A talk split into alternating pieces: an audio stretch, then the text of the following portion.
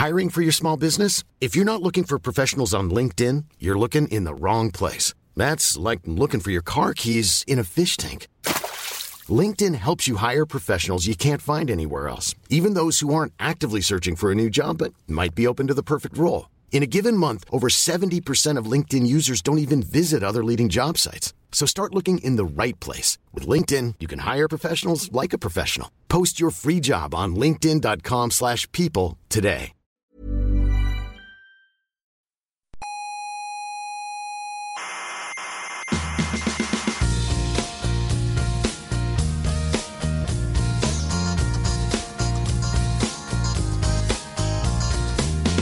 Aquí comienza Coffee Break, la tertulia semanal de la actualidad científica. Y además son muy guapos, muy muy bonitos de rostro, todos los contertulios. Bueno, pero eso da igual, mujer. Bueno, pero si, hay- si son bonitos hay que decir el hombre. Claro, ¿qué más da? O tú, o tú los ves feos. No, no, no. Pues entonces,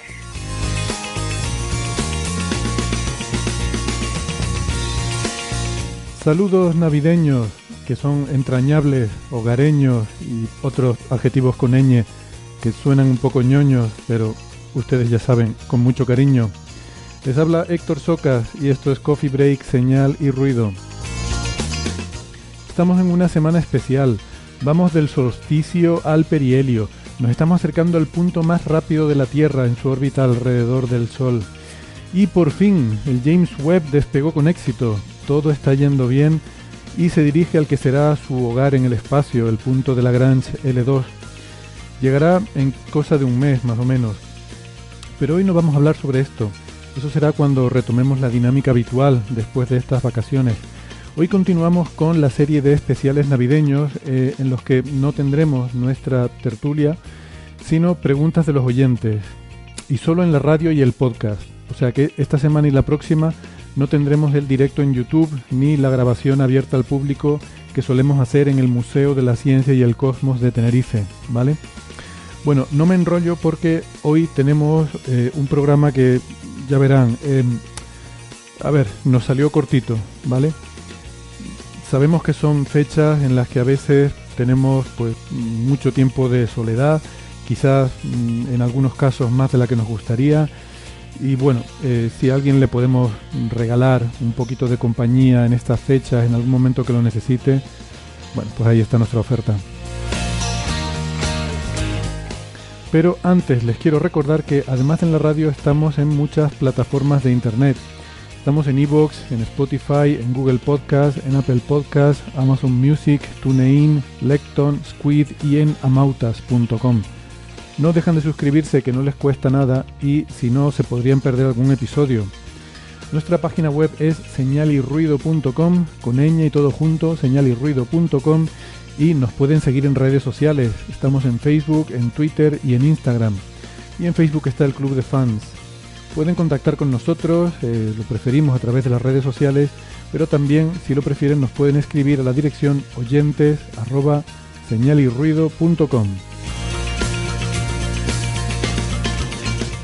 Si prefieren la radio analógica de toda la vida, nos pueden escuchar en Canarias en las emisoras Icoden Daute Radio, Radio ECA, Ondas Yaiza y Radio Juventud.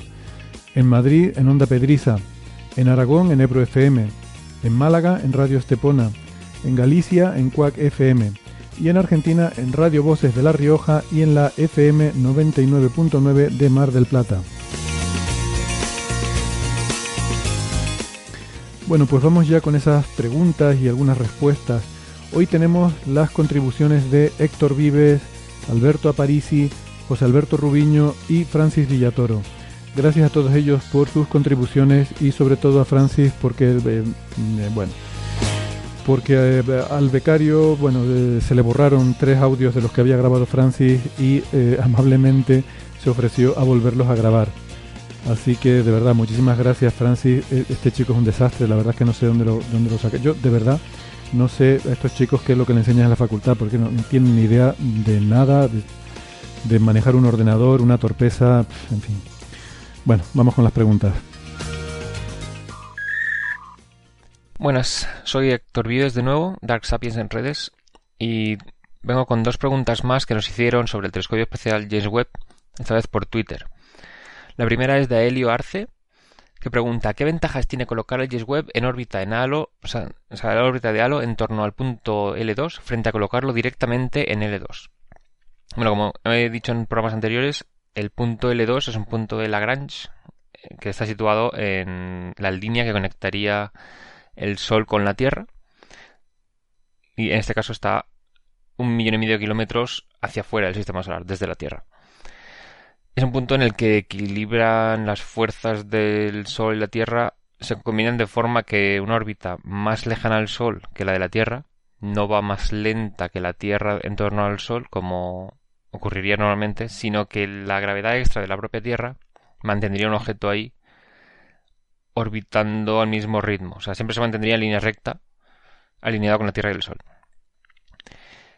¿Qué sucede? Que este punto tiene una estabilidad que depende de la orientación. O sea, en la dirección Sol-Tierra, si te alejas, o sea, si perturbas un objeto situado ahí hacia la Tierra, caerá y se alejará del E2 cada vez más por la gravedad y la configuración del sistema. Si lo empujas ligeramente hacia el exterior del sistema solar, también caerá de L2 y se irá alejando poco a poco hacia afuera del sistema solar. Entonces, en la dirección de la línea recta que conectaría la Tierra y el Sol es inestable. Sin embargo, en dirección de la órbita, o sea, hacia adelante o hacia atrás, en su movimiento en al Sol, ahí sí que es estable. Entonces ahí, si lo empujas hacia adelante, vuelve atrás a L2, y si lo empujas hacia atrás, acaba volviendo hacia adelante. ¿Qué sucede?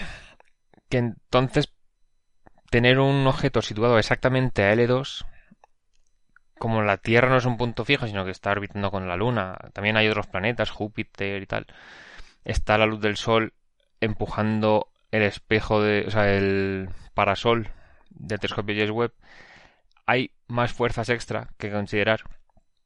Así que habría que corregir la posición encendiendo cohetes en dirección a la Tierra o en dirección al exterior del sistema solar para empujarlo hacia atrás o hacia adelante sin que se salga. ¿Qué ocurre? El telescopio James Webb tiene un parasol tremendo para protegerse de la luz del sol y poder enfriarse a unos 40 Kelvin toda la óptica y tal. Y no puede encender cohetes en la dirección de la sombra porque las emisiones de los cohetes podían depositarse en los espejos o los instrumentos y fastidiar todo el asunto. Además, eh, si te colocas perfectamente en L2, como estaría alineado con la posición de la Tierra, pierdes parte de la luz solar que necesita el telescopio para funcionar. O sea, el telescopio James Webb es solar. Además, otra razón principal es que si Claro, la Tierra no se mantiene perfectamente alineada ocultando siempre la misma proporción del Sol, sino que al moverse con la Luna, porque ambos orbitan en torno al centro de gravedad, se va desplazando de un lado a otro. Así que la cantidad de luz que le llegaría, estando parcialmente en la sombra, cambiaría. Entonces no habría tanta estabilidad térmica como dándole el Sol directamente. Así que lo que se hace es, se coloca en una órbita que prácticamente no se mueve hacia el Sol o alejándose del Sol, sino que es una especie de elipse. Es una, sí, esta es una órbita que, vista desde el, punto desde el sistema de referencia de la Tierra y el Sol, o sea, como si no girasen, manteniéndolos quietos, forma una especie de habichuela vista desde el norte del sistema solar. Entonces, el movimiento principal es hacia adelante y hacia atrás, y se mueve muy poco hacia la Tierra o hacia el, exterior del sistema solar. Entonces, la propia gravedad de la Tierra la estabiliza más o menos. La distancia al punto L2 lo mantiene fuera de la sombra terrestre para tener la energía solar siempre y la estabilidad térmica. Y además hay una cosa extra. las correcciones de trayectoria que se hacen cada tres semanas para mantener la estabilidad de la órbita las hacen de modo que...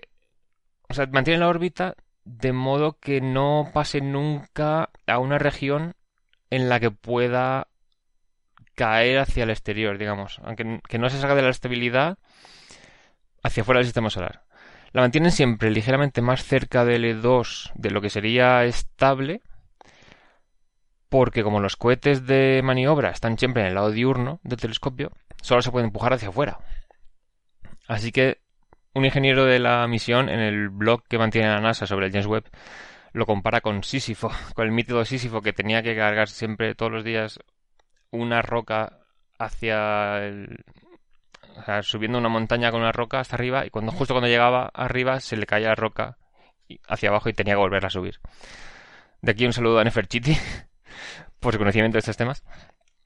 Y dicen eso, básicamente mantienen el telescopio James Webb siempre alejándose ligeramente del 2 por la inestabilidad hacia la Tierra y cada poco tiempo le dan con los cohetes para mantenerlo en una órbita más o menos estable. Siempre evitando que pase de L2 porque entonces se irá alejando del, del sistema solar, se irá alejando de la Tierra y no habrá forma, sin darle la vuelta al telescopio y estropeando toda la óptica por, la, por el calentamiento, no habría forma de encender cohetes en sentido opuesto. Así que todos estos factores son los que hacen que si es más estable, digamos, más fácil de mantener una órbita de tipo halo en torno a L2 que mantenerlo exactamente L2. La siguiente pregunta que nos llega es también por Twitter de Diego, que dice, he oído que puede observar decenas de objetos a la vez. Y no entiendo muy bien eso. ¿No se supone que el espejo debe apuntar a un objeto en concreto? Si no es así, ¿para qué entonces hacerlo tan grande si con apuntar parte de él es suficiente? Vale, aquí hay que aclarar una serie de conceptos. El primero es que el tamaño del espejo de un telescopio no es lo que determina el campo de visión que tiene.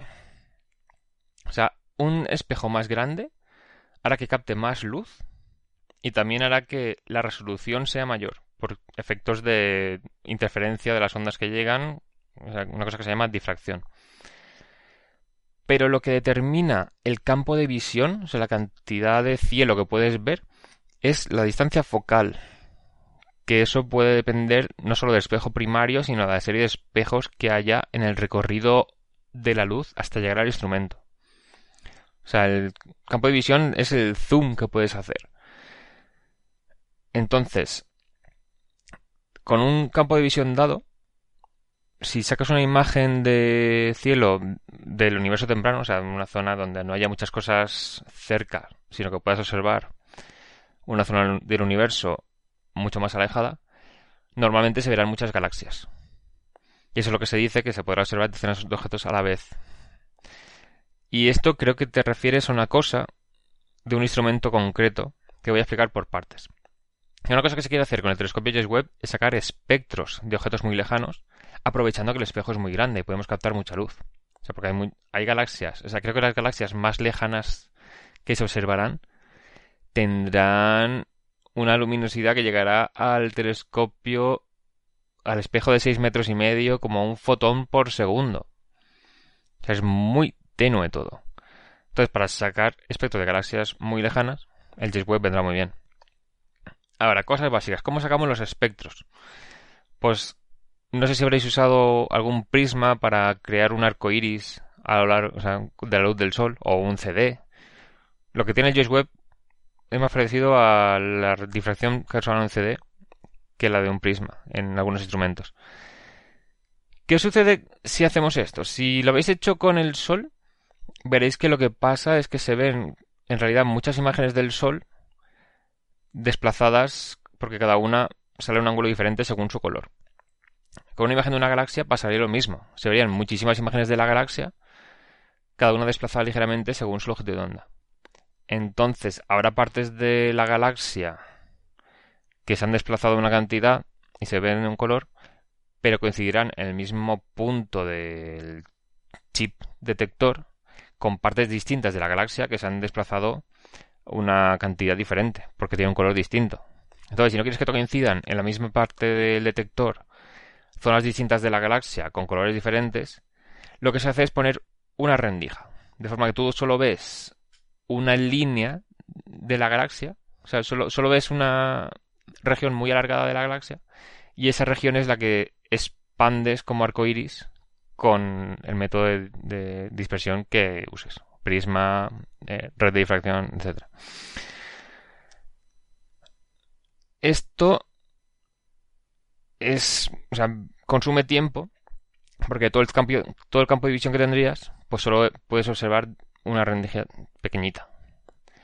Si consume más tiempo por objeto, significa que va a costar más dinero y teniendo un telescopio tan grande, pues tapar todo el campo de visión menos una rendija es un poco desperdicio. Entonces, hay formas de, con muchas galaxias lejanas, una cosa que se hace en tierra, si queremos observar mucho tiempo de observación y no desperdiciar todo el campo, sino que podemos intentar sacar el espectro de muchas galaxias a la vez. Esto Ángel López lo conoce muy bien, el lobo rayado. Eh, en tierra a veces se hace una distribución de fibras ópticas. Tú colocas cada fibra óptica en las coordenadas que sabes que tiene la galaxia cuando apuntes el telescopio a ese campo de visión.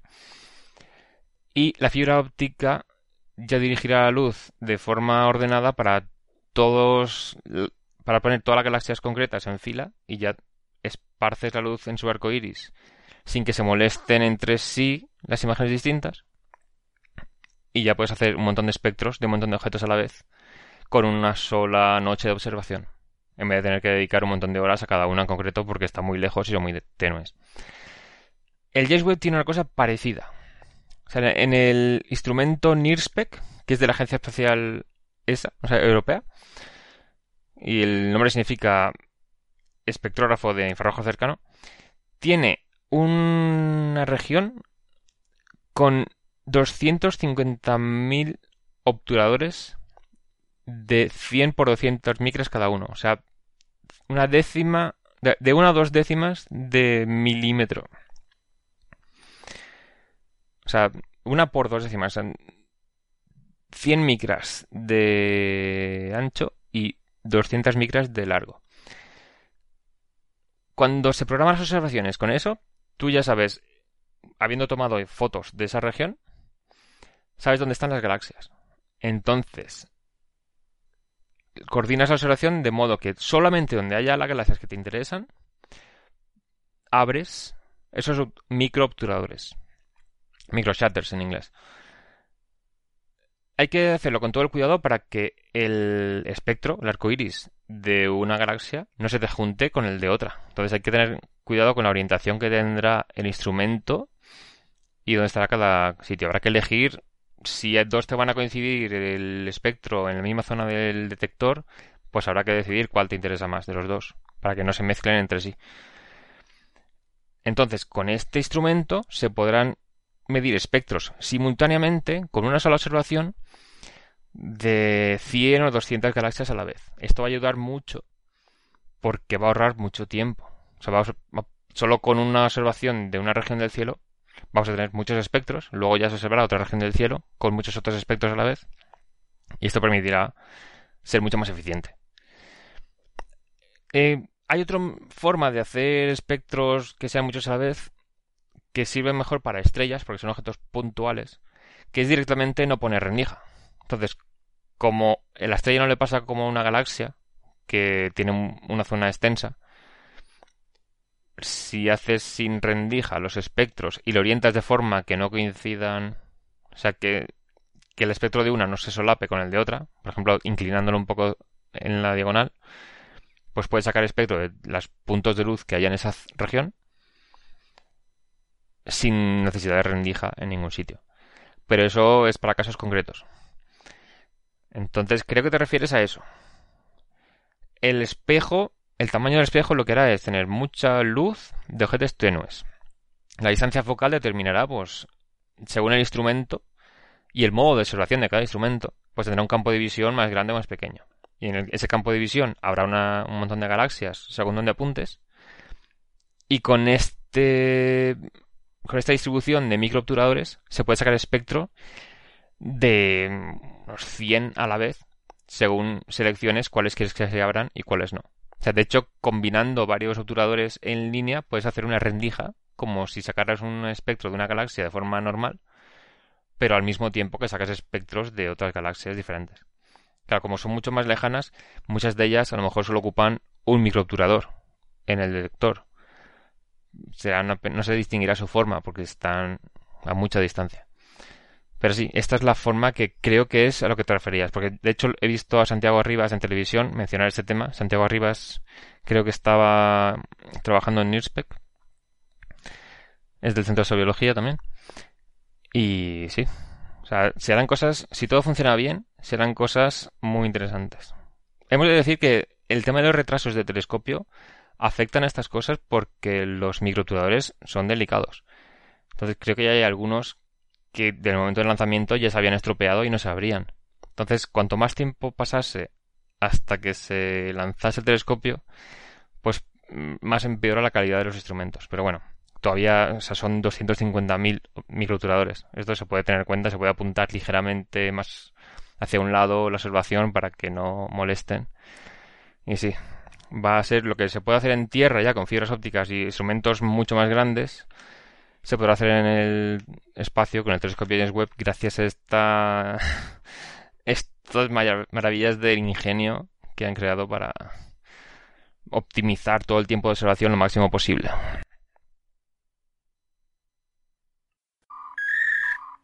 Pregunta Ricky Piki.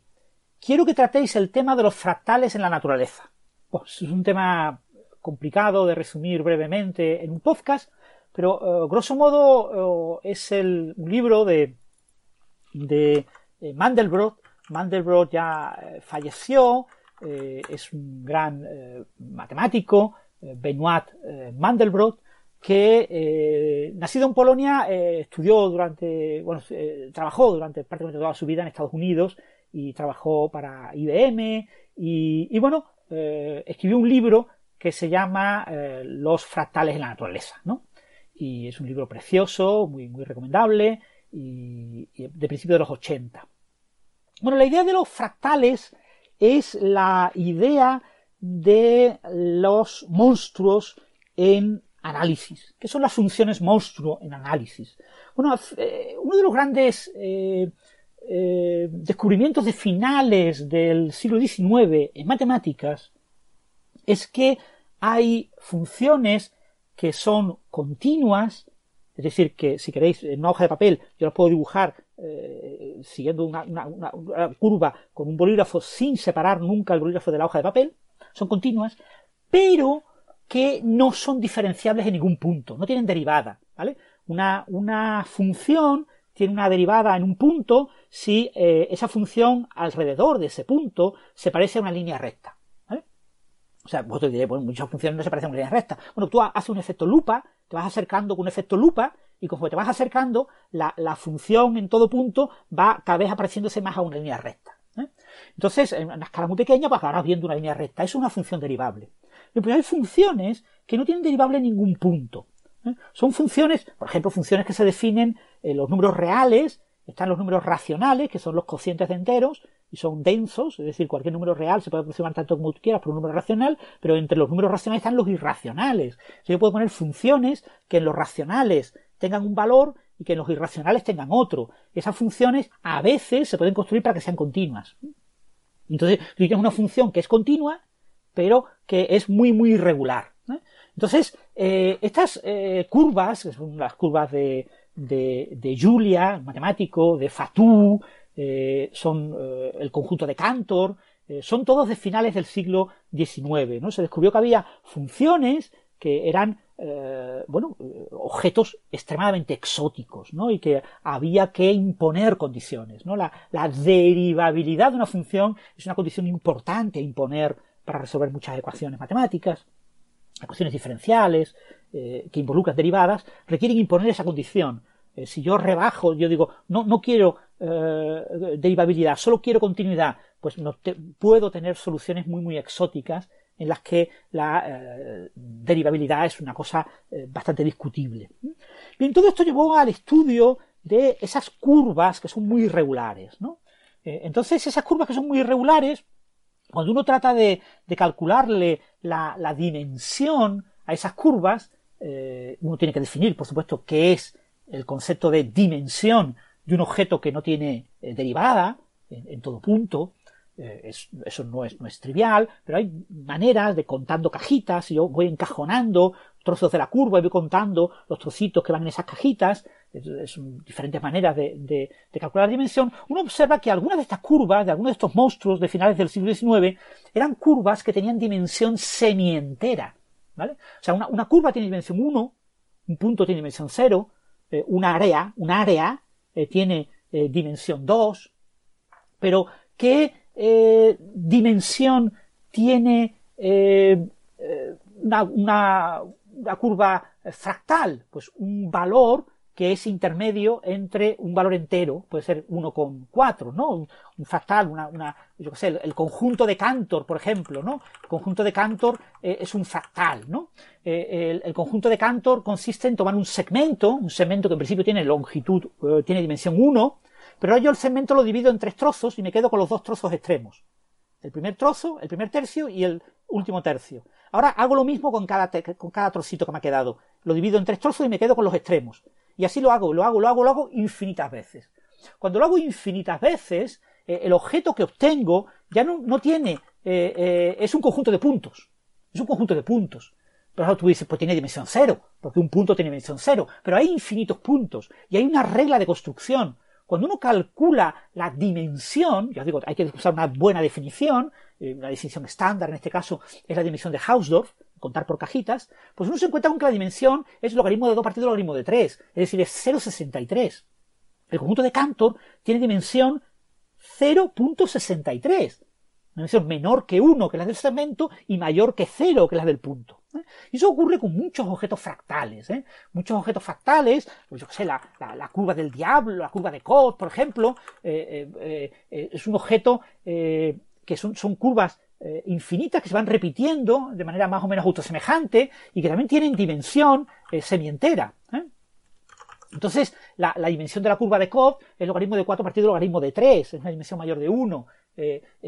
fijaros, son, son, objetos que tienen una autosemejanza, que mirados a diferentes escalas son muy parecidos, son como copias, a veces mm, no idénticas, pero casi idénticas del mismo objeto. conforme yo voy haciendo el efecto lupa, voy siempre viendo más o menos el mismo objeto y que tienen eh, contornos irregulares. ¿no? Esto nos lleva a, bueno, este tipo de curvas, que son objetos matemáticos, en principio de interés solamente para los analistas, eh, eh, entre los divulgadores españoles de matemática, Antonio Eliatrón, Eliatrón Antonio Brasas, en la Universidad de Sevilla, pues trabaja en este tipo de, de objetos fractales, ¿no? Estas funciones que no tienen dimensión entera, ¿no? Y bueno, hay matemáticos que trabajan en este tipo de cosas. Y bueno, lo que vio, lo que, lo que vio Mandelbrot es que estos trabajos de finales del siglo XIX, de principios del siglo XX, que, eh, que renacieron con el tema de los ordenadores y las habilidades gráficas, cuando empezó a haber ordenadores que tenían pantalla gráfica durante los 70, y entonces este tipo de curvas se podían ver y son curvas estéticamente atractivas porque son autosemejantes, se parecen y tienen muchas simetrías. Entonces eso hizo que se pusieran de moda este tipo de, de, conjuntos. Y, entonces lo que eh, destacó Mandelbrot es la posibilidad de que eh, esto no fuera solamente una, eh, un elemento bello, un objeto bello de las matemáticas, de interés para matemáticos puramente abstractos, sino que tuviera algún tipo de se pudiera observar en la naturaleza. ¿eh? Entonces, eh, eh, Mandelbrot nos lo plantea en su libro La belleza fractal de la naturaleza. Es un libro precioso, yo os digo que os recomiendo, está en español. es un libro que Mandelbrot falleció en el año 2010 y es un libro de 1982, así es en inglés, yo lo, tengo en inglés. Y, bueno, este, este libro nos plantea que ciertos objetos de la naturaleza, eh, que tienen partes repetidas eh, pueden describirse mediante eh, geometría fractal. Obviamente en la naturaleza los fractales no existen, ¿vale? O sea, los fractales no existen en la naturaleza. ¿Por qué? Porque un fractal, por definición, es un objeto que tiene dimensión no entera, y para tener dimensión no entera tiene que ser construido ad infinitum. Tiene que aplicar un número infinito de pasos. Si tú utilizas un número finito de pasos, tienes un objeto de dimensión siempre entera. ¿Vale? Entonces, eh, todos los dibujos que veis de fractales en pantalla de ordenador son de eh, prefractales o de pseudofractales, eh, de fractales truncados a un número de escalas finito. porque no se puede hacer una cosa infinita, ¿vale? O sea, el objeto matemático es infinito. Entonces lo que vio oh, Mandelbrot es que, bueno, pues los, los árboles, las plantas, tienen una cierta estructura fractal, una rama se divide en varias ramas, que a su vez se dividen en varias ramitas, que a su vez se dividen en ramitas donde aparecen las hojitas. Entonces tenemos durante varias escalas una cierta eh, geometría fractal. La, ¿cuánto, mide, ¿Cuánto mide la frontera entre España y Portugal? Diréis, pues trivial, pues lo cojo un mapa y lo calculo. No, si cogéis un mapa portugués, veréis que la longitud de la frontera España-Portugal es mayor que si cogéis un mapa español mapa español de la frontera eh, eh, es mayor. ¿Por qué? Porque España es más grande y la escala es más, es más grande que la escala que se utiliza en, los mapas topográficos oficiales en Portugal. ¿Por qué? Porque la frontera es irregular, es como la costa. ¿eh? La costa depende de la escala a la que yo lo mire, eh, eh, la longitud va cambiando. ese tipo de objetos en la naturaleza aparentemente tienen una geometría fractal. Y eso es lo que nos plantea Mandelbrot en su libro. ¿no? Nos dice, estos objetos matemáticos de gran belleza eh, construidos por el ordenador también tienen una cierta aplicabilidad práctica y entonces estimar estimar la dimensión fractal de la costa de Gran Bretaña o de la frontera entre España y Portugal, pues puede tener un cierto interés pues para los eh, especialistas en sistemas geográficos, eh, sistemas, eh, los, los, sistemas de información geográfica o los geógrafos, puede tener interés, pues yo que sé, saber que los árboles se pueden construir eh, con una o, las, diferentes partes de un árbol, desde las flores, las hojas, eh, las ramas, las raíces, se pueden construir con un sistema iterado, por ejemplo, una gramática de Landesmeyer, un sistema L, eh, pues, se puede construir con un algoritmo de, repetición por autosemejanza de ciertos elementos, se puede construir esos árboles y tienen una cierta estructura fractal. ¿no? Entonces, el nombre fractal se puso muy de moda en los 80, en la década de los 80 había cantidad de revistas de matemáticas que publicaban articulitos con fractales, todos preciosos y con unos colorines maravillosos, pero eh, bueno, eh, en la práctica ha tenido su cierto interés, eh, hay trabajos, por ejemplo, sobre la estructura fractal de la web cósmica, trabajos sobre fractales en teoría de cuerdas, por el hecho de o, fractales en, en, muchos campos, ¿no? Pero en realidad ya os digo, en la naturaleza no existen los fractales, ese es el punto que yo quiero transmitir, solamente existen objetos que en un cierto número finito de escalas, normalmente muy poquitas escalas, parecen fractales, son como fractales truncados, son prefractales, y bueno, yo he publicado algunos artículos en prefractales, en eh, scattering eh, cuántico con la acción de Rodinger en fractales, y, en temas ópticos, bueno, eh, cositas que hace uno. Y, y bueno, el, en la naturaleza no existen los fractales, y los fractales son objetos matemáticos que son el límite ad infinitum de aplicar infinitas veces eh, una operación de tipo eh, autosemejante y que conduzca a una dimensión eh, no entera. los fractales necesitan que la dimensión sea no entera. los sistemas autosemejantes, hay sistemas autosemejantes con dimensión entera. Entonces, no todos los sistemas autosemejantes son fractales, pero sí prácticamente todos los fractales, y no todos los fractales son autosemejantes, pero la mayoría de los fractales son autosemejantes. Y la mayoría de los sistemas autosemejantes eh, tienen, eh, eh, se puede estimar una dimensión fractal, una dimensión semientera en ellos. Entonces, bueno, esto tiene un cierto interés, pero ya os digo, en la práctica, saber que, yo qué sé, muchos de los objetos de la naturaleza, la forma de una montaña, eh, las diferentes montañas tienen formas distintas, tienen rugosidades diferentes, etcétera. Entonces una estructura fractal pues puede ayudar, por ejemplo, pues en el diseño, en el rendering, en, la visualización tridimensional de montañas. Yo puedo coger unas reglas básicas de construcción de montañas y en un programa de ordenador eh, de simulación 3D generar toda una cordillera con muchas montañas diferentes, pero todas generadas de forma automática a partir de unas reglas muy sencillas. Eso, eso es algo muy habitual en, gráficos 3D, ¿no? Eh, pero eso pues está muy bien, pero mm, no son fractales. ¿eh? Eso es lo que yo quiero decir. Y bueno, los fractales pues es una opción, ¿no? Han tenido todo el éxito que se esperaba, se esperaba que fuera algo revolucionario, ¿no? Que eh, mirar, por ejemplo, los latidos del corazón, ¿no? Para detectar arritmias, el corazón tiene una estructura caótica y, tiene una cierta estructura fractal. Ahí los sistemas dinámicos caóticos, de caos determinista, suelen tener eh, un, un atractor extraño, que tiene una estructura eh, fractal, tiene dimensiones eh, no enteras. Entonces, por ejemplo, asociado a los electrocardiogramas de pacientes, si el electrocardiograma es demasiado regular, si la dimensión fractal del electrocardiograma, estimada obviamente, repito, son prefractales, eh, es próximo a un número entero, pues el paciente puede tener un infarto. Entonces, hay algún tipo de eh, rigidez en su corazón, al, acerca de alguna de las válvulas, la aorta, etcétera, el ventrículo, lo que sea, tiene una zona un poco más rígida debido, pues, y eso puede provocarle eh, un infarto, ¿no? Entonces, eh, eso se ha usado por los médicos, ¿no? Es decir, las ideas fractales se han utilizado muchísimo, pero, repito, la naturaleza no es fractal, son ideas prefractales y tienen un uso bastante limitado. Se ha explotado muchísimo porque durante mucho tiempo estuvieron muy de moda, pero hoy en día ya se usa mucho menos y la verdad es que han sido un poquito de, de desección porque no han llegado a, ofrecer una revisión completa de, de muchos temas que es lo que prometían hace 40 años. Pregunta Carlos Ross. Em, Posiblemente el tema que os planteo lo hayáis tratado en algún programa, si es así, pues nada. La cuestión es sobre los elementos químicos que hay o puede haber en el universo. Que yo sepa, conocemos los que hay en la Tierra y que forman la tabla periódica, tanto naturales como de laboratorio. ¿Puede haber zonas del universo o incluso de nuestra galaxia que por haber tenido una mayor evolución tengan elementos químicos que aquí no conocemos? ¿Se ha detectado algo de esto? ¿Es posible detectarlo? ¿Qué propiedades podrían tener estos elementos? ¿Podría haber algún elemento químico natural sin descubrir todavía en la Tierra?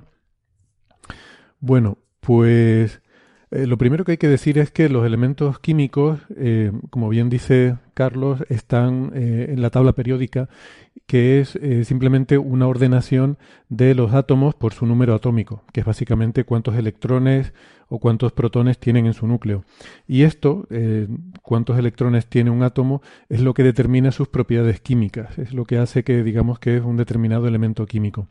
Entonces, los elementos, pues, pues son los que están ahí. O sea, pues el 1 es el hidrógeno, el 2 es el helio, el 3 es el litio, etcétera, etcétera.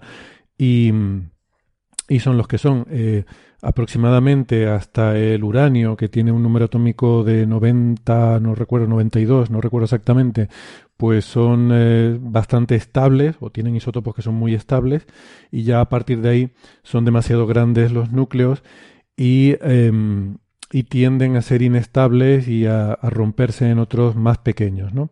Eso es una, una cuestión de física nuclear que bueno, daría para hablar mucho porque luego hay esta, esta idea de que puede existir islas de estabilidad en las cuales pues algunos elementos muy pesados podrían Em, con muchos neutrones, mm, bueno, eh, podrían, podrían existir de forma más o menos estable. Pero bueno, en general, eh, lo que sí podemos decir es que todos estos elementos que son estables por, por la física nuclear, que, que, es algo que no depende, que es lo mismo en todas partes del universo, pues los conocemos bien, eh, están presentes en la naturaleza, y los que se sintetizan en laboratorio son sobre todo aquellos eh, que no se han podido encontrar en la naturaleza porque son muy inestables, duran muy poco tiempo y se rompen por, eh, por estos procesos nucleares que, que, como digo, pues igual que no están presentes aquí, no van a estar presentes tampoco en otras partes del universo o, podrían estar presentes en un momento dado, pero durarían muy poquito porque son inestables. Em, los elementos químicos se forman eh, principalmente lo que se llama la, nucleosíntesis primordial, que es la que ocurre en el Big Bang, donde se forma sobre todo hidrógeno en un 90% y un 10% de helio y luego pequeñas trazas de todo lo demás. Y luego a partir de ahí las estrellas son el principal eh, horno donde se, se, fabrican los elementos químicos.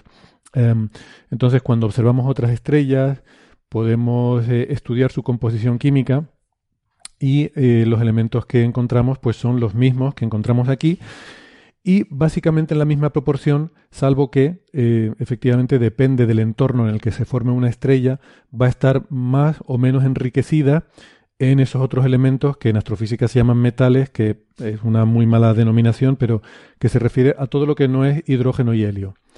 Em, recordemos, el hidrógeno y helio fundamentalmente se forman en el Big Bang y luego ya las estrellas empiezan a formar todo lo demás. Mm, primero aumentan la abundancia de helio y luego empiezan a formar también, sobre todo, carbono, nitrógeno y oxígeno en sus primeras etapas y luego ya otros elementos más pesados en etapas eh, posteriores. Esto lo hacen las estrellas. Entonces las primeras estrellas se forman en un entorno donde prácticamente solo hay hidrógeno y helio. Entonces su composición es la que se llama primordial. Solamente tienen hidrógeno y helio y esas primeras estrellas empiezan a generar otros elementos. Otras estrellas como el Sol ya son de generaciones posteriores y se han formado en un entorno que ya sí que tiene eh, algo de esos otros elementos. Em, entonces, eh, las estrellas pueden tener una composición algo diferente en función de en qué entorno se hayan formado. Esto es lo que se llama la metalicidad de una estrella. Eh, y luego hay estrellas que son, a lo mejor pueden ser un poco peculiares, pueden estar un poco enriquecidas en algunos elementos, em, y esto se puede observar también en sus espectros. Eh, se puede determinar la, em, o sea, la, abundancia de estos elementos químicos a lo que me refería, se determina viendo la firma, la huella de las líneas espectrales que estos elementos dejan en el espectro de la estrella. ¿no? Y así es como podemos hacernos una idea de qué elementos están presentes ahí. Entonces, bueno, a lo que iba es que podemos encontrar variaciones en cuanto a eh, la composición, la riqueza, cuánto de abundantes son unos elementos u otros, pero los, los elementos químicos son los que son. Em, y en ese sentido, pues son los que están en la tabla periódica y, es que no puede haber otros. Podríamos plantear quizás que pudiera existir algún, eh, alguna región localmente con condiciones tan extremas eh, en las cuales pues haya a lo mejor un flujo de neutrones muy grande y, y, algún elemento que aquí es inestable, un elemento muy pesado, pues se pudiera mantener de forma estable durante más tiempo por las condiciones del entorno, ¿no? Pero eso es, bueno, es difícil imaginar que algo así pudiera ocurrir y en cualquier caso serían eh, cosas muy, muy peculiares. Lo que sí sabemos es que no toda la materia del universo está en forma de átomos. ¿Eh? los elementos químicos, al final, estamos hablando de átomos, pero hay, em, hay materia que, que, tiene, está caracterizada por eh, una ecuación de estado exótica, sobre todo pues eh, estados de materia condensada como la que tenemos en enanas blancas o en estrellas de neutrones donde la materia no está en forma de átomos y entonces no es que haya otros elementos químicos diferentes sino que es que ni siquiera existen elementos químicos no existen átomos es una, una configuración diferente de los em, de los hadrones que, que hace que, que podamos tener por ejemplo eh, un tipo de materia muy diferente en una estrella de neutrones que no, estaría hecha de átomos, ¿no? Sería, sería un ejemplo de una situación así. Así que en definitiva, pues la respuesta yo creo con la que hay que quedarse es que no. las leyes de la física son las mismas en todo el universo. Eh, Puede haber cambios en cuanto al entorno en el que se forman las estrellas, los planetas en diferentes partes del universo y eso puede hacer que estén más o menos enriquecidos en unos elementos respecto a otros. Puede haber estrellas con más carbono, con más oxígeno, eh, pero los elementos químicos son los que son y en ese sentido eh, vamos a encontrar los mismos en cualquier parte del universo. Miquel PC nos envía varias preguntas. La primera es por la habitabilidad de las enanas naranjas y si un planeta en su zona habitable eh, ofrecería siempre la misma cara a su estrella. Bueno, esta es una pregunta muy interesante porque hoy en día este tipo de estrellas están muy de moda eh, a la hora de, de los estudios de posible habitabilidad porque parecen muy prometedoras, ¿no? Cuando hablamos de enanas naranjas, a lo que nos referimos es a estrellas que tienen un tipo intermedio entre el, tipo solar, que se suele llamar una enana amarilla, y las enanas rojas, que son las más pequeñas y abundantes en la galaxia. Em, las eh, enanas naranjas son las estrellas tipo K, ¿vale? las tipo solar serían estrellas de, de, tipo espectral G, las enanas rojas son las de tipo espectral M y en medio entre G y M está el tipo K. Eh, no pregunten porque es, es una larga historia y, viene de motivos históricos esta denominación de los tipos estelares. En fin, la cuestión es que estas estrellas son interesantes porque, eh, curiosamente, eh, por lo que sabemos, el, el, Sol no es el mejor tipo de estrella en el que esperaríamos que surja la vida, aunque obviamente pues no vamos tampoco a a ponerle objeciones, ¿no? Es evidente que sabemos que la vida ha surgido en torno a una estrella de tipo solar, pero nos preguntamos por otros tipos de estrellas. Y las enanas rojas las hemos estudiado mucho, son muy interesantes porque es más fácil detectar exoplanetas en enanas rojas y porque son estrellas muy abundantes. Em, eh, pero claro, tienen otros problemas, como que son estrellas muy, muy violentas y que los planetas en torno a enanas rojas, los que están en zona de habitabilidad, tienen que estar tan cerca de la estrella, porque es una estrella menos brillante. El planeta, para estar en zona de habitabilidad, tiene que estar más cerca y al estar más cerca es eh, mucho más probable que se encuentre lo que se llama en acoplamiento de marea, que es esto que decía Miquel que ofrece siempre la misma cara al planeta. O sea que hay una cara del planeta donde siempre es de día y una cara donde siempre es de noche. Bueno, pues quizás las estrellas de tipo K, estas enanas naranjas, podrían ser una especie de compromiso intermedio entre las tipo solar y las enanas rojas. Em, y efectivamente así es, son estrellas que están ahí un poco entre esos dos mundos. Tienen un poquito de las ventajas de los dos y un poquito de los inconvenientes de los dos. No son tan abundantes como las enanas rojas, pero son más abundantes que las tipo solar. No son tan violentas como las enanas rojas, pero sí que pensamos que son un poco más violentas que las tipo solar. Aquí digo pensamos porque no hay suficientes estudios observacionales eh, recordemos que detectar la actividad en otras estrellas, la actividad eruptiva, pues es difícil y si las podemos detectar en estrellas como Próxima Centauri es porque es una actividad extremadamente violenta, mucho más violenta que en el Sol y porque, bueno, son estrellas eh, como Próxima Centauri, que es la que está más cerca de nosotros. hay indicadores indirectos de actividad que se pueden utilizar y bueno, hay estudios que parecen sugerir que efectivamente este es el caso, que es una actividad intermedia entre el tipo solar y el de las enanas rojas. Y por último, está este problema de si realmente sus planetas están en acoplamiento de mareas. Bueno, no lo sabemos. Em, lo que sí podemos decir es que mm, el acoplamiento de, marea depende muy, muy, bueno, depende de muchas cosas. En, principio uno no lo, no lo, puede saber seguro porque depende de cuál sea la composición interna del planeta, de si está fundido por dentro o está sólido, depende de si tiene satélites eh, o, alguna otra perturbación gravitatoria que puede influir en, en cómo juegan ¿no? este, este baile gravitatorio. Pero en principio, siendo todo lo demás igual, lo que es fundamental el factor más importante es la distancia. El tiempo que tarda un planeta en quedar en acoplamiento de marea con su estrella depende de la distancia a la sexta potencia. O sea, es extremadamente sensible a la distancia. Y digo el tiempo porque eh, al final esto es lo que cuenta. O sea, dado, dado suficiente tiempo, todo planeta tiende a establecer acoplamiento de marea con su estrella. Em, eso ocurre también en el sistema solar. Eh, la Tierra está en proceso de eh, ponerse en acoplamiento de marea con el Sol y acabaría dando siempre la misma cara al Sol. Lo que pasa es que en el caso de la Tierra y el Sol, ese proceso es tan lento que de hecho no va a dar tiempo de que ocurra. Acabará el sistema solar antes de que tengan tiempo de ponerse en acoplamiento de marea. Y luego además, la Tierra también tiene la Luna que también está perturbando. Por otra parte, también la Tierra y la Luna tienden a establecer acoplamiento de marea. La Luna ya está en acoplamiento de marea con la Tierra, pero la Tierra todavía no con la Luna. Y claro, eh, la Tierra está un poco ahí entre dos aguas, ¿no? Entre ponerse en acoplamiento con la Luna o ponerse con el Sol, ¿no? Tiene esa tensión ahí. Em, pero, digamos que la cuestión, eh, la, que, la que se estudia o lo que es relevante eh, para, para, este, para esta pregunta es eso, ¿cuáles son las escalas temporales? ¿no? Como decía, en el caso de la Tierra con el Sol, las escalas temporales son de decenas de miles de millones de años, con lo cual pues no va a dar tiempo.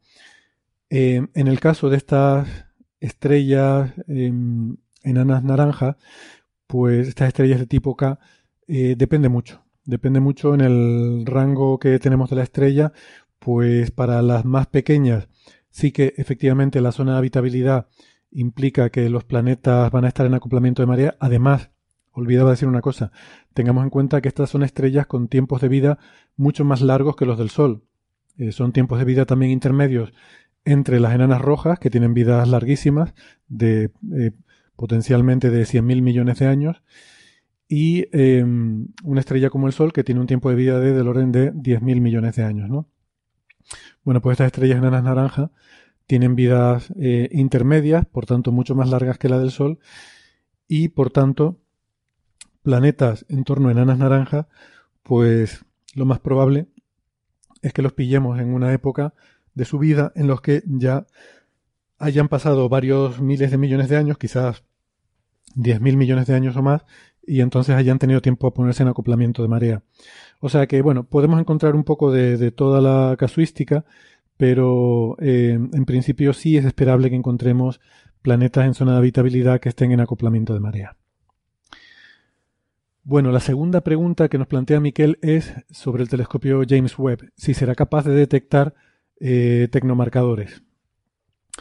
Y la respuesta es, bueno, la respuesta es que sí, pero eh, quizás habría que empezar diciendo que en principio cualquier telescopio puede detectar tecnomarcadores. La cuestión es de qué ignoescala. Recordemos que la ignoescala es este término que, introducimos, de hecho, en un, paper en el que yo trabajé, eh, para referirnos un poco a cuánto de eh, cuánto de grande, cuánta extrapolación requiere una determinada, un determinado tecnomarcador de la tecnología más plausible que es la tecnología como la que nosotros manejamos y sabemos que existe, ¿no? Eh, una, por definición, una ignoscala de 1 correspondería a tecnología como la que existe a día de hoy en la Tierra y luego escalas superiores son extrapolaciones de, esta tecnología a escalas mayores. Entonces, eh, nosotros no sabemos qué tipo de tecnología o qué ignoescala tienen otros los tecnomarcadores que pueda haber eh, en otros planetas, pero siempre intentamos, o, lo ideal sería poder mm, observar tecnomarcadores con una ignoescala lo más parecida posible a uno, porque uno pensaría que es plausible que existan em, civilizaciones que puedan producir tecnomarcadores con ignoscala unidad, porque eh, el único ejemplo que conocemos que somos nosotros las produce. Entonces, considerando que nosotros somos típicos, que no somos especiales, pues parece mm, más probable que, pueda haber, o por lo menos más plausible, o por lo menos que no es inverosímil que puedan existir civilizaciones que produzcan tecnomarcadores con ignoscala cerca de uno. Eh, uno puede pensar en una esfera de Dyson, que sería mucho más fácil de detectar que mm, eh, eh, porque tiene una ignoscala muy grande y eso se, se, podría detectar con telescopios como los que tenemos desde hace mucho tiempo. Lo que pasa es que en principio pues uno pensaría que se requiere una civilización tan avanzada para construir una esfera de Dyson que quizás pues no sea tan esperable que haya muchas de ellas a nuestro alrededor, ¿no? Esa es un poco, es un poco la idea. Es una suposición como cualquier otra, pero siempre hay que partir de suposiciones y esta es una especie de navaja de Ockham que nos dice que la ignoscala más pequeña es, es preferible, ¿no? Bueno, entonces lo que sí podemos decir es que el James Webb es el primer telescopio que puede eh, ser sensible a ignoscalas del orden de la unidad. Y esto es así porque, por ejemplo, em, un tecnomarcador como la contaminación industrial eh, y gases como el dióxido de nitrógeno, que es un gas que está asociado a eso, a contaminación industrial, que por em, uno no espera encontrar en la atmósfera de un planeta por procesos naturales, porque es un compuesto que duraría relativamente poco en cuestión de siglos o algo así, en las concentraciones actuales que hay en la atmósfera de la Tierra, eh, existe este compuesto, pero en cuestión de siglos desaparecería, pues si, desaparecería si cesara la actividad industrial humana, pues si detectáramos dióxido de nitrógeno en otra atmósfera, eso probablemente sería un indicador muy claro de que hay eh, bueno, eh, alguien que está produciendo estos contaminantes industriales por combustión de, em, de, combustibles fósiles en su planeta, ¿no? Bueno, pues el James Webb eh, podría detectar, hay, hay, cálculos según los cuales con algo así como mil horas de observación, que es mucho, pero es tecnológicamente factible, eh, en un exoplaneta relativamente cercano, eh, a decenas o hasta 100 años luz de distancia, podría detectar em, dióxido de nitrógeno con una ignoscala de 1, es decir, concentraciones similares a las que tenemos en la atmósfera de la Tierra. Pero, pero bueno, en ese sentido sí sería el primer eh, telescopio capaz de, bueno, de, hacer este tipo de detección. Y por último, eh, también nos pregunta Miquel si sería posible utilizar el Sol como, eh, él pone como onda gravitatoria. Mm, mm, realmente yo creo o sospecho que probablemente a lo que se está refiriendo es si se puede usar como lente gravitatoria para hacer observaciones, mm, digamos, como bueno, eh, se ha propuesto y lo hemos comentado alguna vez en el programa esta idea de usar la Tierra como lente gravitatoria, ¿no? Con el terrascopio para lograr una gran eh, magnificación de la intensidad de luz de una fuente lejana. El Sol, evidentemente, al ser muchísimo más masivo, podría tener un efecto más grande. Y la respuesta es que sí, eh, es, es posible, no sé si viable, pero es posible.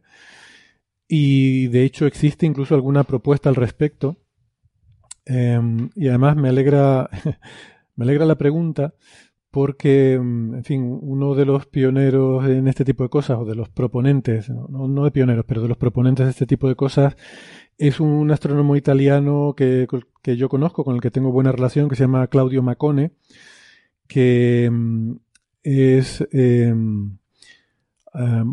bueno, digamos que es parte de una propuesta para una misión eh, que se llama Focal, que consiste en enviar una nave al punto focal de la lente gravitacional del Sol para poder, em, bueno, pues eso, usarlo como un telescopio de enorme potencia y poder ver em, lo que hay al otro lado del Sol muy, muy ampliado, ¿no? Claro, em, como digo, el Sol es enorme, tiene un efecto sensible de lente gravitacional y con él se podría amplificar eh, muchos órdenes de magnitud, millones, incluso billones de veces, la luz de objetos distantes. En esta misión se habla incluso de poder hacer imagen directa de la superficie de exoplanetas utilizando esta técnica. Y eso suena muy prometedor. Lo que pasa es que, claro, aquí entra lo que decía, bueno, el, matiz de si esto sería viable, ¿no?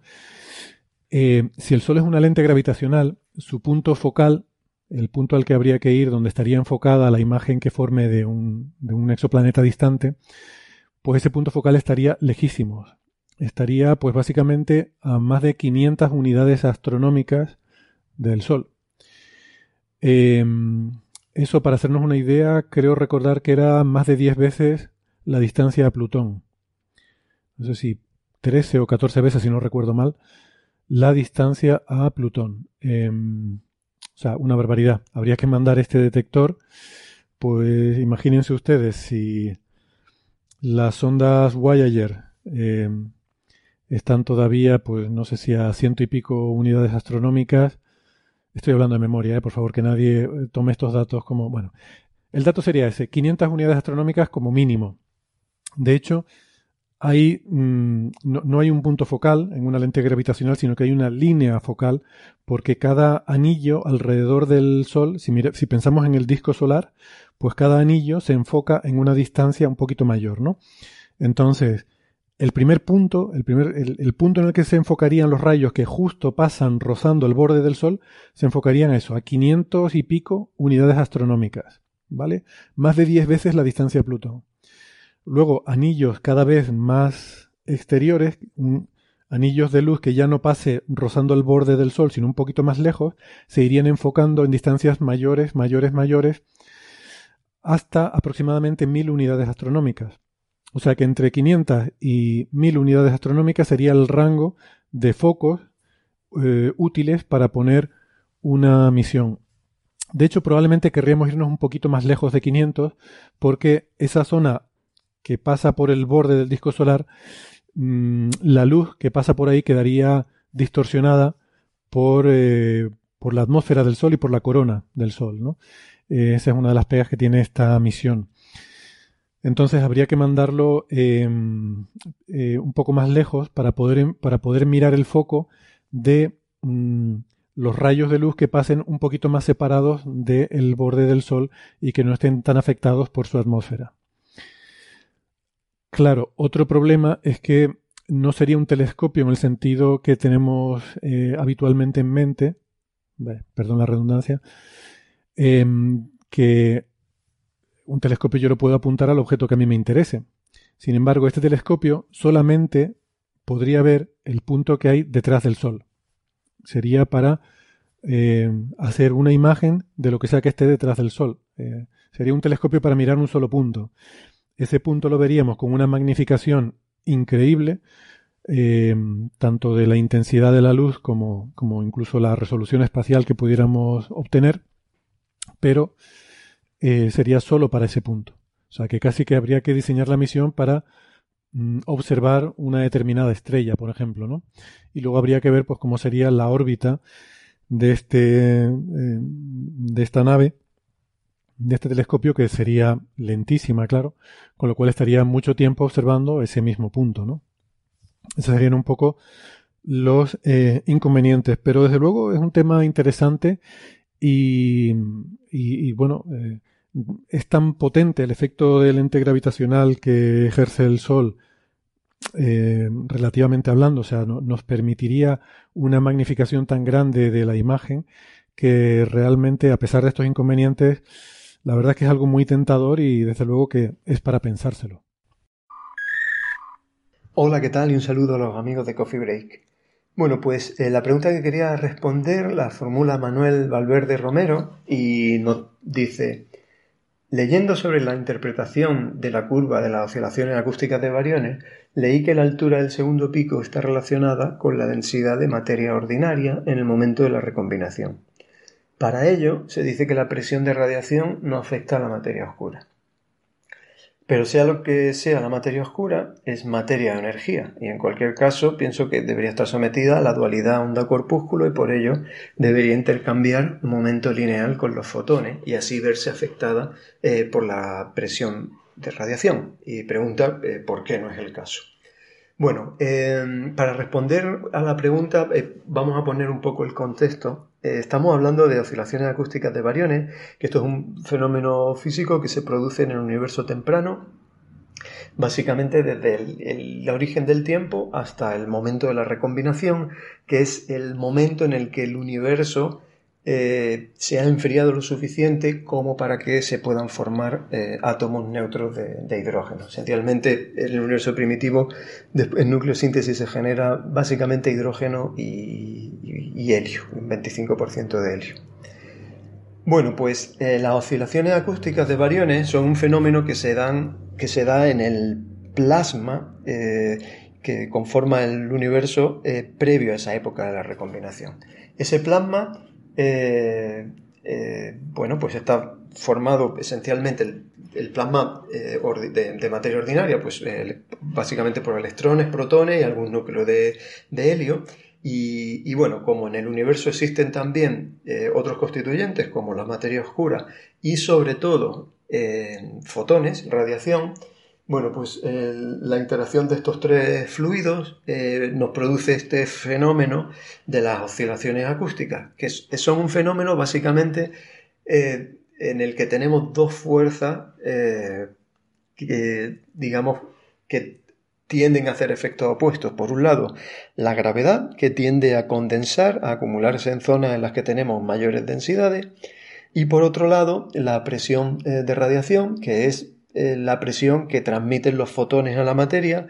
Los fotones básicamente tienden, son partículas relativistas, tienden a escaparse de, eh, de las zonas de alta densidad y como los fotones interaccionan con la materia ordinaria, esencial, básicamente con los electrones, pues eh, transmiten esa ese no querer comprimirse y de forma que tenemos un balance, por un lado esa fuerza de la gravedad intentando hacer una compresión y por otro lado esa presión de los fotones que están intentando escapar, escaparse de las zonas más densas eh, que contrarresta. Bueno, pues este fenómeno en el que tenemos esa especie de oscilación de compresiones y expansiones eh, pues eh, son, constituyen lo que se llaman las ondas acústicas y son básicamente las que dan forma a esas oscilaciones que vemos impresas tanto en el espectro de potencia del fondo cósmico de microondas como en la distribución de materia a gran escala en el universo actual. Eh, bueno, respondiendo entonces a la pregunta de, Manuel, nos, dice por qué eh, la materia oscura no se ve afectada por esa presión de radiación. Bueno, sea, lo que sea la materia oscura, eh, sea lo que sea la partícula de materia oscura, la definición de, materia oscura, lo que entendemos por materia oscura, es un constituyente que no interacciona eh, con la luz, que no interacciona electromagnéticamente. Eso significa que esa partícula responsable de la materia oscura es una partícula que no tiene carga.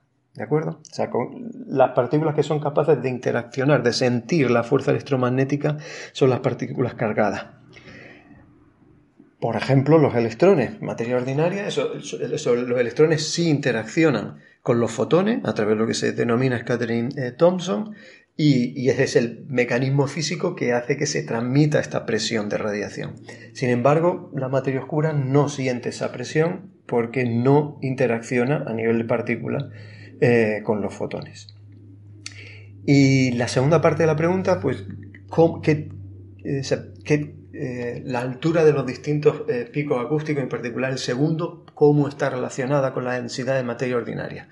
Bueno, un poco para, para entender cómo se forman estas oscilaciones acústicas y, para tener la analogía, estamos hablando de, esta idea de que tenemos un balance entre, por un lado, la gravedad, que esencialmente viene dictada por la materia oscura, que tiende a comprimir, y eh, la presión de radiación, los fotones que tienden a eh, el, movimiento contrario, a expandir las zonas en las que están eh, tenemos bajo densidades, sobre densidades.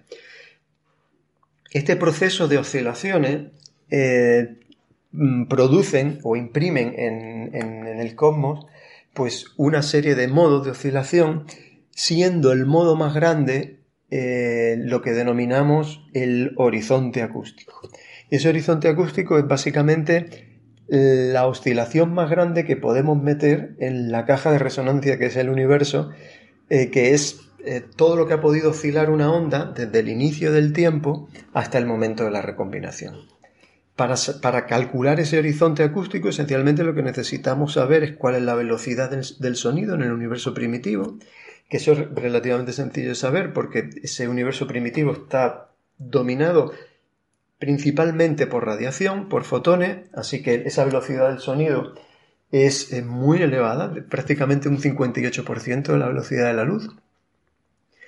Y, bueno, pues eh, como decimos, la recombinación ocurre 380.000 años después del Big Bang, pues lo que ha podido viajar una onda de sonido desde el origen del tiempo hasta ese instante, pues eso es lo que nos da el tamaño característico, lo que se suele llamar la escala de oscilaciones acústicas de variones, la escala BAO, eh, y es la posición del primer pico en el fondo cósmico de microondas. Pues bien, ¿por qué el segundo pico y en general los picos pares están relacionados con la abundancia de materia ordinaria? Bueno, pues siguiendo un poco esta analogía de, de oscilaciones en las que tenemos el efecto de, compresión por gravedad y, expansión o, rarefacción debido a la presión de radiación, eh, cuando uno escribe las ecuaciones de del, plasma en esta época previa a la recombinación, se encuentra que esas ecuaciones eh, matemáticamente pues se parecen mucho a las ecuaciones que describen, por ejemplo, el movimiento de un peso que cuelga de un muelle. Y básicamente el, hecho de, que de ese muelle colguemos en más materia, eh, en este caso más materia ordinaria, pues eh, nos va a hacer que la amplitud de las oscilaciones sean mayores. Eh, e, ¿Eso cómo se imprime en, las oscilaciones acústicas del fondo cósmico de microondas? Pues básicamente aumentando la diferencia entre los picos pares y los impares que corresponden eh, respectivamente a posiciones de dilatación o de compresión en ese eh, plasma primitivo. Así que, eh, respondiendo a la, pregunta de, Manuel, pues la idea es que, fijada la cantidad de materia oscura, Si añadimos más materia ordinaria, esa amplitud de las oscilaciones va a ser mayor y por tanto la diferencia entre los picos pares e impares y en particular la diferencia de altura entre el primer pico y el segundo pico va a ser mayor. De hecho, históricamente eh, cuando se empezaron a medir los picos del fondo cósmico de microondas, eh, pues primeros, eh, los primeros picos que se midieron fueron el primero y el segundo y poco después se midió el tercero, pues fue de, la medida de, los cocientes de altura del, segundo pico al primero y al tercero, de donde se puso, de donde se pudo extraer la, cantidad de materia ordinaria, lo que llamamos cantidad de materia bariónica. Pregunta Javier Navidad si todo está condenado a caer en un agujero negro, incluso el espacio-tiempo que se comporta como un fluido, y dado que la expansión del espacio-tiempo indica que se está generando a escala cosmológica nuevo espacio-tiempo, eh, ese espacio-tiempo acabará en la proximidad de un agujero negro y por lo tanto será consumido por el agujero negro, ¿no sería lógico pensar que todo en el universo, incluido el espacio-tiempo, acabará cayendo en un agujero negro? Bueno, Javier, eh, tengo que negar la mayor, es decir, no es verdad que el espacio-tiempo sea un fluido. No es verdad que el espacio-tiempo sea algo contenido en el espacio-tiempo. El espacio-tiempo es el continente. ¿eh? La energía de la materia, de la radiación, de eh, fenómenos como la energía oscura, son cosas que están en el espacio-tiempo pero el espacio-tiempo no está en el espacio-tiempo. ¿eh? Una cosa como muy redundante muy difícil de entender, ¿no? Pero eh, eh, algo como muy intuitivo, ¿no? Entonces, no es verdad que un agujero negro se trague el espacio-tiempo. Eso no es verdad. El agujero negro es espacio-tiempo curvado, ¿vale? Es por una dinámica previa ha habido un colapso gravitacional y una cierta densidad de energía, materia, radiación, etcétera, ha colapsado por superar un límite crítico, ha colapsado formando una gran curvatura del espacio-tiempo en una cierta región, y eso es espacio-tiempo curvado.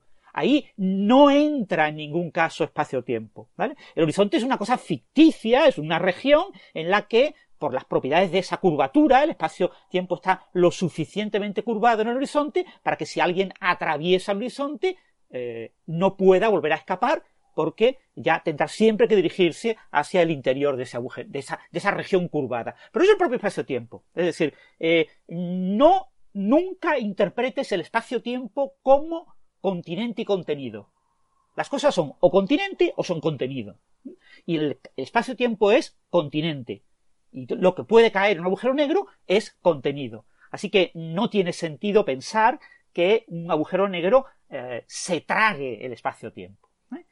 Eh, ¿Puede un agujero negro supermasivo en una escala de tiempo muy muy larga, pero absolutamente enorme, eh, eh, tragar todo lo que le rodea? No necesariamente, porque los objetos que caen en los agujeros negros, como los agujeros negros son muy pequeños, en general hay un proceso de dispersión, es decir, le pasa como a un cometa o como a un o como a Oumuamua, ¿no? Cuando se acercó al Sol, ¿no? Son objetos que adquieren, eh, se acercan al agujero negro y siguen una trayectoria que no necesariamente es una trayectoria elíptica, es una trayectoria hiperbólica, con lo que se alejan del agujero negro. Con lo que muchos de los objetos que eh, Tú puedes pensar que pueden acabar cayendo en un agujero negro, como el agujero negro muy pequeño, acabarán fallando y acabarán aproximándose al agujero negro y acabarán siendo expulsados. Y eso ocurrirá con muchas estrellas, con muchos planetas, con, muchos objetos. Es decir, los agujeros negros no son sumideros en los que todo cae, ¿vale? Lo único que cae en un agujero negro es lo que está cerca del agujero negro y va, va con una trayectoria para caer en su interior. el agujero negro tiene una región de influencia muy pequeña, es más grande que el propio horizonte, pero es una región relativamente pequeña e influye muy poco en la, en la gravitación a grandes escalas. Con lo que mm, no tiene ningún sentido pensar que eh, toda la galaxia Vía Láctea va a ser consumida por el agujero negro central. Eh, eso es completamente ridículo, no, no tiene sentido.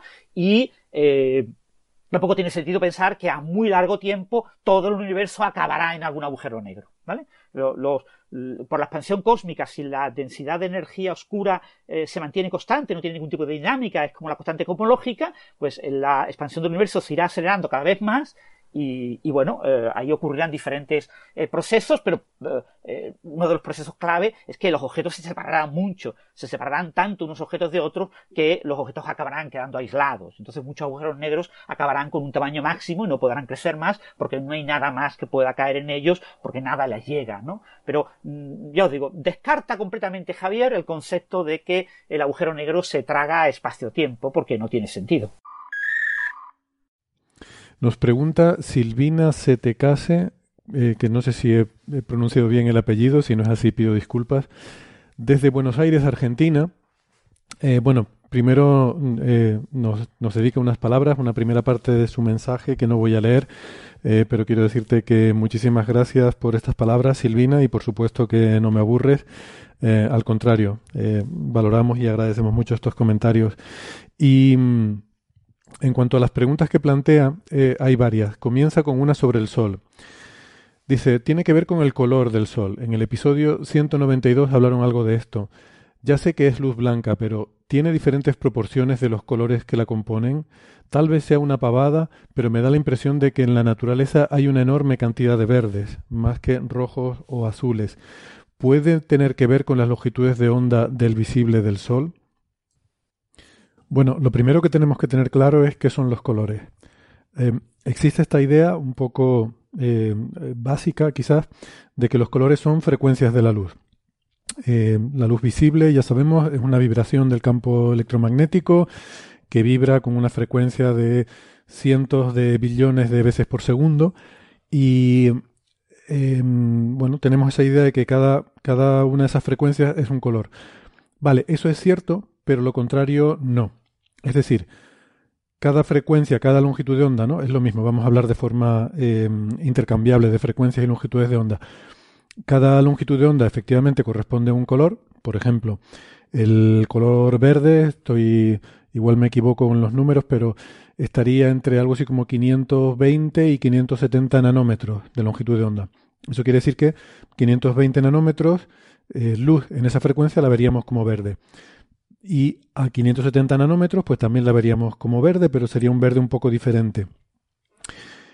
Entonces esas frecuencias son colores, pero lo contrario no es cierto. No todos los colores son frecuencias, porque esos son, em, digamos, colores puramente monocromáticos. Sería mm, una única frecuencia. Sin embargo, eh, lo que nosotros eh, percibimos realmente es una distribución continua de diferentes frecuencias mezcladas.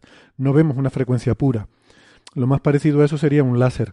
Es lo más parecido a una luz que sea totalmente monocromática. En realidad no lo es del todo porque para ser perfectamente monocromática, entre otras cosas, tendría que estar vibrando desde hace infinito tiempo y prolongarse hasta dentro de infinito tiempo con eh, la misma eh, frecuencia de vibración. Mm, pero, como digo, el láser se, aproxima mucho, es cuasi monocromático y sería una, casi, casi un color puro. Pero en general las cosas mm, en la naturaleza pues son más complicadas y nosotros pues eso, cuando percibimos un color lo que estamos percibiendo es una distribución.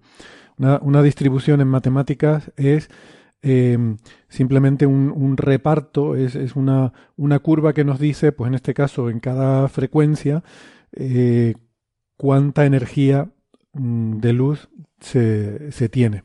Entonces, eh, yo digo, pues entre 520 nanómetros y un poquito más, ¿cuánta energía tengo?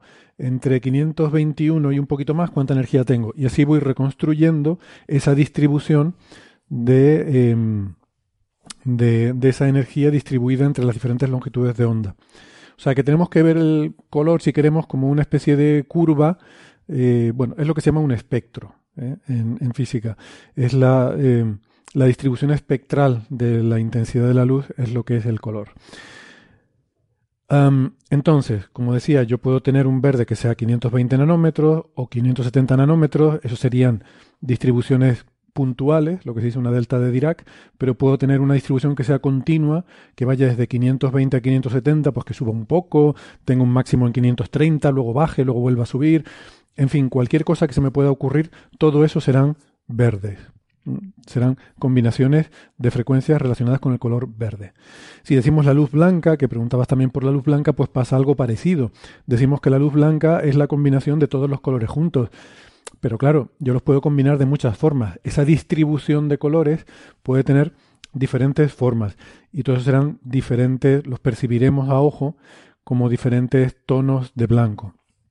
Em, por tanto, un color no lo podemos dar como un único número, sino que es una distribución que abarca todo el espectro visible. Hay modelos simplificados que son muy útiles, por ejemplo el modelo RGB em, es quizás el más extendido, el que, el que eh, se usa en las pantallas de la mayoría de dispositivos para representar colores.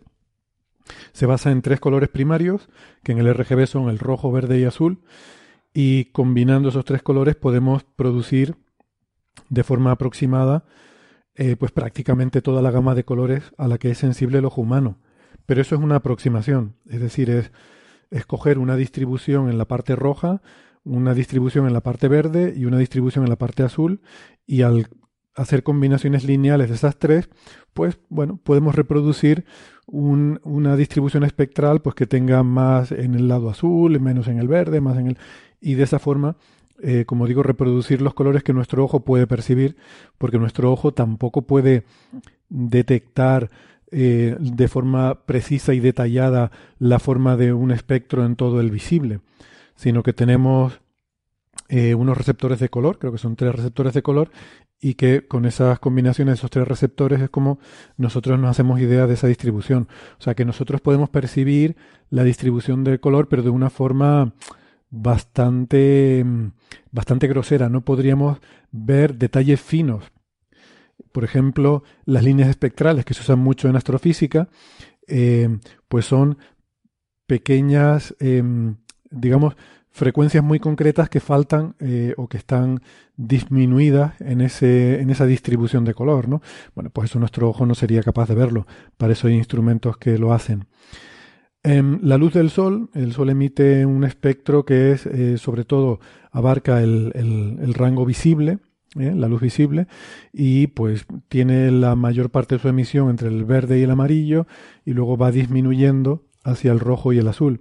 O sea que la luz del Sol, bueno, podemos decir que es luz blanca porque tiene todo el rango, eh, pero tiene más de unos colores que de otros. ¿no? Eh, hay frecuencias en las que emite más, que son esas que están por la parte central del espectro entre el verde y el amarillo, y frecuencias en las que emite menos, como serían el rojo y el azul. Y luego esto se complica más porque la atmósfera de la Tierra pues eh, no absorbe de forma homogénea todos los colores, con lo cual la atmósfera también introduce una cierta coloración porque cambia la distribución espectral de la luz que nos viene del Sol. Y no es lo mismo cómo absorbe la atmósfera cuando el Sol está justo sobre nuestra cabeza y entonces los rayos vienen perpendiculares y atraviesan muy poquita, una capa muy delgada de atmósfera, que cuando el Sol está poniéndose en el horizonte al atardecer o al amanecer, y entonces esos rayos tienen que atravesar una longitud muy grande de atmósfera.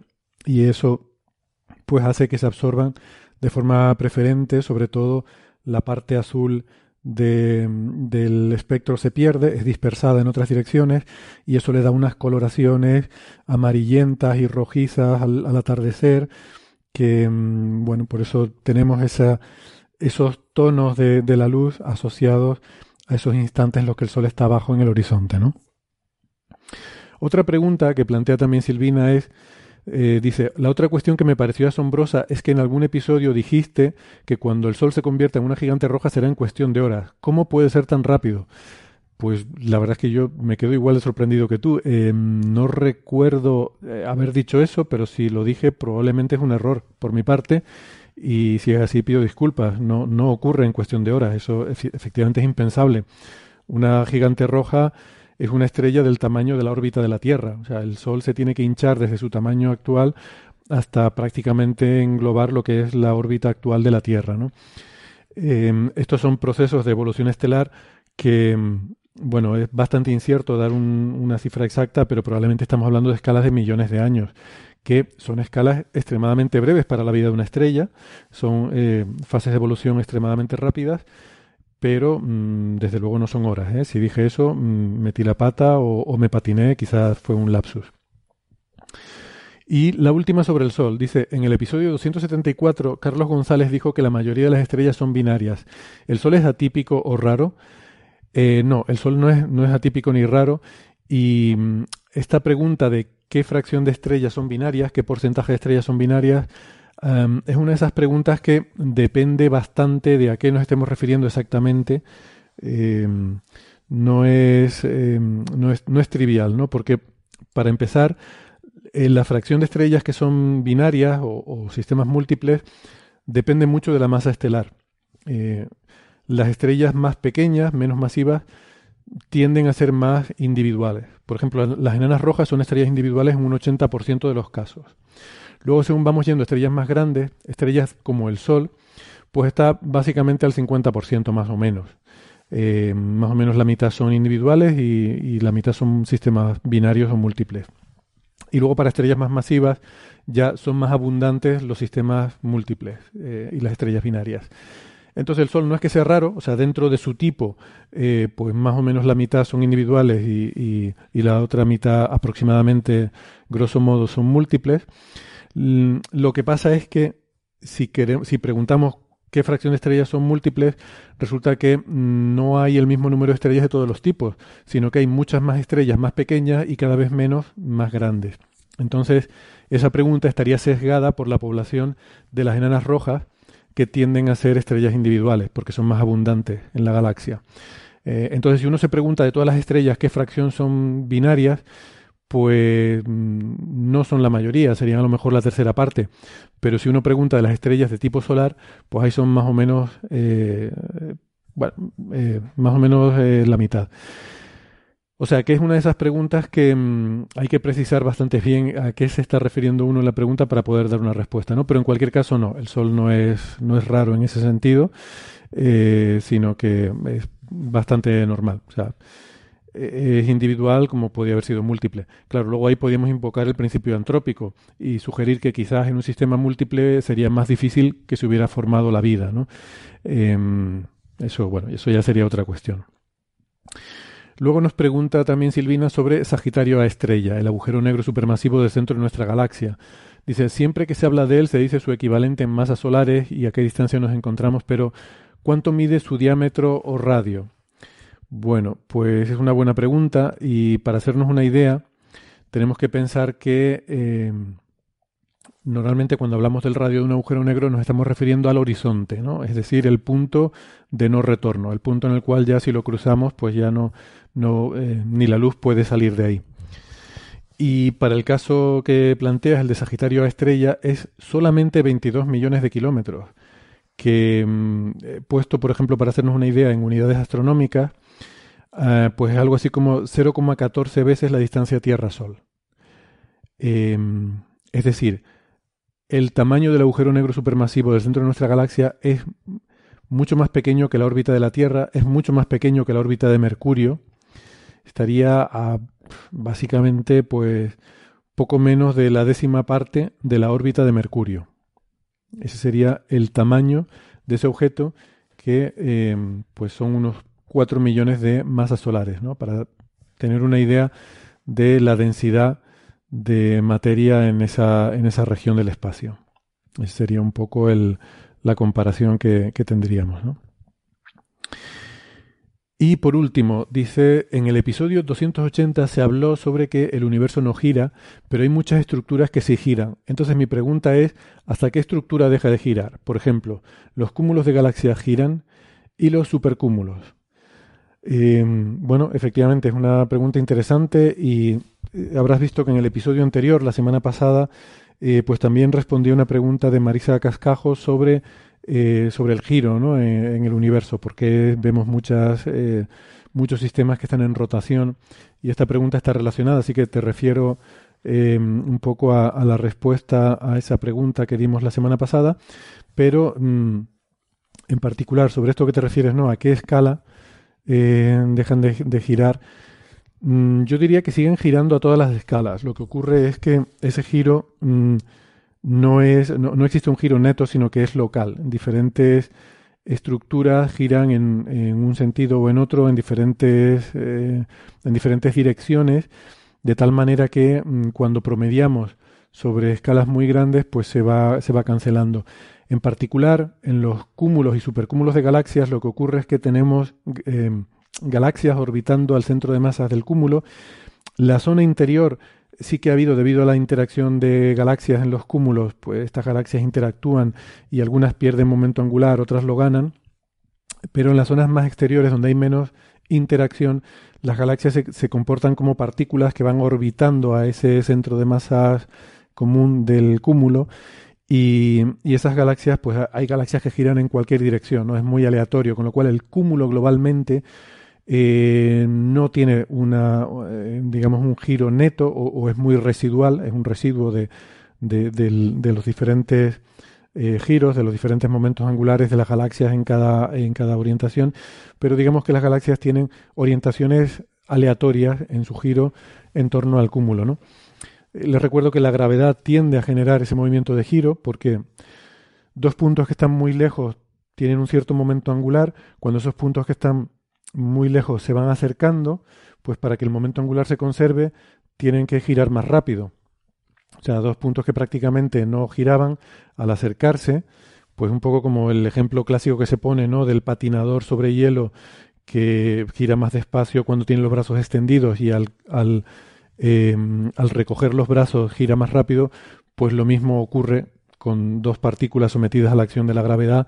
Cuando están muy lejos, pues pueden no tener prácticamente giro, pero ese mm, pequeño giro residual que puedan tener al acercarse por efecto de la gravedad, pues va a acelerarse para que se conserve el momento angular. ¿no? Em, entonces, cuando la gravedad hace colapsar mm, la materia, materia que está muy distante, la, la, acerca, la comprime, aumenta, generando zonas de mayor densidad, pues vamos a tener movimientos de rotación en torno al centro de masas de, de ese sistema. ¿no? Por eso nos vamos a encontrar estas eh, órbitas de las galaxias en torno a los cúmulos, pero que como digo son aleatorias de tal manera que tomando en escalas suficientemente grandes, pues, eh, pues es cero. Entonces, bueno, para responder ya a la pregunta, cuando tenemos un sistema como una galaxia donde ha habido cierta disipación de, del gas en alguna dirección, pues eh, podemos ver un sistema que gira con una dirección preferente, pero ya en sistemas más grandes como cúmulos o supercúmulos, donde no ha habido esa disipación y se mantienen las em, el, momento angular eh, inicial, pues ahí lo que tenemos son eh, órbitas aleatorias en direcciones aleatorias en torno al centro de masas y no hay un momento angular neto, mm, más que bueno, pues algo quizás muy residual em, a escalas de, o sea que yo quizás entraría, pues eso, en escalas mayores que galaxias, donde ya dejamos de apreciar ese giro neto.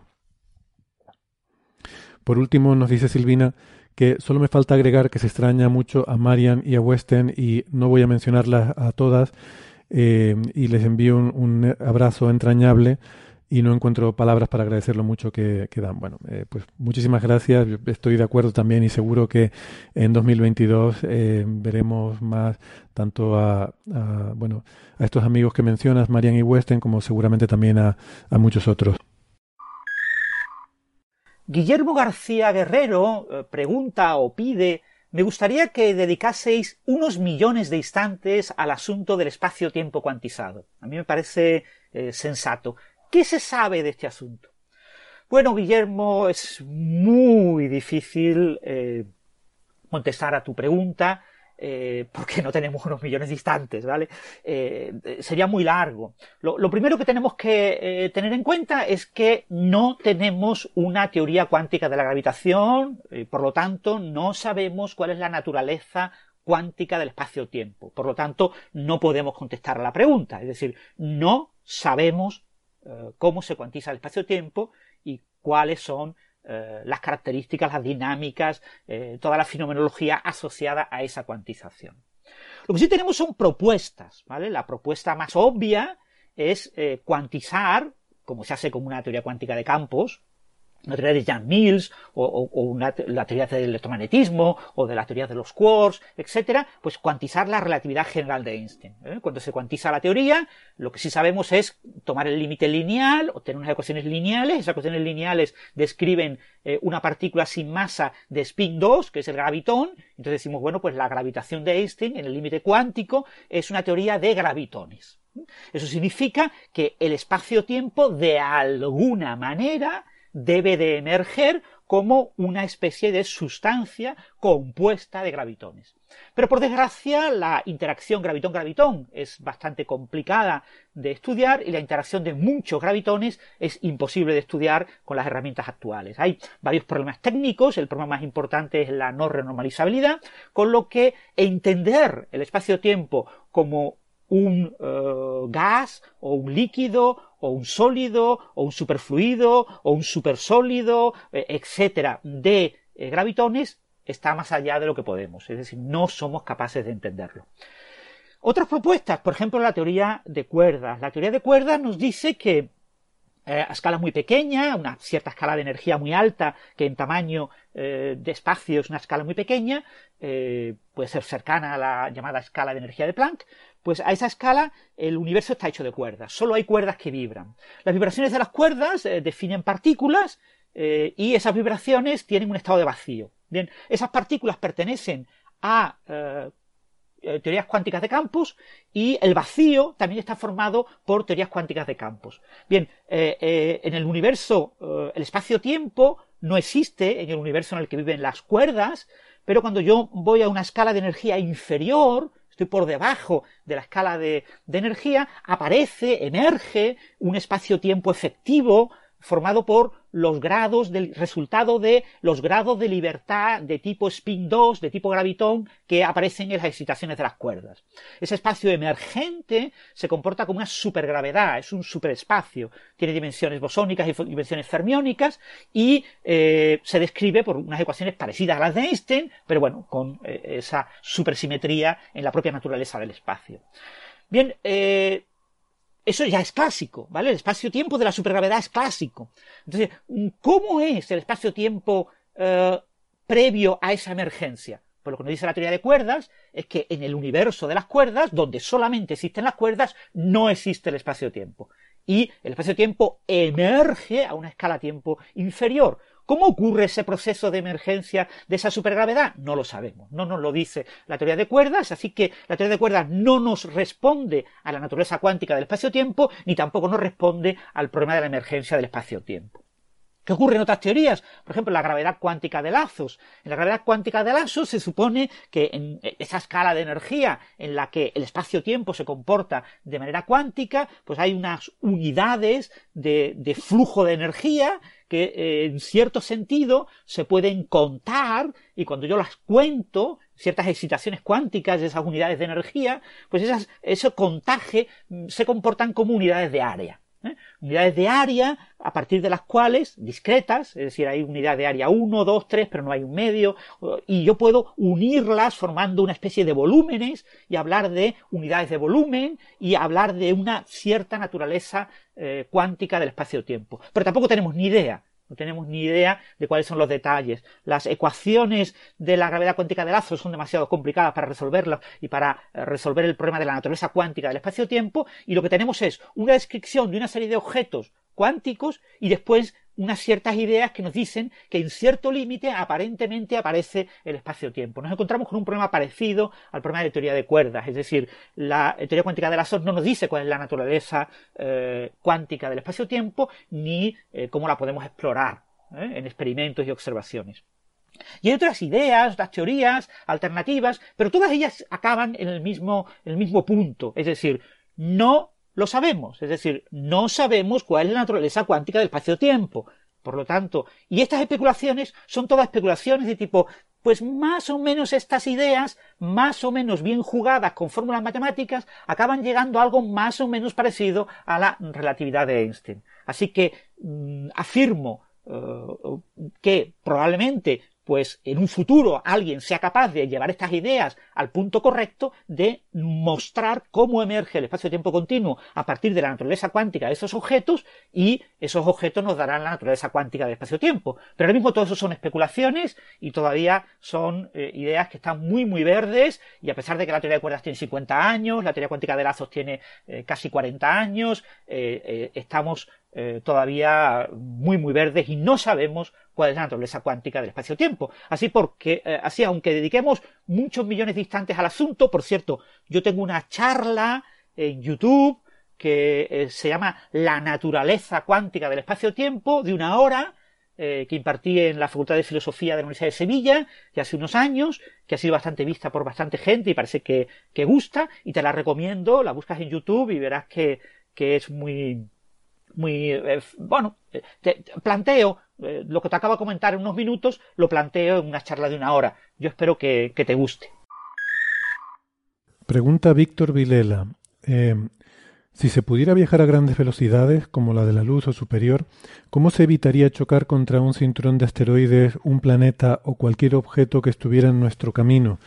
Lo mismo es una chorrada de preguntar, pero el otro día leyendo un artículo que puede ser posible superar, la velocidad de la luz, eh, Alcubierre, entre paréntesis, me llegué a preguntar, gracias y felicidades por el magnífico programa. Bueno, gracias a ti por la pregunta, Víctor.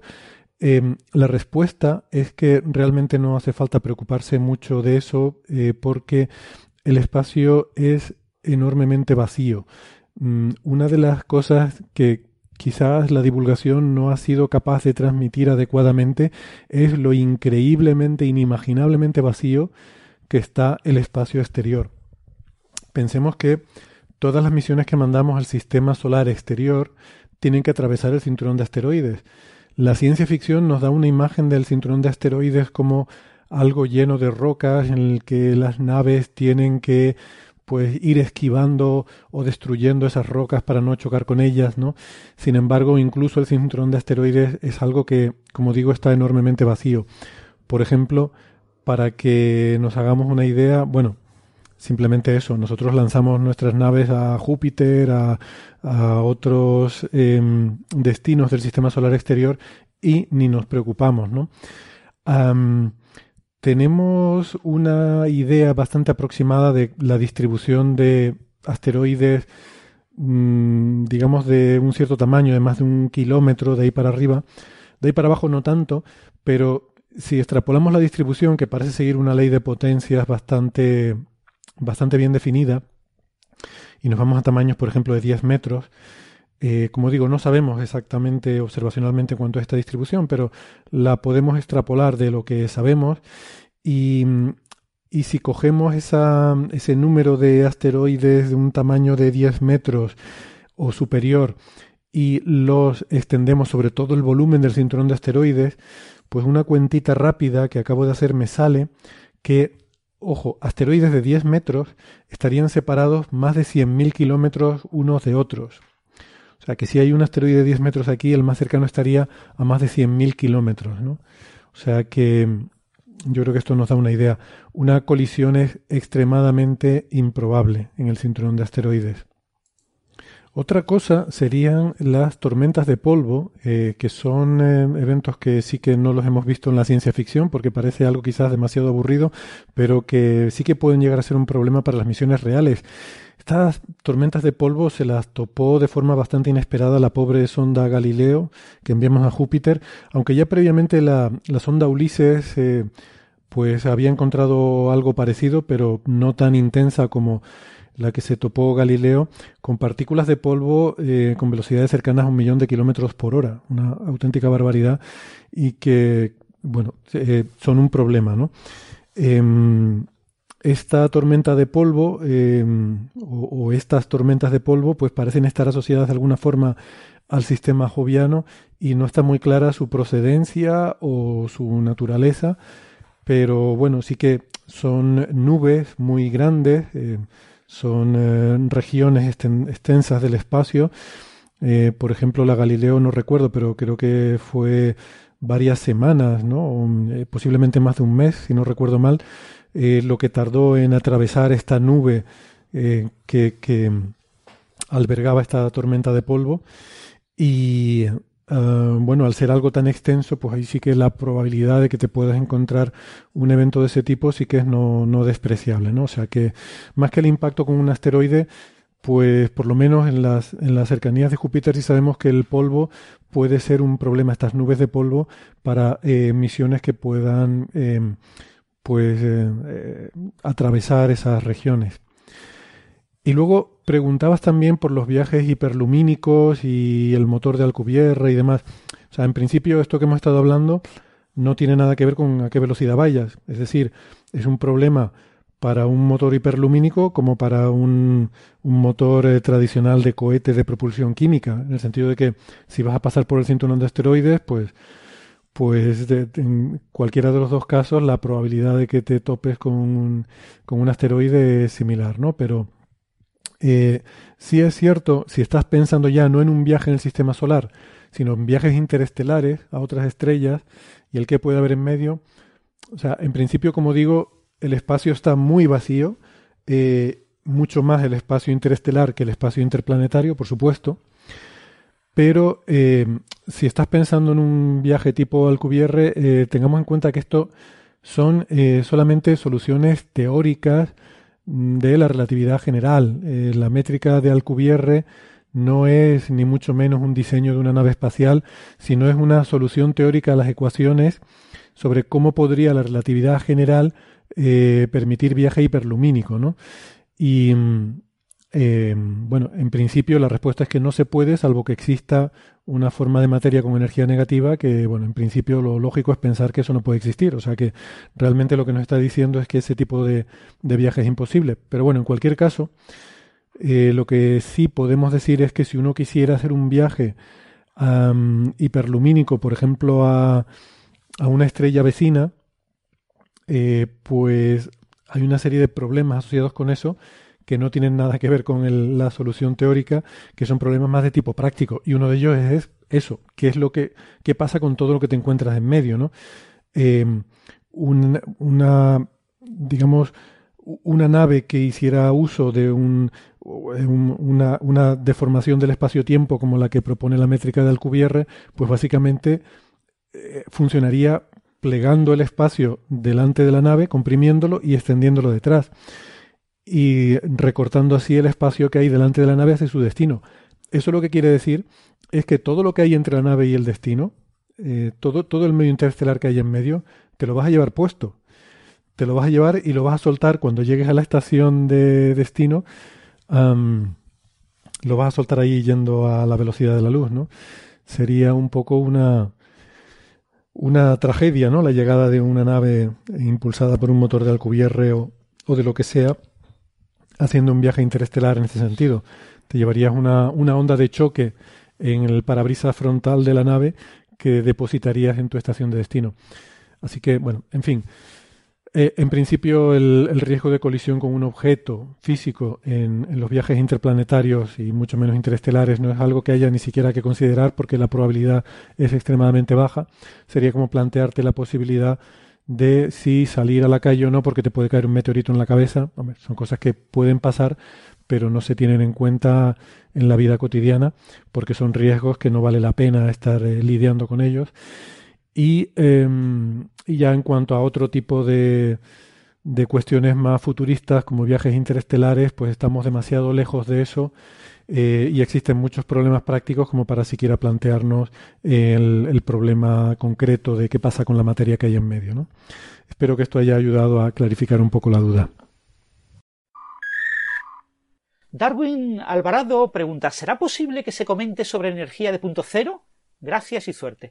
Bueno, eh, eh, gracias a ti, Darwin, por la pregunta. Eh, si queréis, básicamente la, energía de punto cero es como un nombre muy, muy, muy exótico para algo relativamente muy sencillo. Para que un sistema físico sea realizable en la naturaleza, la descripción eh, de energética, el panorama energético, la, descripción de todos los posibles estados de ese sistema y la asociación a esos estados de ese sistema de ciertas eh, energías, eh, implica que tiene que haber un mínimo de energía, que tiene que haber un estado fundamental con una energía mínima. ¿Por qué? Bueno, por un lado porque las energías son siempre relativas. Es decir, cuando yo tengo diferentes excitaciones de un sistema, estoy hablando palabras muy genéricas, pero podéis imaginar muchos sistemas, puede ser un campo cuántico, podéis imaginar un oscilador armónico, podéis imaginar eh, el universo en su conjunto, pues las excitaciones de un sistema eh, tienen energías que yo puedo eh, transitar de unos estados a otros y, y, en esas transiciones hay cambios de energía, con lo que yo puedo medir las energías relativas entre diferentes estados de un sistema. Claro, si hay un estado fundamental, a ese estado fundamental, es el estado al que yo llamo de energía de punto cero, es un estado eh, con este nombre porque yo a ese estado fundamental puedo transitar de cualquiera de los otros estados. Y de ese estado fundamental puedo transitar a los otros estados. Pero no puedo ir más abajo. No hay energía más abajo de ese mínimo de energía que llamo estado fundamental que está es asociado al estado fundamental. Entonces, en ese mínimo de energía, si yo le pongo energía igual a cero, yo ya puedo hablar de energías con valor absoluto, porque lo que antes eran energías relativas, entre dos estados por su transición, ahora puedo hacer la transición al estado fundamental de ambos casos, ¿no? Entonces, esa transición al estado fundamental me da la energía absoluta, es relativa al estado fundamental. Por eso, el estado fundamental, eh, el estado de ese mínimo de energía, le llamo estado de energía de punto cero, porque puedo ponerle asignarle el valor de energía igual a cero y entonces tener un valor dado eh, eh, absoluto para las energías de los demás estados, siempre relativos a este estado de energía de punto cero. Y esto ocurre en todos los sistemas, es decir, los sistemas físicos que no tienen mínimo de energía, es decir, que no tienen energía de punto cero, son irrealizables en la naturaleza, no tienen sentido. ¿Por qué? Porque si yo tengo un potencial que tiene un máximo pero no tiene mínimo, ¿Qué pasa con ese potencial? Imagínate una parábola. La parábola se va a infinito a ambos lados. Entonces, eh, eh, el, el punto en el máximo es un lugar inestable porque pequeñas perturbaciones hacen que caiga hacia un lado hacia otro. Y si cae hacia un lado, se irá, caerá buscando un mínimo, pero no lo logra encontrar, porque no hay mínimo, hemos dicho. Entonces llegará a infinito. Entonces el sistema adquirirá energía hasta adquirir una cantidad infinita de energía. Y eso es imposible, ¿vale? Eso, eso no tiene sentido en física. Por lo tanto, ese, si a ti te surge en tu descripción matemática un estado de este tipo, por ejemplo, lo que pasa en teoría de cuerdas con el taquión, pues automáticamente tú desechas la teoría, la tiras a la basura. O, por el contrario, lo que pasa en teoría de cuerdas, corriges la teoría para que no aparezca, para que se suprima ese estado taquiónico, ese estado con un máximo, que es un estado inestable. ¿eh? Entonces, una, eh, teoría física coherente, bien formulada, tiene que tener un mínimo y un estado fundamental asociado a que el sistema se encuentre en ese mínimo de energía y en ese mínimo de energía yo le llamo energía de punto cero. Claro, tú me dirás, ¿y por qué no se le llama siempre energía cero? Bueno, no se llama energía cero porque, eh, por cuestiones puramente históricas, sobre todo porque cuando se empezó a calcular este tipo de estados con mecánica cuántica, eh, se observó que la energía de punto cero, cuando uno hace los cálculos matemáticos, mm, me da un valor finito, a veces un valor negativo, un valor positivo, pero un valor finito. No me da cero. La matemática no me da cero. Eh, yo tengo que, eh, sumar eh, las infinitas excitaciones del estado fundamental. Y en ese tipo de sumas pues las sumas son divergentes, no tengo ningún número, pero tengo que asignar algún número. Por ejemplo, imagínate, un ejemplo muy sencillo, el oscilador armónico, un, péndulo, un muelle que se mueven de manera armónica, con un seno, con un coseno. Cuando tú cuantizas los estados, te das cuenta de que, eh, y le asignas una energía a los estados, te das cuenta que el estado de mínima energía, es decir, que no hay ninguna vibración, es un estado que tiene un valor dado una energía dada, ¿eh? es un medio de, la constante de, de, Planck convertida en energía, eh, multiplicada por, la frecuencia natural del sistema. Eh, ¿eso, ¿Eso qué significa? Eso significa que el oscilador armónico en su estado de mínima energía necesariamente está oscilando? No, eso es ficticio, ¿vale? Eso, es, eso significa que, bueno, que en mi formulación matemática me aparece un número para la energía de punto cero. Pero yo ese número puedo ponerlo cero, Puedo decir, no, pues eso se llama renormalizar, regularizar el problema. Yo renormalizo el problema diciendo, no, no, en realidad el estado fundamental tiene energía cero y los demás estados de vibración del sistema armónico tienen energía relativa a esa energía de punto cero. Pero yo he calculado matemáticamente y me ha salido un valor que no es cero, que no es cero. Bueno, pues no pasa nada, es tu formulación matemática. La formulación matemática no tiene por qué asignarle al estado matemático, o sea, de manera directa, cuando yo lo hago eh, eh, directamente sin preocuparme por fenómenos como la renormalización, pues yo me encuentro con que aparece un valor finito o un valor infinito. ¿eh? en teoría cuántica de campos aparecen valores infinitos, pero yo sumo un medio infinitas veces. Entonces, eh, pues eso es un valor obviamente divergente, no, tiene, es infinito. Pero no importa, porque yo puedo asignar a ese estado un valor cero. Y digo, a esa energía del mínimo le asigno el valor cero. Y a partir de ese momento, todos los demás, las excitaciones del oscilador armónico siempre tienen energía relativa a ese punto cero. O las partículas en un campo cuántico tienen energía relativa a su vacío. ¿Eh? Si un campo cuántico tiene varios vacíos, podría tener eh, eh, partículas en cada uno de esos vacíos y las energías de esas partículas serán relativas a su vacío. el campo puede fluctuar de un vacío a otro, pero las partículas no pueden cambiar de un vacío a otro. ¿eh? Lo que cambia es el campo, el estado del campo. Pero en cada mínimo tendré, tendré excitaciones del campo de tipo partícula, asociadas y con energía relativa a su mínimo. ¿eh? Si tengo más de un mínimo, tendré varios lugares donde puede ocurrir eso. ¿eh? Las transiciones entre vacíos se llaman instantones, etcétera, pero no voy a entrar en esos detalles. Así que la energía del punto cero es la energía que yo asigno a la energía igual a cero que yo asigno al estado de mínima energía al estado fundamental de un sistema. Y tiene que existir ese estado de mínima energía para que el sistema sea físicamente realizable. Porque si no existe ese estado de mínima energía, pues el sistema es inestable y no puede describir la realidad. Alberto Cifrián dice, creo que entiendo la dualidad onda-corpúsculo. Entiendo que un telescopio capta fotones, corpúsculos, que vienen de muy lejos y con larga exposición puede integrar todos los que recibe para formar una imagen de objetos débiles. Creo entender que un interferómetro óptico capta la misma imagen en varios equipos y crea patrones de interferencia, onda, igualando los caminos de los distintos haces. Pero los fotones vienen de una estrella enorme, no de un láser casi puntual, así que no son coherentes y hay mezcladas muchas frecuencias. No entiendo cómo consiguen sacar algo en claro. Y cuando pasamos a radiotelescopios que graban sus señales y se hace interferencia calculada, ya no sé si es onda, corpúsculo o magia. Gracias por tantas horas de enseñanza y felices fiestas. Bueno, pues gracias Alberto, felices fiestas a ti también. Em, vale, aquí hay, hay quizás un par de cuestiones que convendría clarificar de entrada. ¿no? Eh, la primera es qué es exactamente la interferencia, eh, me gustaría empezar por ahí. Y luego hablamos de la dualidad onda-corpúsculo, que también creo que, que, valdría la pena aclarar algunos conceptos y entonces espero que te quede más claro todo el tema de la interferometría óptica en telescopios y, de la interferometría de radio todavía más y, y, a ver si conseguimos que no parezca magia.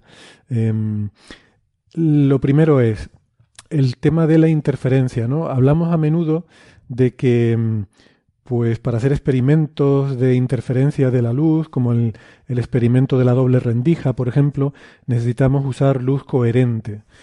Y, esto puede sonar así un poco, eh, un poco místico, ¿no? ¿Qué queremos decir? ¿Qué significa eso? Es, eh, a ver, no, no es nada extraño, no es nada del otro mundo. Luz coherente simplemente lo que quiere decir es que está en fase.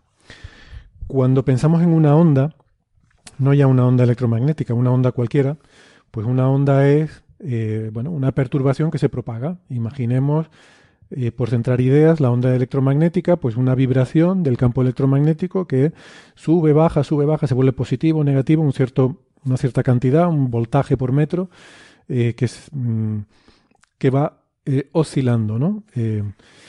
Pues puede haber sido creada por una transición atómica, por ejemplo, eh, que perturba el campo electromagnético, y esa perturbación, pues igual que cuando perturbamos la superficie de un estanque, se va propagando hacia afuera radialmente. Bien. Cuando pensamos en una onda, solemos pensar en eh, la frecuencia de esa onda, es decir, em, cuánto de rápido oscila arriba y abajo, y también en la amplitud, o sea, cuánto de fuerte eh, es la, eh, la perturbación que se está propagando. ¿no? Pues no es lo mismo que sea una de un voltio por metro que una de dos voltios por metro, por poner un ejemplo. ¿no? La segunda sería el doble de amplitud eh, de la perturbación del campo electromagnético. Bien. Pero existe un tercer factor que no solemos tener en cuenta, que es la fase de la onda. La fase es simplemente si esa onda, digamos que parte de cero o parte del pico o, o cómo parte, ¿no? Eh, quizás es más fácil si intentamos pensar en dos ondas que queremos superponer. Si la primera empieza en cero, luego sube, pasado un cierto tiempo llega al máximo y luego empieza a bajar, etcétera. esa sería la primera onda. Y ahora supongamos la siguiente onda, que en vez de empezar en cero, empieza en un pico. Y desciende, llega a cero, y entonces serían dos ondas con la misma frecuencia exactamente, serían exactamente iguales, pero con una fase diferente. Decimos que están desfasadas. O sea, serían em, dos ondas que tendrían todas sus características iguales, pero una fase diferente. Bueno, pues la fase simplemente es desplazar la onda en el tiempo. ¿Vale? Normalmente no solemos hablar de la fase porque para casi todo en la vida cotidiana la fase es irrelevante. Lo que nos interesa es la frecuencia, porque por ejemplo en el caso de la luz, la frecuencia tiene que ver con el color, con la energía de, esa, eh, de esa onda, o por otra parte la amplitud, ¿no? La amplitud pues que tiene que ver con cuánto de intensa es la radiación que se está propagando en esa onda. Eh, claro, la fase para nosotros es irrelevante porque no podemos detectar la fase de la luz. Pensemos que las frecuencias de vibración de la luz son de cientos de billones de veces por segundo. O sea, que yo cuando mi detector está vibrando cientos de billones de veces por segundo, yo no soy capaz de detectar esa vibración, de, verla eh, como sube y baja, sino simplemente lo que veo es la energía que esa onda deposita en el detector. Entonces no puedo ver cómo sube y baja, por lo tanto no puedo ver si empezó un poquito antes, un poquito después, eso me es irrelevante. Em, sin embargo, eh, la fase sí que es importante cuando pensamos en la interferencia. Porque si yo cojo dos ondas, como decía antes, supongamos que tienen exactamente la misma frecuencia y si esas dos ondas tienen la misma fase, es decir, las dos están subiendo a la vez, llegan al máximo a la vez, luego empiezan a bajar las dos a la vez, si tienen exactamente la misma fase, lo que ocurre es que se refuerzan mutuamente. Como cuando una sube, la otra también sube, eh, cuando lleguen al pico, la perturbación total será la suma de las dos. O sea, si mis ondas tienen una amplitud de un voltio por metro cada una, pues el pico, en vez de ser un voltio por metro, será de dos voltios por metro. ¿Vale? Esa es un poco la, eh, lo que ocurre cuando tenemos dos ondas que están en fase. O sea, se suman por así decirlo. Es como si tuviéramos el doble de onda. Sin embargo, pasa una cosa curiosa. Eh, cuando yo combino dos ondas, puede ser que en vez de estar en fase, estén justo lo contrario, que estén en contrafase. Es decir, que cuando una esté en más uno, la otra esté en menos uno. Luego la que está en más uno empieza a bajar y la que está en menos uno empieza a subir. Y las dos llegan a cero. Cuando eso ocurre, cuando están en contrafase, dos ondas que, sean exactamente iguales, lo que va a pasar es que se cancelan. Es decir, siempre vamos a tener cero. O sea, yo sumando dos ondas puedo anularlas. Y esto es una cosa muy impresionante porque cada onda por separado tiene una energía. Entonces, si las juntamos las dos, ¿cómo es posible que dos cosas que, transportan energía, eh, pues la suma de esas dos ondas que llevan energía sea cero? que, se cancelen ¿no? completamente. Es un poco contraintuitivo, eh, pero puede ocurrir. Lo que pasa es que, claro, yo dos ondas diferentes no las puedo cancelar en todo punto del espacio y del tiempo. Las puedo cancelar, a lo mejor en un punto del espacio, puedo hacer que estén en contrafase y entonces ahí tendré cero energía. Pero habrá otro punto del espacio donde estén en fase y entonces ahí tendré el doble de energía. ¿no? O sea que de alguna forma esas ondas en unas partes del espacio estarán eh, reforzándose y estarán en fase y en otras partes estarán en contrafase. ¿no? Bueno, ahora vamos a pensar un poco en la dualidad onda-corpúsculo. Sabemos que la luz es ambas cosas. A veces manifiesta propiedades de onda y a veces manifiesta propiedades corpusculares. Y entonces, eh, para determinadas cosas podemos pensar en la luz como una onda electromagnética, pero para otras cosas eh, podemos pensar en, ella como eh, fotones, que son partículas, que son bolitas que se propagan por una cierta trayectoria. ¿no? Bueno, esto es una propiedad cuántica de, iba a decir de la luz, pero en realidad es prácticamente de toda la materia. Eh, en algunas situaciones se manifiesta como con una naturaleza ondulatoria y en otras con una naturaleza corpuscular. Esto puede ser muy confuso Yo la forma intuitiva que tengo de pensar en este tema, y bueno, te lo digo por si te ayuda a ti también a, aclarar conceptos, es que en general la luz se comporta como una onda para todo aquello que no tiene que ver con una eh, detección o una interacción. es decir, que cuando la luz interactúa con un detector eh, o con un átomo, entonces tenemos que pensarla como una partícula. Eh, pero cuando la luz se está propagando por el medio, entonces es mejor considerarla como una onda. ¿Vale? O sea, solamente en la detección vamos a considerar la luz como una partícula. Em, entonces, si partimos de, esa base, podemos imaginar algo como eh, el experimento de la doble rendija. en el experimento de la doble rendija, del experimento famoso de Young, lo que hacemos es que un determinado, mm, determinado frente de ondas, una, una, determinada, un determinado haz de luz, lo hacemos pasar por una eh, una pantalla opaca en la que hay dos rendijas. De esa forma, mm, al otro lado de esa pantalla, pues lo que hacemos es seleccionar dos haces que parten de esas dos rendijas y luego llegan a una placa que bueno, pues podría ser una placa fotográfica eh, o puede ser un detector, eh, una cámara CCD, lo que sea, es el lugar donde vamos a detectar los fotones. Em, a lo largo de todo este recorrido, hasta esa detección final, vamos a pensar en la luz como una onda. Entonces, como onda que es, esa luz pasa por las dos rendijas y luego los dos haces que salen de esas dos rendijas van a interferir entre sí, porque son, son ondas que cuando las vamos a mezclar en la pantalla se van a superponer de tal forma que en algunos puntos de la pantalla la superposición es destructiva porque están en contrafase y en otros puntos será eh, constructiva porque están en fase. ¿Vale? Entonces allí donde estén en fase vamos a ver que hay más intensidad de la luz y donde estén en contrafase veremos que hay menos intensidad. ¿Vale? Em, esto puede ser un poco confuso porque este experimento de la doble rendija se puede hacer con luz natural. Es decir, no es necesario hacerlo con luz coherente. ¿no? Hay gente que tiene en mente la idea de que para yo poder hacer interferencia tengo que usar un láser o algo así. Un láser em, es un dispositivo que produce una luz un poco especial. Eh, el láser sabemos que produce una luz que es casi monocromática eh, tiene una frecuencia muy específica, pero hay otra propiedad del láser que no solemos eh, valorar mucho, que tiene que ver con la fase, lo que yo decía al principio, ¿no? Una onda está caracterizada también por una fase, pero no solemos hacer caso a, la fase en la, vida cotidiana. Em, la luz que emite un, láser es luz que es coherente en el sentido de que em, tiene, eh, está formada por una superposición de emisiones producidas por los diferentes átomos que hay en el láser que están en fase.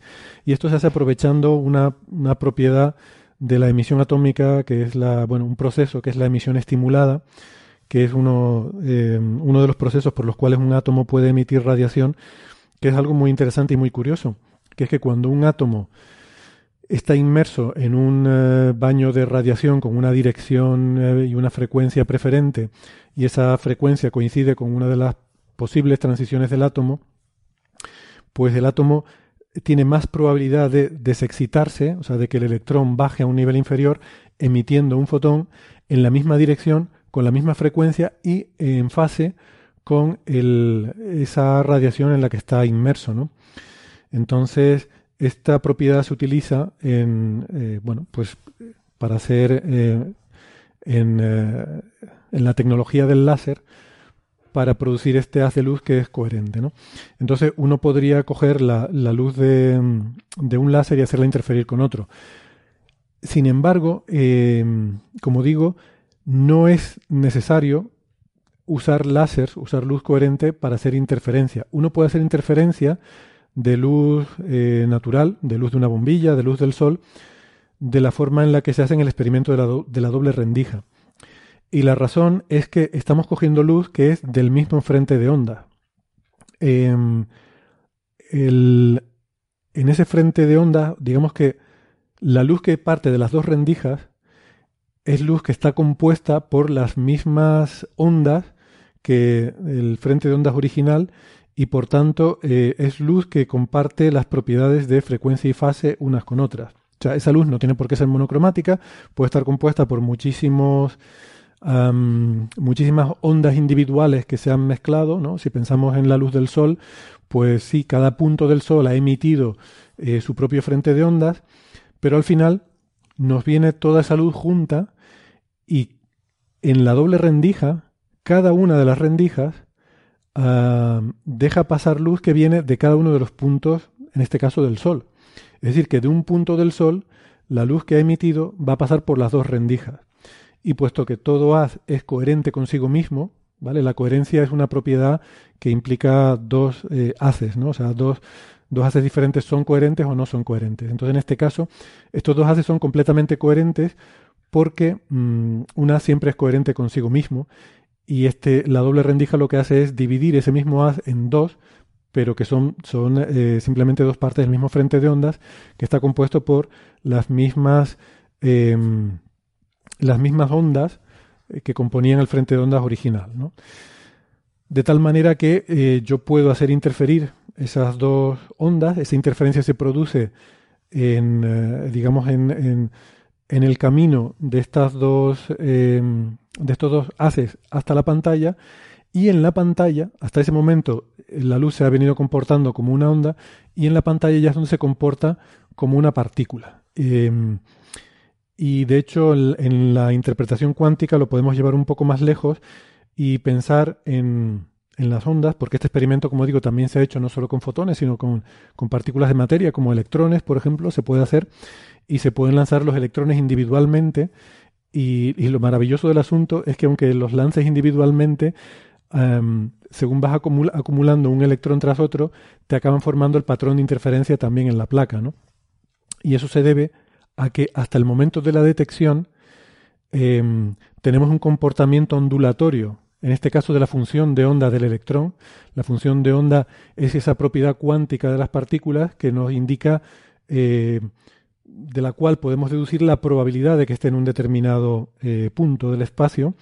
Entonces la función de onda del electrón eh, pasa por las dos rendijas, interfiere consigo misma y lo que acabamos teniendo en la pantalla es que la probabilidad de detectar el electrón en un punto o en otro, que es lo que ya cuando ocurre la detección ya es cuando eh, tenemos ese comportamiento de partícula, pero la probabilidad viene dictada por la función de onda y la función de onda ha sufrido esa interferencia, por lo cual eh, la función de onda ya contiene un patrón de franjas en las que es más probable o menos probable detectar el electrón y lo mismo eh, ocurre con la luz, ¿no?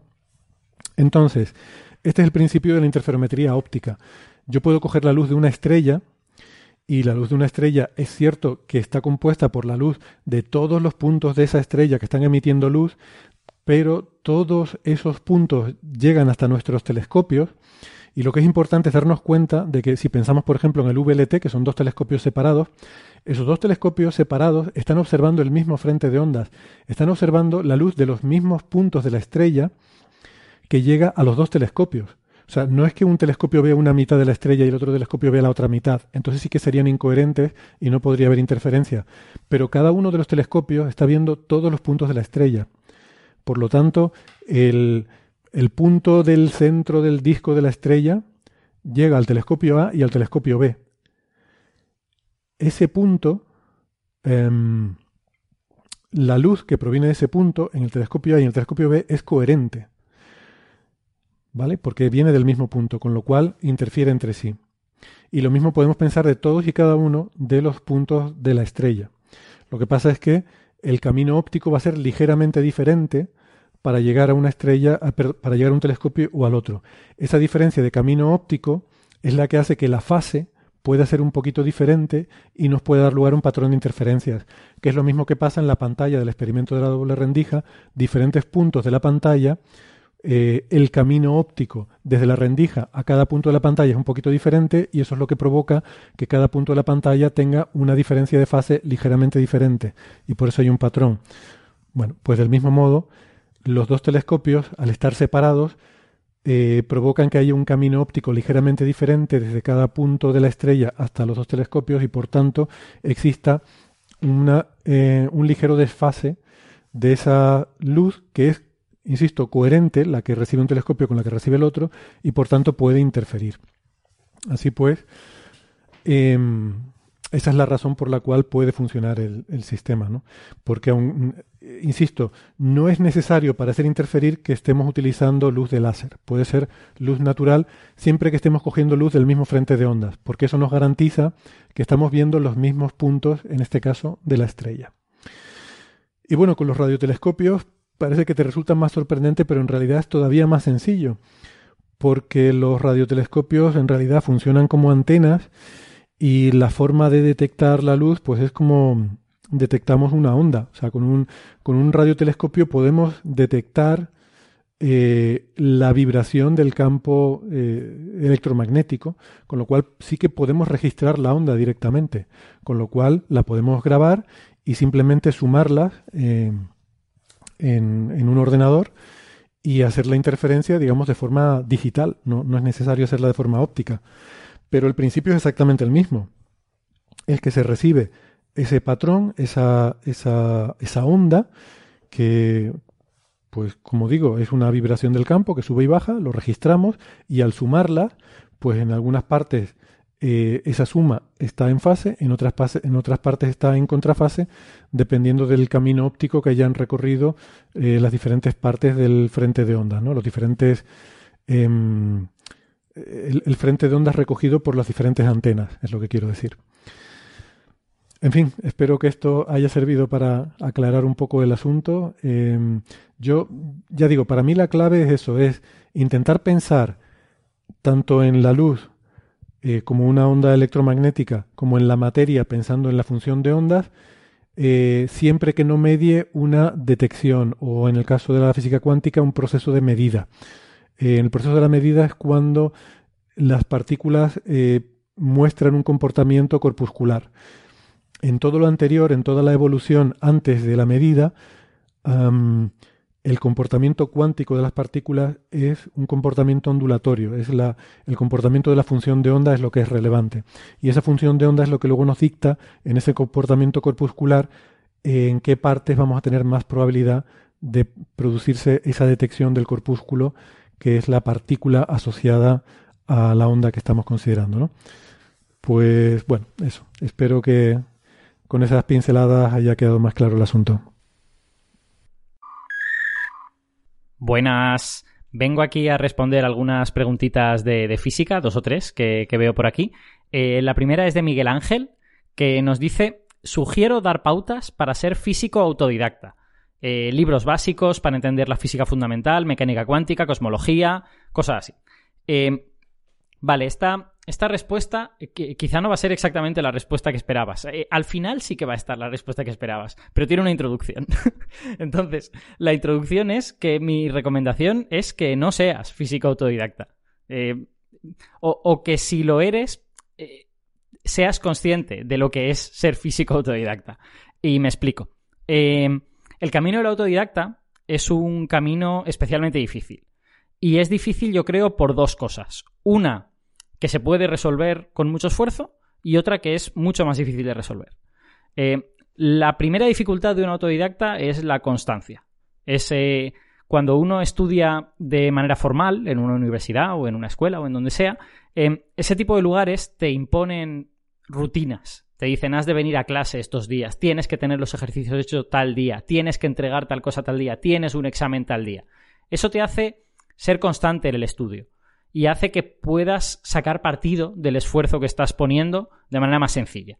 Un autodidacta tiene que tener todo eso autoimpuesto, es decir, tiene que tener una disciplina extraordinaria para poder sacar el mismo partido de sus esfuerzos que una persona que no es autodidacta. Y eso es posible que Mm, alguna gente la tenga, eh, ese tipo de disciplina, pero, pero mucha gente no la tiene. Y eso hace que el camino del autodidacta sea un camino muy difícil. Eh, pero en cualquier caso, ese no es el obstáculo más grande, en mi opinión. Ese es un obstáculo que con trabajo y mucho esfuerzo, pues a lo mejor se puede superar. Pero hay un obstáculo que es todavía mayor, que es la ausencia de contraste.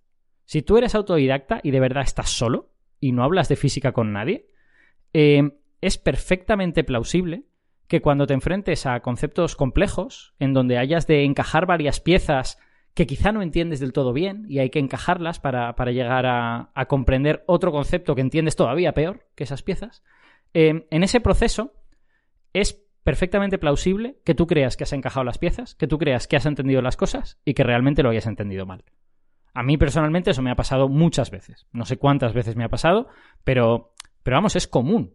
Es común estar enfrentándose a algo que no entiendes bien y decir, ja, esto debe de ser más o menos de esta manera. Tiene sentido. Y no era así. Lo estabas entendiendo mal. Eh, ese tipo de problema es de más fácil solución cuando puedes interaccionar con gente. Eh, cuando puedes interaccionar con gente que sabe más que tú, desde luego, del tipo profesores, pero también cuando puedes interaccionar con gente que sabe igual de poco que tú o a lo mejor menos que tú, como pueden ser otros estudiantes. Es decir, el, poder contrastar lo que tú crees haber entendido con lo que otras personas entienden o creen entender es increíblemente útil. O sea, no, no puedo enfatizar lo suficiente lo útil que es eso. Y, y creo por eso que el camino del autodidacta es un camino extremadamente difícil y quizá engañoso.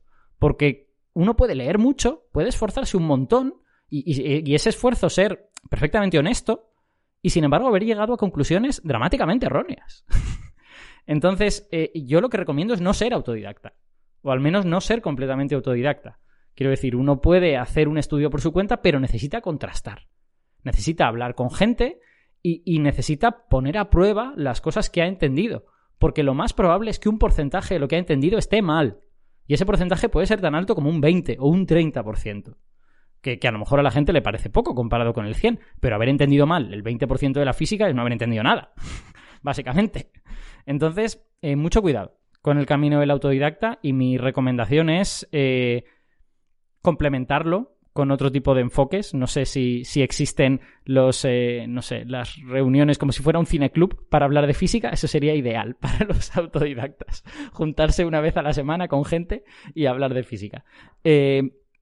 Por eso, por eso te digo que es, un, que es un camino muy complicado, incluso aunque tengas materiales fabulosos. Porque de verdad, ese contraste y la tendencia de tu mente a engañarte. Porque claro, tú eh, eh, no quieres sentirte tonto, tú quieres sentirte listo y por lo tanto quieres entender las cosas. Así que tienes muchos incentivos para engañarte y decirte a ti mismo he entendido esto cuando realmente no lo has entendido. Así que cuidado, un, camino verdaderamente complicado y, lleno, y lleno de obstáculos. Eh, de hecho, mi sensación es que el autodidacta puro, el que de verdad no contrasta las cosas, puede llegar a ser una especie de amateur avanzado. Es decir, alguien que lee divulgación y que ha leído mucha divulgación y que ha pensado mucho en la divulgación, pero que realmente tiene un techo de cristal que no le permite llegar más arriba que eso. Precisamente porque su mente es el límite. Su mente le está jugando malas pasadas sin que él lo sepa o ella lo sepa. Em, entonces, bueno, dicho, dicho, hecha esta introducción y hecho este disclaimer, em, creo que hay muchos libros que son fantásticos para, aprender física. Yo siempre recomiendo las, las lectures de Feynman, ¿no? Las, que además están traducidas al español. Hay, hay traducciones al español de las, de las lecciones de física de Feynman. Eh, la última vez que yo las vi estaban en tres volúmenes y son verdaderamente fabulosas y están llenas de ideas muy originales y de formas, eh, digamos, muy brillantes y muy esclarecedoras de entender la física y de relacionar esa física con las matemáticas. Ya sabes que las matemáticas son el lenguaje con el que la física está escrito, ¿no? Eh, entonces, las, lecciones de física de Feynman, muy útiles y muy guays. A mí, a mí me. A mí, cada vez que las leo, creo que aprendo física nueva. Eh, me parecen maravillosas. Y además me ha recomendado Héctor, eh, Héctor Socas, que él se está leyendo un libro de Leonard Susskind que se llama El mínimo teórico. Creo que no está en español, al menos yo no lo he encontrado. En inglés es The Theoretical Minimum. Eh, y es un libro en el que Saskin, que ya sabéis que es un, que es un físico, eh, una de las eminencias de la teoría de cuerdas, eh, hace un intento de explicar las cosas mínimas que la gente debería saber para entender la física. Entonces, bueno, puede que ese libro sea una especie de buena guía, o al menos una especie de índice en el que encontrar los ítems en los que luego habrás de profundizar utilizando otros libros, como pueden ser los de Feynman o cualquier otro. Eh, Entonces, bueno, yo te, recomiendo que empieces por ahí. O sea, puedes empezar directamente por Feynman, me parece maravilloso. Puedes empezar por Saskin, que seguro que es súper guay, y, tirar un poco del hilo, porque el libro de Saskin no es muy gordo. Eh, pero vamos, mi, recomendación número uno es no seas autodidacta. Eh, hazte un grado por correspondencia, eh, oblígate a interaccionar con gente a, y a tener una rutina y a todas estas cosas que el autodidacta no tiene. Porque encontrarás una comprensión mejor gracias a eso.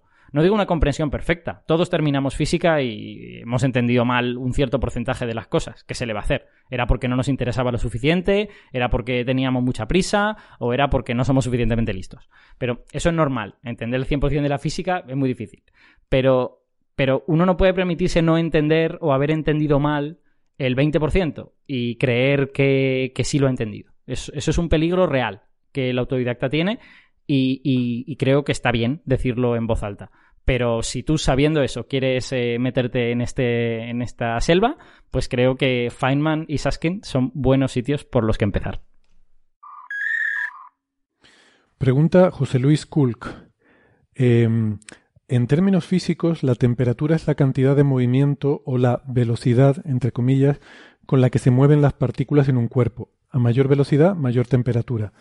Mi duda es, el límite de esa temperatura es la velocidad de la luz. Suena muy loco, lo sé. Quiero decir, el límite de velocidad al que las partículas se pueden mover es la velocidad de la luz y esa velocidad lleva asociada una temperatura. Por lo tanto, existe un valor de temperatura máximo el cual no se puede superar en ningún caso. Bueno, esta es una pregunta muy interesante y que tiene varias vertientes diferentes. Em, hay varios puntos que comentar. El primero, es, eh, es correcto que la temperatura es una medida del movimiento de las partículas en un cuerpo, pero no cualquier movimiento. Em, la temperatura solo tiene sentido como tal cuando se define, o por lo menos la temperatura eh, como se define habitualmente en termodinámica, luego hay otras definiciones diferentes de las que hablaré luego, pero lo que tradicionalmente llamamos temperatura solo tiene sentido en un sistema que esté lo que se llama en equilibrio termodinámico. ¿Vale? Es decir, si yo tengo cuatro moléculas moviéndose mm, a una determinada velocidad que yo les he puesto, esas cuatro moléculas no tienen una temperatura. Tiene que haber habido suficientes colisiones entre ellas como para que se intercambien energía y entonces lo que ocurre cuando hay suficientes interacciones entre un eh, sistema de forma que se van chocando, se van eh, eh, intercambiando energía unas a otras, acabamos em, terminamos con una distribución de velocidades que no es cualquiera, sino es lo que se llama la distribución de Maxwell-Boltzmann de velocidades, ¿vale? Es una distribución en la cual hay muchas partículas que se están moviendo a una determinada velocidad y a velocidades más altas hay menos y a velocidades más bajas hay menos eh, cada vez hasta que va tendiendo a cero por los lados, ¿no? Entonces, en un sistema en equilibrio termodinámico, el equilibrio termodinámico es cuando ya se llega a una situación en la que eh, estadísticamente no cambia, eh, hay un estado estacionario estadísticamente, o sea, una molécula en particular puede cambiar de velocidad porque ha chocado con otra, pero em, colectivamente, mm, como se suele decir, las gallinas que entran por las que salen, unas ganan energía cediéndoselas a otras, otras las pierden eh, al revés, unas pierden energía cediéndoselas a otras, otras las ganan de las que la han perdido. Total, que al final existen una cantidad de moléculas que se mueven con una velocidad y que no tienen por qué ser siempre las mismas, ¿vale? Una molécula que ahora está en el pico, en la, que es de las que tiene la velocidad típica, pues puede llegar a chocar con otra, perder velocidad y dejar de estarlo. Bueno, da igual. La cuestión es que tiene que haber esa distribución de velocidades. En ese momento decimos que tenemos un equilibrio termodinámico. Y esa distribución de Maxwell-Boltzmann está caracterizada por un parámetro que es el que llamamos la temperatura. Que la temperatura, además, está relacionada con la energía cinética promedio de las partículas. Vale. Entonces, es cierto que cuando yo aumento la temperatura, esa distribución se mueve a velocidades más altas. Es decir, todas las partículas del sistema van a estar moviéndose más rápido. Es cierto también que en algún momento la cola de, partículas que se mueven más rápido va a empezar a experimentar efectos de relatividad. Si subimos lo suficiente la temperatura, las partículas más rápidas van a empezar a aproximarse a la velocidad de la luz. Y sabemos que no pueden superarla. Entonces, ¿qué es lo que va a pasar? Pues que la distribución de velocidades ya no va a ser una distribución de Maxwell-Boltzmann, sino que se va a empezar a distorsionar. Em, y entonces lo que va a ocurrir es que se va a convertir en otra distribución diferente, que es la distribución de temperaturas para un sistema relativista que se llama de Maxwell-Jutner. No sé si se pronuncia así, porque la verdad es que no, eh, no, no, controlo de, de, pronunciación de idiomas germánicos, pero es una distribución mm, que es, es, diferente a la de Maxwell-Boltzmann, pero que lo mismo nos representa para una determinada temperatura a qué velocidad se mueven las partículas. Y esto en principio no tiene límite. Tú, puedes seguir subiendo la temperatura todo lo que quieras y lo que va a pasar es que esta distribución se va a ir aplastando hacia la derecha, aproximándose cada vez más y más a la velocidad de la luz todas las partículas. Sin límite. Em, hay un límite de velocidad, pero no un límite de temperatura. Recordemos que esto tiene que ver con la energía cinética, ¿vale? En relatividad, la velocidad tiene un límite, pero la energía cinética no yo siempre puedo aumentar la energía cinética de una partícula añadiéndole más energía, aunque la velocidad no va a superar la velocidad de la luz, pero se va a acercar un poquito más. Cada puntito, cada fracción, cada decimal que yo intento aproximarme a la velocidad de la luz, tengo que aumentar la energía cinética de la partícula. Entonces, esta mm, distribución de, de velocidades se cumple también en el, eh, en el caso del régimen relativista. Em, a veces se abusa un poco de... porque he dicho que la temperatura, que es el parámetro que define esta distribución, está relacionada con la energía promedio de las partículas, vamos a decir energía y no velocidad, la energía cinética promedio, y a veces se abusa un poco de la terminología em, y se hace referencia cuando tenemos una partícula, se habla de su temperatura para referirnos a su energía. Esto, mm, a ver, desde el punto de vista termodinámico, estrictamente hablando no tiene mucho sentido, pero bueno, es simplemente una forma de medir, eh, de dar un equivalente a la mm, energía de una partícula usando la fórmula K por T, donde K es la constante de Boltzmann, pues es la mm, eh, simplemente dar la energía en unidades de temperatura, por así decirlo. O sea, cuando decimos tengo un electrón eh, de 10 millones de grados o la corona solar está a un millón de grados, lo que estamos diciendo en realidad es cuál es la energía con la que se están moviendo esas partículas. Pero no es una temperatura en el sentido termodinámico. Aquí además hay cosas interesantes que se pueden que se pueden resaltar, ¿no? Y es que la propia definición de temperatura no se lleva bien con la relatividad. Es decir, que una temperatura eh, refleja una cierta distribución de velocidades de un sistema que está en equilibrio termodinámico para un observador que está en reposo con respecto a ese, eh, a ese sistema. Otro observador que estuviera en movimiento va a ver unas velocidades diferentes que puede que no estén en equilibrio termodinámico. En general no lo van a estar. Es decir, lo que yo veo como un sistema en equilibrio termodinámico en mi laboratorio, tú que estás viajando en una nave espacial muy rápido, puedes no verlo como un equilibrio termodinámico. Y entonces, eh, lo que para mí es una temperatura, para ti puede que ni siquiera tenga sentido definir una temperatura. Eso, bueno, es así. Y quizás nos dice que a lo mejor la temperatura no es algo tan fundamental como pensábamos, ¿no? Desde luego no es un invariante de Lorentz, no es un invariante relativista. Em, eh, volviendo a la pregunta de si existe una temperatura máxima, la relatividad especial no nos limita la temperatura de un sistema por el hecho de que pueda existir un límite a la velocidad de las partículas porque lo que no hay límite es a la energía de las partículas, que es lo que es realmente relevante. Mm, si hay un límite teórico mm, que se suele nombrar a veces como la temperatura más alta que tiene sentido en física, que es lo que se llama la temperatura de Planck. Y ahora mismo no me acuerdo exactamente cuánto era, pero lo voy a buscar un momento. Eh, aquí está, es del orden de 10 elevado a 32 Kelvin o sea, un 1 con 32 ceros detrás. Y lo que limita esa temperatura es que eh, un sistema en equilibrio termodinámico está radiando, está emitiendo radiación de cuerpo negro. Y la, longitud de onda de esa radiación de cuerpo negro depende de su temperatura. Eh, un objeto más caliente emite en eh, longitudes de onda más cortas, ¿vale?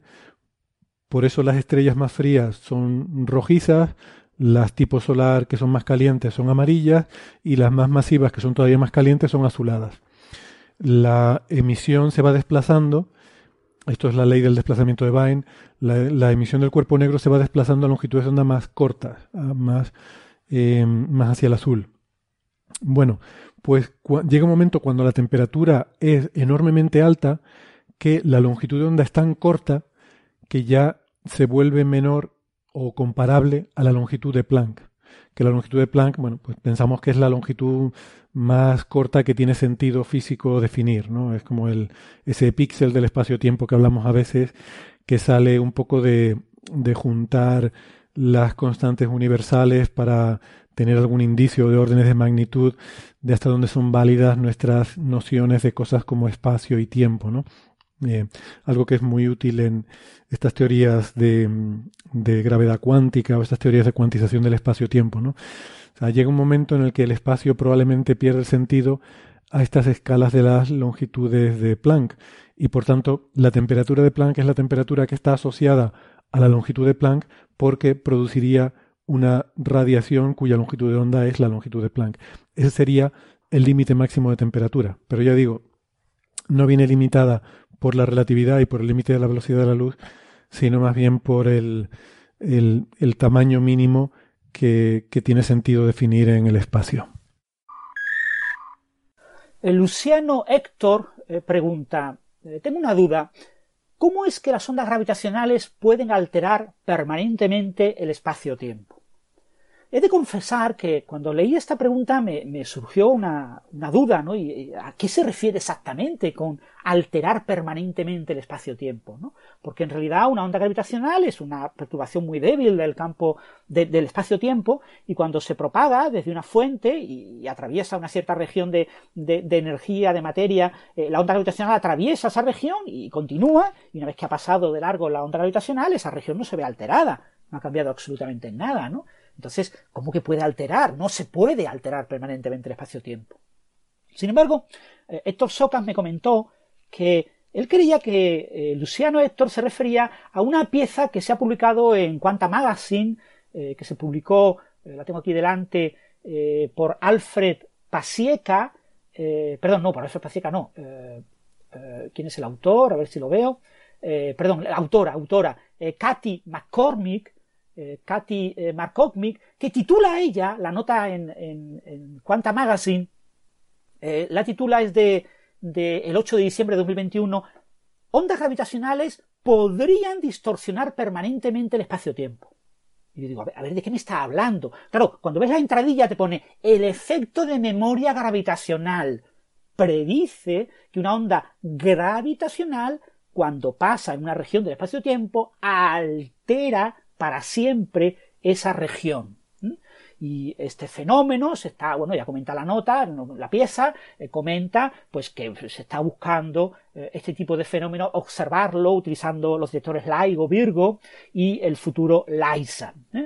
¿eh? ¿A qué se refiere? Bueno, a mí no, ya digo, me confundió el tema de utilizar la palabra permanente. Cuando te lees el artículo, se refiere a unos trabajos de, David Nichols y, colaboradores en los que hablan de persisten, observables de ondas gravitacionales persistentes, hablan de persistencia, no hablan de permanencia, ¿no? Y, esta autora en, en Quanta Magazine eh, eh, sustituye la palabra eh, persistente por la palabra permanente, ¿no?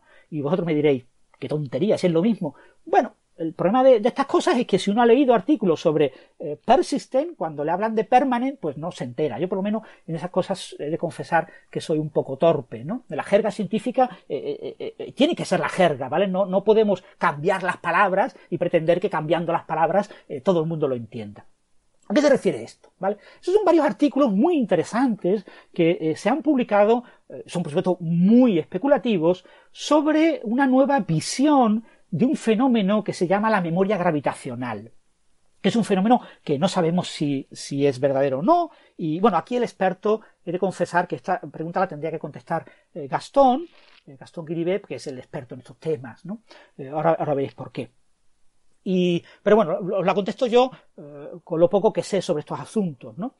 Bien, ¿cuál es la idea? Bueno, todos os acordaréis de, una gran noticia que, que hubo con Stephen Hawking eh, sobre eh, la posibilidad de resolver. ¿no? Stephen Hawking había resuelto el problema de la información en los agujeros negros. En un trabajo con eh, Strominger había publicado y dio una, una, charla, una conferencia y, fue, y se hizo viral, había obtenido una resolución de la paradoja de la información en los agujeros negros.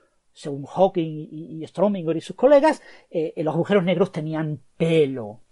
Pero, ¿qué significa que tuvieran pelo? Bueno, tenían pelo BMS. ¿Qué es esto de BMS? Bueno, BMS es la, el grupo de simetrías de Bondi, Mexner y Sachs.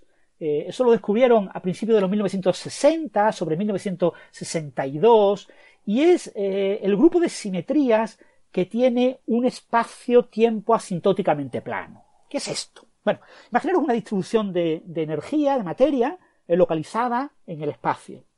Entonces, eso produce un cambio gravitacional muy complicado en la región donde se encuentra la materia y la energía, pero conforme yo me voy alejando de esa región, asumiendo que eso está localizado y que lejos de esas, de esas fuentes de campo gravitacional no hay nada, el espacio-tiempo está vacío, lejos eh, las eh, inhomogeneidades y anisotropías asociadas a ese campo gravitacional se diluyen y lejos lo que yo tengo es que todo se comporta prácticamente como un punto, como una fuente puntual y por el teorema de Gauss, lejos yo tengo un espacio-tiempo completamente plano. Es decir, eso es un espacio asintóticamente plano. Es un espacio-tiempo que lejos de donde eh, hay cosas, pues en el infinito no hay nada, pues donde no hay nada, el espacio-tiempo es completamente plano, ¿eh? aunque haya cosas en el interior, en una región localizada. Entonces uno se plantea, bueno, ¿y qué simetrías tienen las soluciones genéricas de ese tipo? Porque este tipo de soluciones son interesantes para ver qué pasa con la propagación de ondas gravitacionales, que es lo que interesaba a Bondi, Messner y Sachs. Eh, eh, qué pasa con esas ondas gravitacionales que se producen en esta región complicada y que se dirigen hacia el infinito. ¿Qué les pasa a estas ondas gravitacionales? Bien, pues para entender qué les pasa tenemos que entender qué simetrías tiene el espacio-tiempo en el infinito. Entonces, ellos comprobaron que en el infinito, obviamente, pues se mantienen las simetrías típicas de un sistema de este tipo, es decir, la simetría de Lorentz, el grupo de Poincaré, simetría de traslaciones, de rotaciones, de Bush, de, de transformaciones de Lorentz, pero también aparece una simetría conforme, y, además aparecen más simetrías. Y esto realmente en su momento fue una cosa que no se entendió muy bien, ¿no? Aparecen un grupo de infinitas simetrías. Son simetrías similares a las simetrías conformes, son ese tipo de simetrías similares a las que aparecen en teoría de cuerdas, que tienen álgebras de Lie de dimensión infinita, como la álgebra de Virasoro, y ya os digo, no, quiero meterme en, caminos a varas en este tema, eh, para no desviarme demasiado, pero bueno, aparece un grupo de simetrías mucho más grande que el grupo de Poincaré y, qué representan esas otras simetrías. ¿vale? Eh, el tema de Netter, de Emi Netter, la, genial matemática de alrededor de 1920, que utilizamos para entender el origen de las propiedades que se conservan en sistemas físicos eh, gracias a las simetrías que tiene eh, la matemática del sistema físico que yo represento, pues asociadas a esas simetrías hay cargas. Es decir, que el álgebra infinito-dimensional en el infinito, en un espacio-tiempo plano, eh, tiene, que, tiene simetrías que podrían corresponder a cargas físicas. Entonces, estas simetrías están asociadas a lo que no es el grupo de Poincaré, eh, lo que no es la relatividad, eh, que son básicamente unas simetrías, que, unas transformaciones que se llaman supertraslaciones, que es como una traslación. Recordar que una traslación es un movimiento de un punto del espacio a otro punto del espacio y que la conservación de la simetría entre traslaciones, si el sistema físico no cambia cuando lo traslado, se conserva el momento lineal, ¿eh? la cantidad de movimiento, la masa por velocidad. Bien, pues eh, el equivalente en ese nuevo espacio de simetrías en el infinito son las llamadas supertraslaciones, que es una especie de traslación, pero que es ángulo dependiente. ¿Vale? Imaginaros que, claro, esa región está en el centro, eh, esa región complicada está en el centro, tengo alrededor, puedo poner una esfera, y puedo desde esa esfera hasta el infinito, pues tener un espacio, digamos, muy planito. ¿eh? Bueno, pues eh, las supertraslaciones depende del punto por la esfera por el que yo me vaya moviendo. Conectan esa región complicada con el infinito en una trayectoria de traslación y pasan por y, esa supertralación depende del ángulo tiene una función que depende del ángulo esa dependencia del ángulo es arbitraria y por lo tanto tengo una, simetría infinito dimensional Después, por supuesto, tengo la posibilidad de hacer rotaciones. Yo puedo rotar. Yo puedo rotar y esa rotación incluye los bus, incluye el cambio de sistema de referencia, el cambio de velocidad, es decir, una transformación de Lorentz eh, de cambio de un sistema de referencia a otro. Eso también se incluye dentro de las rotaciones y esas rotaciones también pueden ser dependientes del ángulo. Eso también es algo eh, que parece complicado de entender, pero es la misma idea de las supertraslaciones y se llaman superrotaciones y también tengo un número infinito de superrotaciones. Entonces, eh, en el infinito, en un espacio asintóticamente plano, yo tengo que tener un conjunto de cargas. ¿eh? Un conjunto de cargas. Esto nos lleva a una cosa que está muy de moda ahora, que también me llevaría muchísimo tiempo discutir, que es lo que llaman la holografía celeste, la holografía del cielo. Eh, la idea de que esas cargas que están en el infinito de alguna manera representan holográficamente el contenido del espacio-tiempo que está en el interior. ¿eh? son ideas inspiradas entre de cuerdas y que ahora están muy de moda. No quiero entrar en esos detalles. Entonces, ¿cómo explicaban Strominger, Hawking y compañía el, tema del pelo de los agujeros negros? Pues decíamos que en el horizonte de suceso de un agujero negro también puedo poner un grupo de simetría BMS. Esto es una cosa que hizo Gastón nuestro Gastón eh, eh, antes de estos trabajos de Strominger, eh, y Strominger los cita en sus primeros trabajos, eh, estudiar las simetrías del horizonte porque el horizonte de sucesos de un agujero negro pues es muy parecido a un espacio asintóticamente plano. Es decir, puedo tener una descripción genérica y puedo ver qué simetrías tiene esa métrica. Entonces hay una serie de cargas, lo que pasa es que esto no funcionó. No funcionó, eh, obviamente, eh, si no ya sabríamos que está resuelto el problema de la información cuántica de esta manera, eh, porque la entropía de los agujeros negros es un número finito, implica la existencia de un número finito de grados de libertad, y estas simetrías del grupo BMS son infinitas hay infinitas supertraslaciones, hay infinitas superrotaciones, y claro, eh, ¿cómo convierto un número infinito en infinito? Eh, no, es posible, ¿vale? O sea, lo hagas como lo hagas, al final siempre te, tienes más grado de libertad de la cuenta, con lo que no explicas la entropía de los agujeros negros y esta idea, pues, eh, pero esta idea relanzó el tema de las simetrías BMS, relanzó una idea que es la idea de la memoria gravitacional.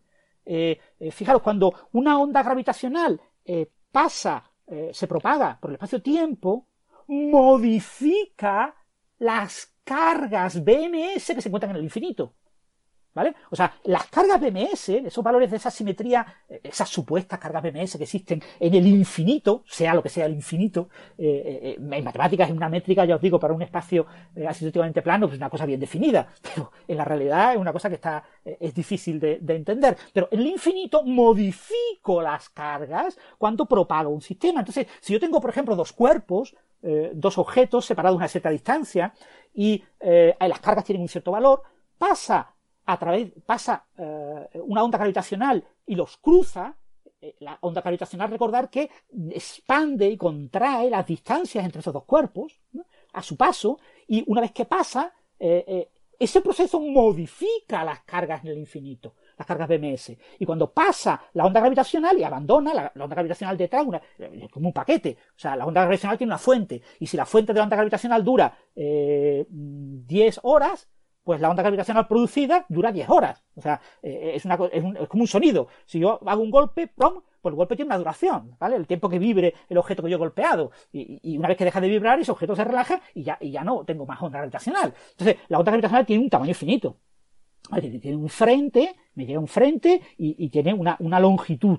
Eh, entonces, cuando ha pasado esa onda gravitacional finita, la onda gravitacional antes de interaccionar y la onda gravitacional después de interaccionar, las cargas en el infinito, las cargas BMS, lo saben, han cambiado.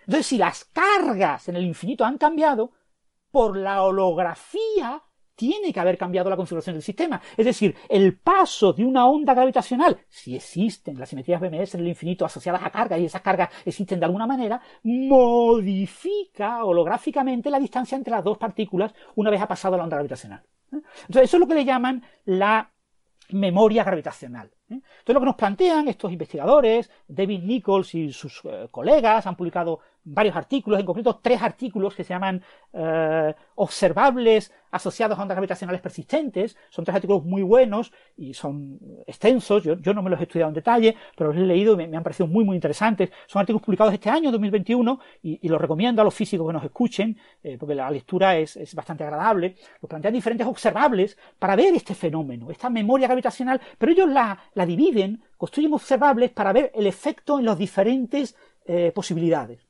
Eh, no solo el efecto en la distancia de los dos objetos, la llamada memoria gravitacional, sino también el efecto en la rotación relativa de, los sistemas de referencia asociados a cada uno de los objetos, eh, y también el efecto en los tiempos, en los relojes. Si estos dos objetos tienen relojes propios, la gravitación afecta, el paso de la onda gravitacional afecta a esos relojes. Entonces ellos plantean que podemos tener estos diferentes observables asociados a las cargas, asociadas a las supertraslaciones y a las superrotaciones, supertraslaciones en tiempo, supertraslaciones en espacio y eh, superrotaciones eh, en espacio y superrotaciones en espacio-tiempo, es decir, los bus, ¿no? los, cambios de, sistema de referencia. Bien, pues ellos plantean todos estos tipos de observables y ya os digo, en esta serie de tres artículos, que no sé si está ya acabada o, publicarán algún cuarto artículo adicional, eh, pero son artículos que plantean diferentes posibilidades de observar en experimentos este fenómeno que plantean la posibilidad de que con los LIGO, cuando alcancen su sensibilidad, según ellos, este, cuando una onda gravitacional es observada por un interferómetro de ondas gravitacionales, eh, los brazos, acordaros que son dos brazos en forma de L y, que, eh, bueno, hay unos espejos y que la distancia entre esos espejos se contrae y se expande eh, en los diferentes, en los dos brazos, cada uno en su, dirección, pues eh, conforme pasa la onda gravitacional y después dejan de contraerse, ¿no? Eh, estos espejos normalmente hay que, hay que recalibrarlos de manera periódica porque hay ciertos fenómenos de ruido que eh, afectan a, las distancias, etc.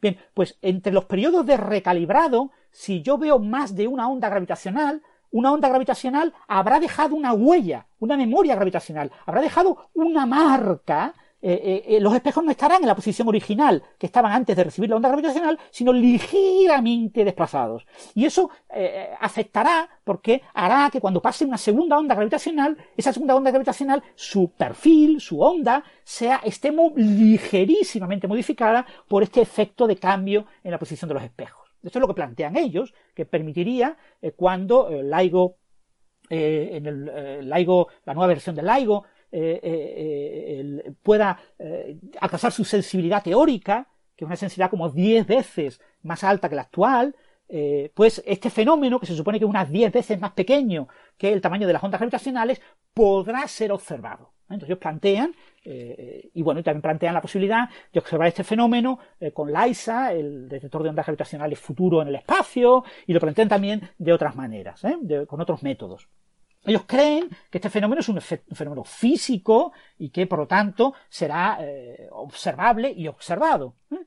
Pero claro, aquí eh, tener en cuenta todo lo que estamos diciendo, ¿vale? O sea, estamos hablando de holografía celeste, estamos hablando de, cargas físicas que nadie nunca ha observado y que están en un infinito que... Ah, ¿Qué es ese infinito? ¿Vale? O sea, imaginaros que, lo que estamos diciendo. O sea, la matemática es muy sencilla. La matemática nos dice que esa onda gravitacional, cuando pasa sobre esta distribución de materia, la modifica y genera una memoria gravitacional. ¿Por qué? Esa memoria gravitacional está eh, en la modificación de lo que ha ocurrido en infinito. Pero es que el universo no es infinito. Eh, eh, ¿Qué es infinito? las señales no pueden llegar a infinito. ¿Cómo puedo modificar algo en infinito? Claro, si es algo holográfico, sí, porque en holografía solo existe el celeste, solo existe el infinito espacio temporal. No existe el interior, el interior es ficticio.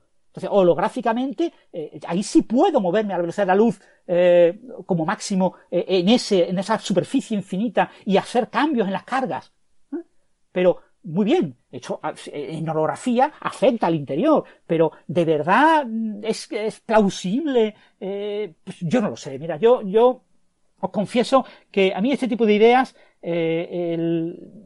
la, sensación que me dan es que no va a ser posible observarlo, ¿vale? O sea, la idea que, que eh, yo tengo es que eh, esto se va a intentar observar y no se va a observar. Pero esa es mi idea, ¿vale? Es una especulación mía, es eh, lo mismo yo estoy completamente equivocado. Seguro que Gastón Grivet estará ahora mismo tirándose de los pelos y diciendo, pero Francis, estás completamente equivocado. Esto seguro que va a ser observado. Mm, esto va a ratificar que personas como yo recibamos el premio Nobel. Vale, maravilloso, lo, podéis llegar a recibir, pero mm, yo pido perdón pido perdón, pero yo creo que no. Creo que no vamos a llegar a observar estos fenómenos y que estos fenómenos, que son muy interesantes desde el punto de vista teórico, eh, al final eh, no va a ser posible eh, que lo observemos. Yo creo que, pero bueno, no se sabe, ya os digo, la, la, propuesta es esa. La propuesta es que hay una memoria gravitacional asociada a cargas que se encuentran en el infinito.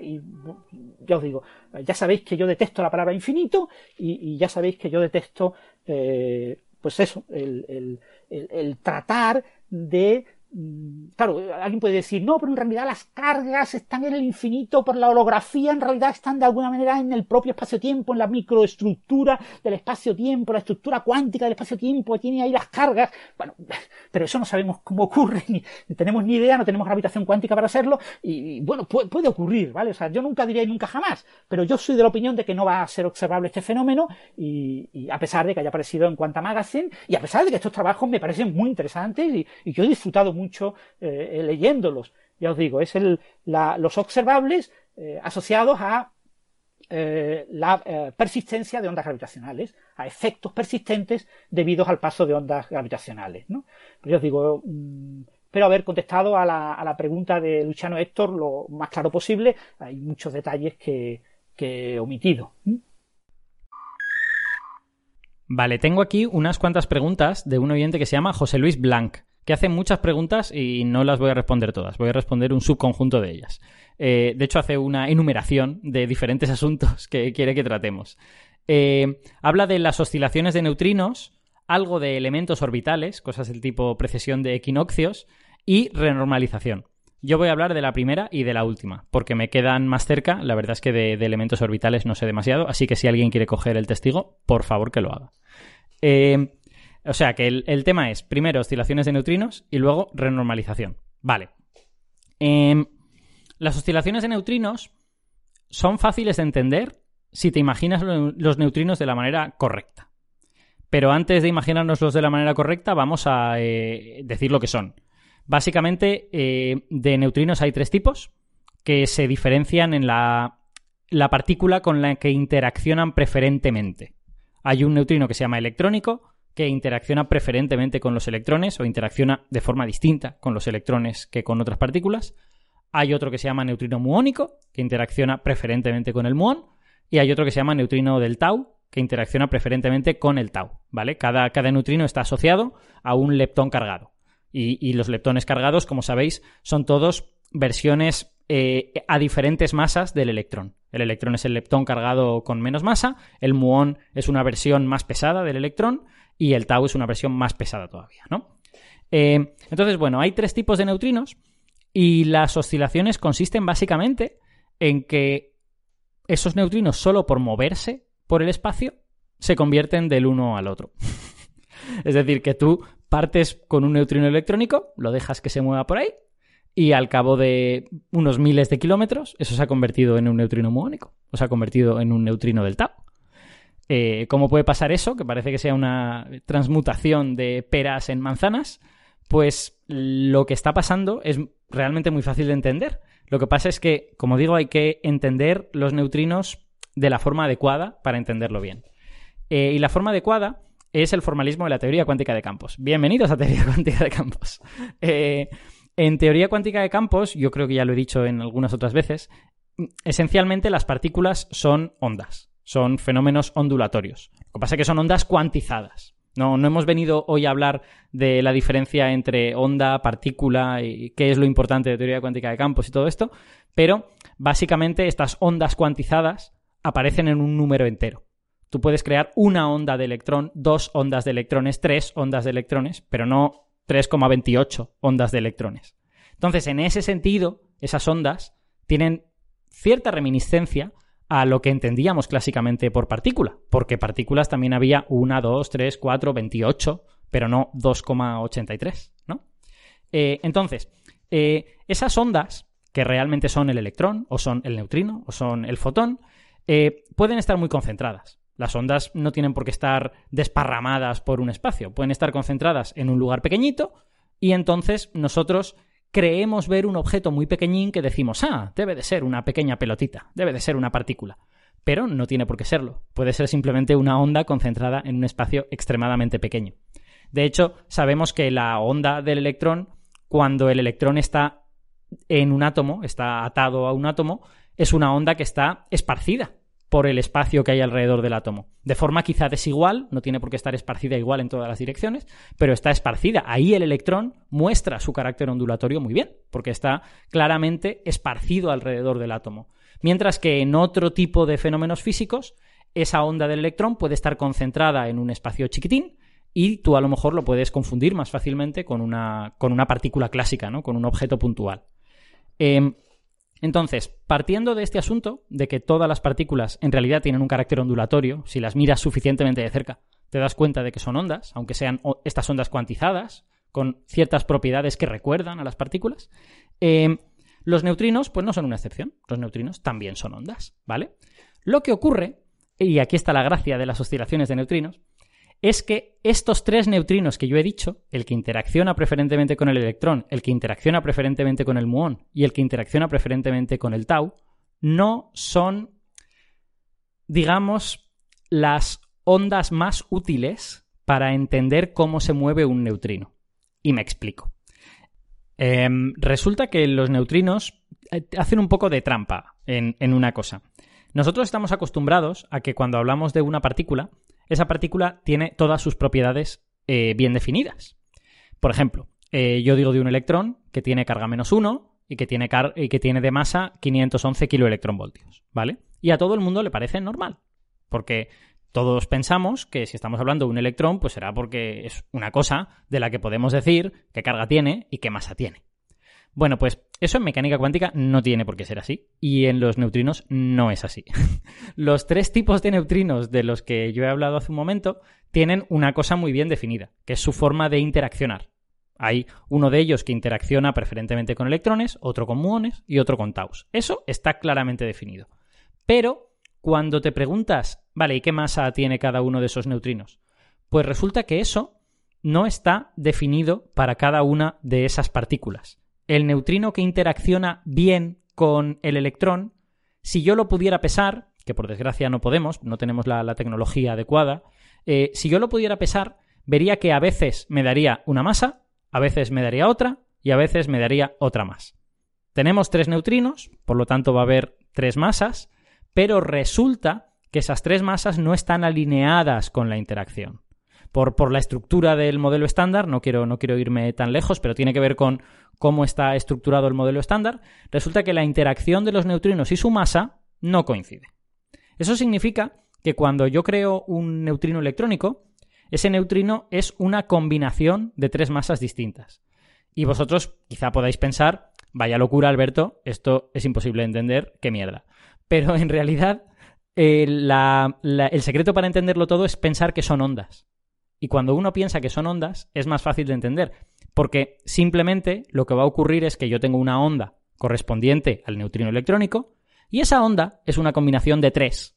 Una que tiene la masa 1, otra que tiene la masa 2 y otra que tiene la masa 3. Y cuando yo junto esas tres ondas, chachán, me sale un neutrino electrónico. Maravilloso.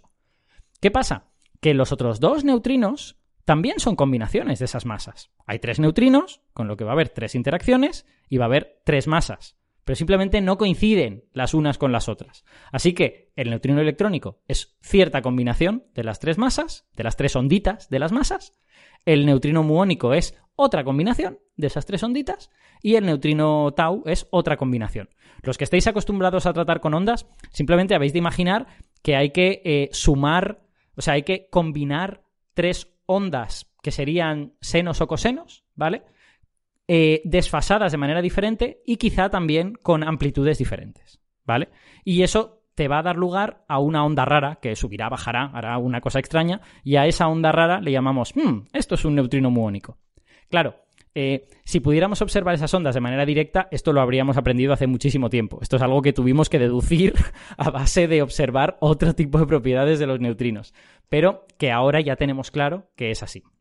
Entonces, resulta que yo tengo mi neutrino electrónico, que es una combinación de tres onditas, mi neutrino muónico, eh, otra combinación diferente de esas mismas tres, y mi neutrino tau, lo mismo.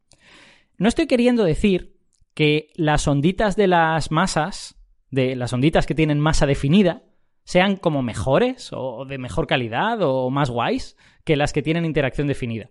Todas son igual de buenas o de malas. Lo que ocurre es que para entender cómo se mueve el neutrino, las útiles son las de las masas, no las de la interacción. Y para que os eh, entendáis por qué eso es así, bueno, habría una argumentación mejor que esta, que es básicamente que, las, que los estados de masa definida eh, son autoestados del Hamiltoniano y por lo tanto se, mantienen constantes en el tiempo y no cambian en el tiempo, pero eh, en lugar de daros esta jerga, pues os voy a explicar otra, otra forma de entenderlo, que es la siguiente. Eh, si yo tengo un neutrino cuya energía yo conozco, ¿vale? Y quiero saber a qué velocidad se mueve ese neutrino, yo necesito saber de esa energía qué parte es masa y qué parte es debida al movimiento, qué parte es debida a la velocidad. Si yo no sé la masa de ese neutrino, tampoco sé la velocidad de ese neutrino. Por lo tanto, el neutrino electrónico, que no tiene una masa definida, oh my god, tampoco tiene una velocidad definida. ¡Qué horror! ¿Vale? Con lo que eh, ese neutrino electrónico que no tiene masa definida no es la mejor manera de entender cómo se mueve un neutrino.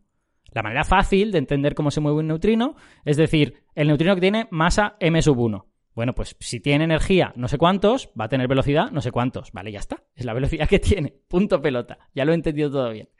Esa, esa cosa tan simple, que es simplemente ver cuánta energía hay depositada en la masa y cuánta energía hay depositada en la velocidad, es algo que no puedo hacer con un neutrino electrónico.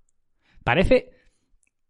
Parece una locura, pero así es. Y se debe a que el neutrino electrónico no tiene una masa definida. No están alineadas las masas y las, y las interacciones. Entonces, eh, ¿qué ocurre cuando yo tengo un neutrino electrónico? Pues lo que ocurre es que es esta combinación de las tres onditas con masa definida y, oh my god, cada una de ellas se mueve a una velocidad diferente.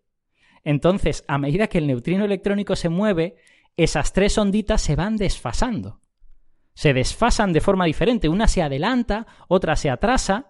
Y eso quiere decir que cuando el neutrino electrónico se ha movido un metro, esa combinación de ondas ya no es un neutrino electrónico. Porque en el momento en que las he desfasado, ya no tengo la cosa que es un neutrino electrónico, tengo otra cosa. Tengo, en general, lo que voy a tener es una cosa que será, a su vez, una combinación de neutrino electrónico, neutrino muónico y neutrino tau. ¿Vale? Eh, en algunos momentos concretos, quizá cuando haya recorrido 550,28 kilómetros, quizá esa combinación sea exactamente un neutrino muónico. Y cuando haya recorrido 1327,82 kilómetros, pues a lo mejor vuelve a ser un neutrino electrónico pura sangre, otra vez. Pero entre medias siempre es una combinación de todos los demás. Y todo eso se debe a que ese neutrino electrónico no es un objeto fundamental respecto al movimiento, entre comillas, ¿vale? O sea, su, su, eh, eh, su raza cambia con el movimiento debido a que las ondas de neutrino que se mueven bien no son las que interaccionan bien, son las que tienen una masa definida, ¿vale? Entonces, este fenómeno es las oscilaciones de neutrinos. Y ya está. Simplemente quiero decir, en el momento en que uno entiende que los neutrinos son combinaciones de tres cosas, que esas tres cosas son las que se mueven, digamos, de manera predecible, porque tienen una velocidad definida, y que diversas combinaciones de esas tres cosas nos dan interacciones distintas y por lo tanto neutrinos distintos, entre comillas, pues ahí entendemos cómo los neutrinos pueden transmutarse de los unos a los otros solo por moverse. Se debe simplemente a que están como desajustándose esas tres piezas que forman el neutrino. Y ese desajuste se llama oscilación de neutrinos. Bueno, se llama oscilación porque resulta que cuando nos hacemos las matemáticas de ese desfase y de cómo cambian y tal y cual, pues resulta que nos quedan oscilaciones, ¿vale? Nos quedan cositas que suben, bajan, la probabilidad de que ese neutrino sea electrónico es 1 al principio, baja en forma de onda hasta un mínimo, luego vuelve a subir, después vuelve a bajar, vuelve a subir, y esas oscilaciones pueden ser muy complicadas, ¿eh? no son oscilaciones simplemente de bajo y subo y se acabó. pueden ser bastante fastidiadas, de, pueden ser bastante feas, digamos, pero están muy bien entendidas, no son difíciles matemáticamente. Em, entonces, esa transmutación, que se debe al desfase de, las tres partículas que forman el, neutrino, eh, le llamamos oscilación de neutrinos, y ya está. Y básicamente lo que ocurre es que los neutrinos cambian de forma de interaccionar a medida que se mueven, debido a que también está cambiando la combinación de onditas de masa que estamos viendo en cada momento, porque se están desfasando en todo momento. Espero con esto eh, haber arrojado un poco de luz sobre el asunto y no más confusión todavía. Y luego nos pregunta José Luis también qué narices es eso de la renormalización. Vale, eh, esta explicación tiene, digamos, diversas partes, eh, pero primero vamos con qué es exactamente la renormalización. La renormalización es que la probabilidad de que cierto proceso físico ocurra depende de la energía de las partículas involucradas. Bueno, se podría explicar de muchas otras maneras, pero esta es una posible explicación. Es decir, eh, imaginemos un proceso físico como por ejemplo una aniquilación de un electrón y su antipartícula, el positrón, ¿vale? Llega un electrón, llega un positrón, se aniquilan y dan lugar a dos fotoncitos, ¿vale? Eh, es un proceso mm, relativamente sencillo de entender. Nos, siempre nos han contado que materia y antimateria se destruyen la una con la otra y que, y que por lo tanto si se encuentran un electrón y un positrón se van a destruir. Bueno, eso no es del todo verdad. Hay una cierta probabilidad de que se destruyan y hay una cierta probabilidad de que pasen de largo y pasen el uno del otro completamente, ¿vale? La, probabilidad nunca es del 100%. Entonces, uno puede, en teoría cuántica de campos, calcularse cuál es la probabilidad de que si yo acerco un electrón con energía no sé cuántos a un positrón con energía no sé cuántos, eh, cuál es la probabilidad de que se aniquilen, ¿vale? Y resulta que esa probabilidad depende de la energía de los interfectos involucrados. Eh, por lo tanto, no va a ser la misma si el electrón y el positrón se acercan muy lentamente, muy lentamente el uno al otro, que si se acercan a velocidades muy altas, ¿vale? Eh, ¿A qué se debe esa diferencia? Pues esa diferencia se debe a algo que en realidad es bastante sensato y es bastante razonable, que es que eh, nosotros no estamos viendo lo que está ocurriendo en el interior de esa interacción.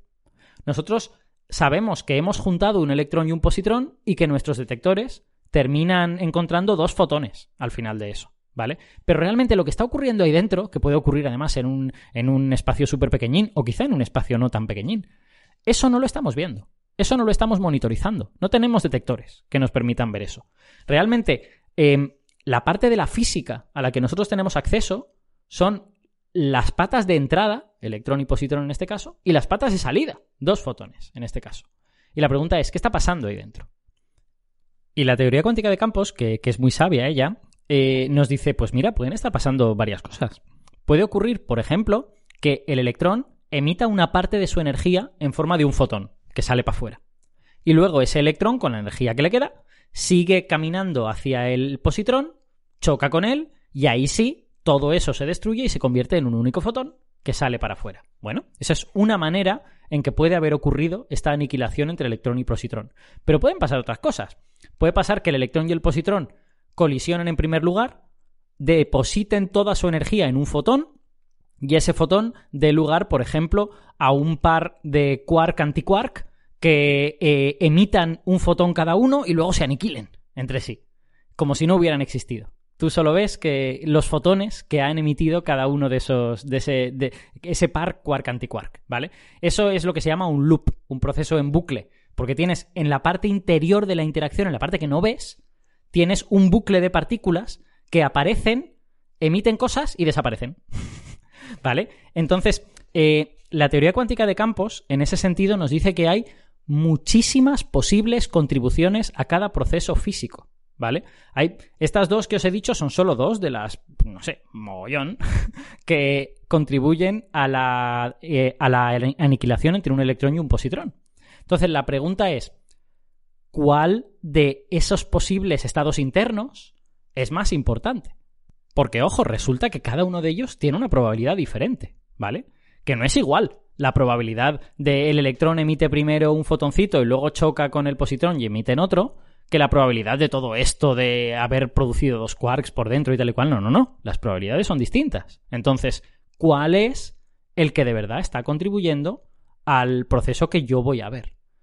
Y cuando uno se hace los números, pues se da cuenta de que la importancia relativa de estos diferentes estados internos, ahora luego haré un, comentario sobre esto de estados internos, eh, eh, la, importancia relativa de cada uno de estos estados internos eh, depende de la energía de las patas incidentes. O sea, depende de cuánta energía haya depositado yo en el electrón y el positrón que llegan, va a ser más importante una cosa u otra. Y por lo tanto, va a haber diferente probabilidad de que el proceso se produzca porque uno de los estados internos va a ser suprimido, va a ser poco importante, porque a esa energía no contribuye demasiado, y otro de esos estados internos puede ser más importante. Entonces, la renormalización es todo un proceso matemático que permite establecer a cada energía cuál es la intensidad o la probabilidad de estos procesos físicos. Ah, técnicamente lo que, lo que establece es la intensidad de las interacciones y con esa intensidad de las interacciones yo me calculo la probabilidad de los procesos físicos. Pero en el fondo lo podríamos hacer con procesos físicos independientes y sería básicamente lo mismo. Es decir, la renormalización es una manera de tener en cuenta todos los posibles estados internos, nunca tenemos en cuenta todos, ¿eh? siempre cortamos en algún sitio, pero digamos todos los posibles estados internos relevantes que pueden tener una contribución relevante y ver cómo se combinan unos con otros y cuál es al final la probabilidad del proceso físico que yo quiero ver. Eso es básicamente la normalización, es tener en cuenta todos estos posibles estados internos que yo no veo, porque yo solo veo las patas que entran y las patas que salen, eh, y ver a ver cuál es la probabilidad que al final nos dan. Y resulta que esa probabilidad depende de la energía. Resulta que esa probabilidad no es la misma para energías bajas que para energías altas. Entonces, llegado a este punto, a lo mejor José Luis cree que esta respuesta es un fraude, porque cuando la gente habla de renormalización, siempre eh, está metido por ahí el concepto de infinito, ¿no? Es que hay cosas que son infinitas en teoría cuántica de campo, es que hay cosas que son infinitas y que hay que dejar eh, de hacer que sean infinitas. Bueno, pues eso no es el corazón de la renormalización. Eso es una cosa que ocurre en teoría cuántica de campos y de la que ahora voy a hablar. Pero, pero la renormalización no es eso. La renormalización es teniendo en cuenta que hay toda una serie de cosas internas que yo no estoy viendo, cómo esas cosas internas se combinan con unas mm, propiedades concretas, en este caso energías, de, de las cosas que yo sí veo, para dar lugar al fenómeno físico que yo voy a observar. Eh, eso es la renormalización y es pues toda un aparataje matemático que te permite calcular eso y que, y que al final en física de partículas se suele traducir en decir, pues fíjate, a energías altas la interacción fuerte es más débil que a energías bajas. Cuando yo estoy a velocidades pequeñitas, los quarks interaccionan mucho más fuertemente que cuando yo estoy a velocidades altas. ¿vale? Es eso es, una característica típica de QCD, de las interacciones fuertes. Que cuando los quarks se mueven a velocidades muy altas, interaccionan muy poquito, tienen más probabilidad de pasar el uno del otro. Mientras que cuando estoy a velocidades muy bajas, van a interaccionar casi con toda seguridad, porque la interacción es mucho más fuerte. Eh, y eso se puede hacer con prácticamente todas las propiedades de las partículas porque todas las propiedades de las partículas al final son fenómenos físicos que, que les pasan a las partículas. Entonces, uno puede plantearse cómo de fuerte va a ser la interacción electromagnética de esta partícula a tal energía, pero también puede plantearse cómo de fuerte va a ser, yo qué sé, el momento magnético, cómo de fuerte va a ser muchas otras cosas. La renormalización te permite calcular todo eso y te permite, digamos, ver a la energía relevante a la que tú vas a trabajar, cuál es el valor de la propiedad de la partícula en el que tú estás interesado. Y en muchas ocasiones la renormalización también es una forma rápida de hacer esto.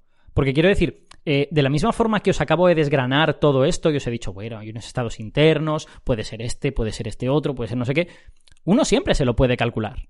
Uno siempre puede calcularse desde cero y decir, pues bueno, esa energía va a ser esto, esto y esto. Lo que pasa es que la renormalización te sirve para ahorrarte todos estos pasos en ciertas circunstancias. Es decir, en lugar de hacerte el cálculo desde cero, pues tú dices, no, mira, yo voy a trabajar a 3 teraelectronvoltios, pues a 3 teraelectronvoltios la interacción electromagnética es, vale, esto. la, intensidad de esa interacción es no sé qué. ¿vale? O sea que es una manera como de integrar todo este conocimiento y de redefinir ciertas cosas. Es decir, vale, eh, yo sé que lo que está pasando internamente es muy complicado y lo que está ocurriendo ahí es que se están creando partículas, se están creando movidas y tal y cual, pero yo puedo decir que todo esto es como si la interacción electromagnética en lugar de valer 25 valiese 28. ¿Vale? Eso es esencialmente la renormalización. Eh, y esto me lleva, antes de hablar de los infinitos, a hablar de este asunto de los estados internos. No puedo enfatizar lo suficiente que lo que nosotros vemos son solo las patas externas. Son solo las cosas que entran y las cosas que salen del, del fenómeno físico. No vemos lo que está pasando dentro. Y por lo tanto, hay algo no quiero, no quiero, abusar del lenguaje en este sentido, pero hay algo como de más real, entre comillas, en las patas externas, en las cosas que entran y las cosas que salen, que en lo que está pasando dentro. Porque lo que está pasando dentro no lo podemos observar. Y no lo observamos nunca. Entonces, ¿qué es lo que ocurre? Que la teoría cuántica de campos nos da pistas sobre cosas que tendría sentido pensar que están pasando dentro. Esas, esas, pistas se reflejan en esta cosa que se llama diagramas de Feynman y en la que no quiero entrar porque sería enteramente otra pregunta. Pero básicamente, la teoría cuántica de campos nos da pistas como lo que yo he contado antes. Pues mira, una de las posibles cosas que podría pasar es que el electrón emite un fotón y que luego eh, ese electrón que ha perdido parte de su energía ya choca con el positrón y ocurre no sé qué. Eso nos lo sugiere la teoría. La teoría cuántica de campos, que es muy sabia, nos dice esto es una de las cosas que podría estar pasando. Otra cosa que podría estar pasando es esa otra movida con un loop de quarks en el interior que emiten cada uno un, fotón. Muy bien, muy bien. Entonces, eh, eso está muy bien y, la teoría cuántica de campos es una, es una maravillosa teoría. Pero el hecho es que nosotros no vemos ninguna de esas cosas internas, ¿vale? Entonces, eh, hay que tener cuidado cuando damos por hecho que realmente lo que está pasando internamente es eso, ¿no? Bueno, es que ahí hay un loop de quarks y, pues claro, lógicamente no sé cuántos. No, esos quarks no los ve nadie, ni los va a ver nunca nadie. ¿Vale? Entonces, nosotros lo que sabemos es que entra un electrón y un positrón y salen dos fotones. ¿Y por qué me pongo tan pesado con esto que parece, no sé, que no tenga ninguna importancia? Em, me pongo así de pesado porque la teoría cuántica de campos nos da ciertas pistas sobre cuáles pueden ser esos estados internos, pero también nos dice que esas pistas son limitadas. Y me explico. La mayor parte de la información que la teoría nos puede dar sobre esos estados internos nos la da cuando las interacciones son pequeñitas, son débiles, ¿vale? Si las interacciones son fuertes, hay ciertas herramientas matemáticas que no podemos usar con la teoría. Bueno, en concreto, el desarrollo en serie de Taylor, ¿vale? Que tampoco es una herramienta muy, muy, muy sofisticada, ¿no? Eh, entonces, cuando, cuando las interacciones son fuertes y nuestras matemáticas para atacar la teoría son menos y, más difíciles, la teoría también nos da menos información sobre cuáles son esos estados internos, ¿vale? Entonces, eh, eso yo creo que nos debe hacer pensar en cuánta realidad le asignamos a esos estados internos, ¿no? Es decir, si nuestro conocimiento sobre ellos depende de cómo de buenas o de malas son las matemáticas que podemos aplicar a la teoría, pues a lo mejor es que tenemos que poner esos estados internos entre comillas. Y por eso, cuando he usado la palabra estados hace un rato, me he sentido un poco mal y he necesitado hacer este, esta aclaración. Porque la palabra estado yo, yo la asocio a un estado físico, algo medible, ¿no? Y sin embargo, todas esas cosas que están ocurriendo entre las interacciones no son observables, no son medibles. Y por lo tanto, son un poquito menos física, si queremos. No, no digo que no sean física, claro que no. Si hacemos predicciones con ellas y resulta que las predicciones funcionan bien y, y lo que observamos en los experimentos funciona, pues claro que son física, ¿no? Pero son, no sé, una física un poquitín más frágil, si queréis. Y bueno, eh, hecha esta aclaración que quizás solo me importaba a mí, eh, eh, paso a hablar de lo de los infinitos. ¿Qué pasa con los infinitos en teoría cuántica de campos y por qué los menciono ahora que llevo, no sé si 20 minutos hablando, hablando de este asunto? Eh, bueno, lo que ocurre con la teoría cuántica de campos es que está mal, ¿vale? Y esto hay que tenerlo muy claro. O sea, la teoría cuántica de campos te dice que todas las interacciones, todas las eh, transferencias de energía, de momento entre los diversos campos, entre las diversas partículas, entre estas partículas que son ondas, ¿vale? Todas ocurren en un volumen cero. Ocurren en un punto, ¿vale? Las, eh, técnicamente lo que decimos es que las interacciones en teoría cuántica de campo son puntuales, ¿vale? Ocurren en un volumen cero. Eh, eso bueno, en principio no nos tendría por qué parecer ni bien ni mal, es simplemente lo que, lo que la teoría nos dice, pero eso tiene consecuencias. Resulta que el tamaño espacial de las partículas, el tamaño de esas ondas, que son las partículas, eh, disminuye con la energía. Es decir, partículas que tienen energías más altas eh, pueden ocupar tamaños más pequeños. Podemos concentrarlas más, si queréis, ¿vale?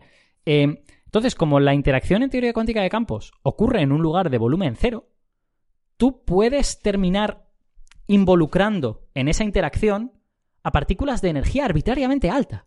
O sea, puedes, puedes poner partículas de la energía que te dé la gana, hasta el infinito, ¿vale? Porque el volumen es cero. y como el volumen es cero, yo ahí puedo meter partículas con la energía todo lo alta que quiera. Si dijera que mi interacción ocurre en un volumen, pues yo qué sé, de un centímetro cúbico, las partículas que fuesen más pequeñas que un centímetro cúbico no estarían participando en esa interacción.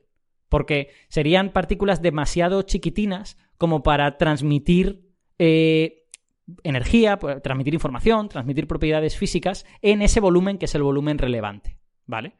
Sin embargo, las interacciones en teoría cuántica de campos son puntuales. Y al ser puntuales, ahí me caben partículas de energía tan alta como me dé la gana. Y cuando yo hago eso con matemáticas, cuando voy a las matemáticas y le digo, oye, matemáticas, eh, todas estas partículas de energía hasta infinito que participan en esta interacción claramente, estas partículas, eh, ¿cuánto, ¿qué probabilidad me dan? Y las matemáticas me dicen, ah, pues infinito.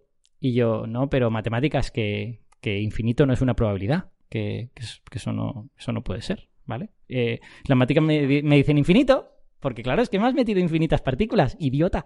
Entonces, claro, eh, a lo mejor eso puede dar infinito. y resulta que da infinito. Entonces, el, problema de la teoría cuántica de campos es que debido a estas interacciones puntuales, hay muchos cálculos en ella que dan infinito, ¿vale? Y dan, y dan infinito porque este rasgo de la teoría de que las interacciones son puntuales lleva inexcusablemente a que termine habiendo infinitos en los sitios.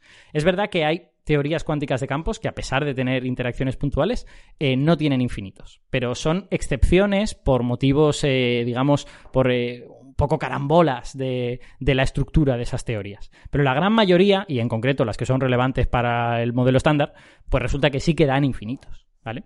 Eh, entonces, esos infinitos son un pequeño problema. Porque, claro, cuando uno calcula probabilidades en su teoría física, a uno le gusta que las probabilidades estén entre 0 y 1. Cuando te queda una probabilidad del 180% o una probabilidad del menos 140%, la gente no está satisfecha. Y si la probabilidad es del menos infinito por ciento, pues eh, tampoco estamos satisfechos. Entonces, eh, eh, hubo mucho tiempo, hubo varias décadas, durante las cuales la gente pensaba que una teoría que te arrojase esos infinitos era una teoría que estaba mal y que, y que, y que no te podías fiar de ella y que había que tirarla a la basura, ¿vale? eso con el tiempo ha cambiado un poco. Y la visión que ahora tenemos es que eh, realmente la teoría cuántica de campos es solo una aproximación a la física, que a energías muy altas, donde aparecerían esas partículas con energías increíblemente altas que caben en el punto, ¿vale?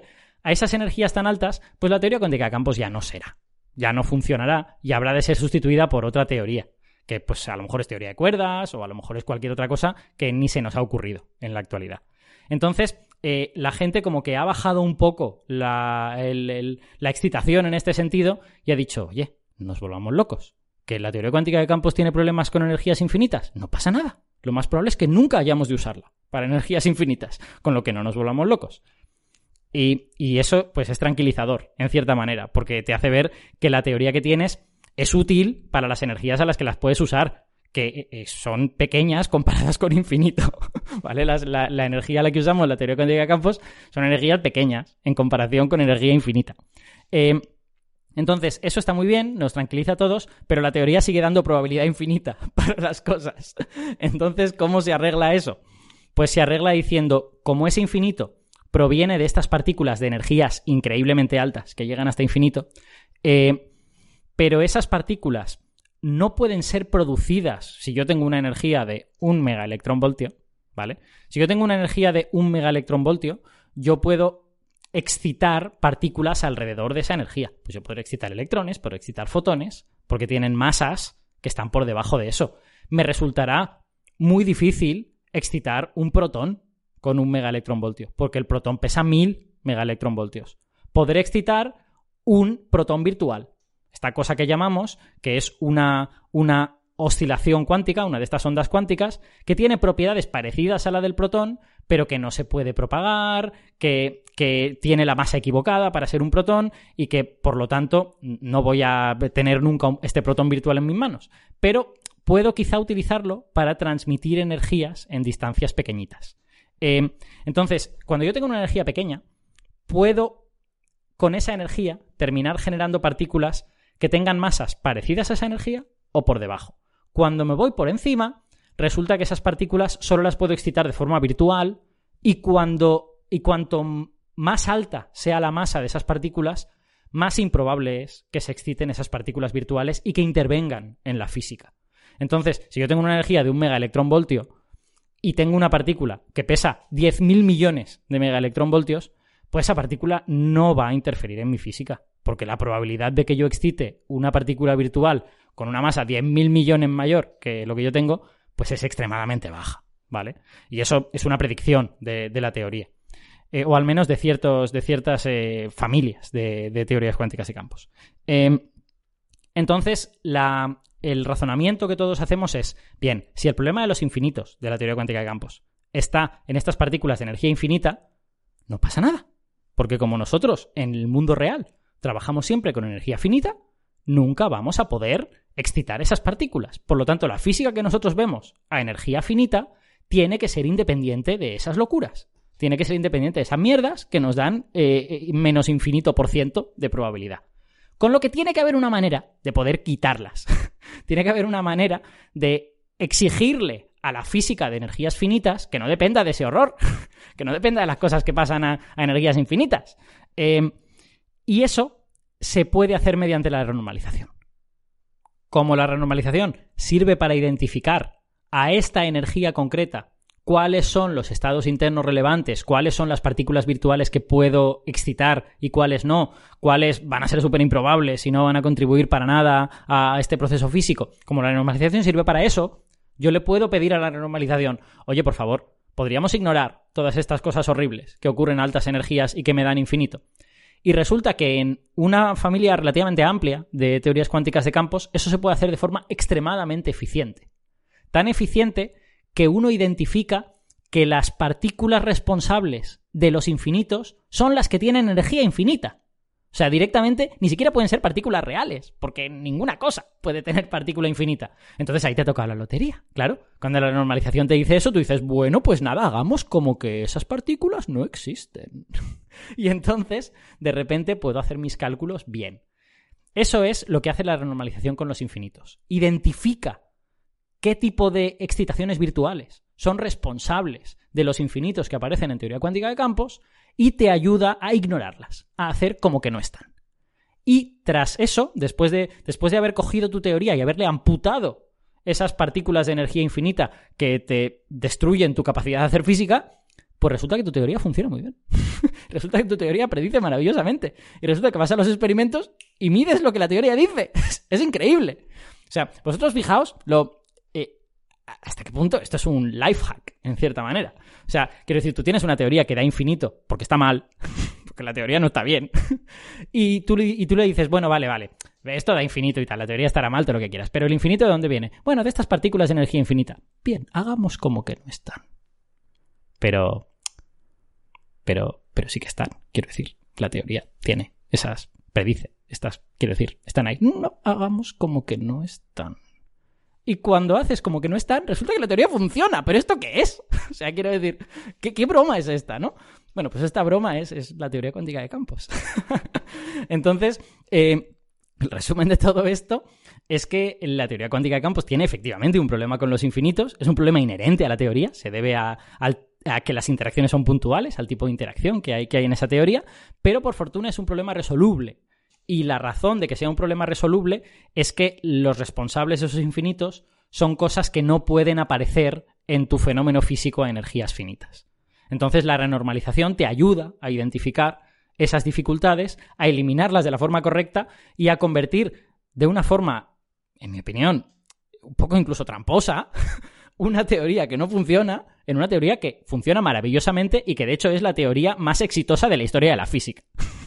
Lo cual no deja de ser una ironía, en mi opinión, graciosísima. y con esto, eh, bueno, espero haber resuelto la, pregunta de José Luis. No sé si eh, la, he aclarado o, la he dejado en una oscuridad todavía mayor, pero espero que no sea por lo menos una oscuridad infinita. Pregunta a Juan Barceló. Me gustaría conocer vuestra opinión sobre las posiciones de Lee Smolin y también sobre la gravedad cuántica de lazos. Bueno, cada uno de nosotros opinará una cosa diferente.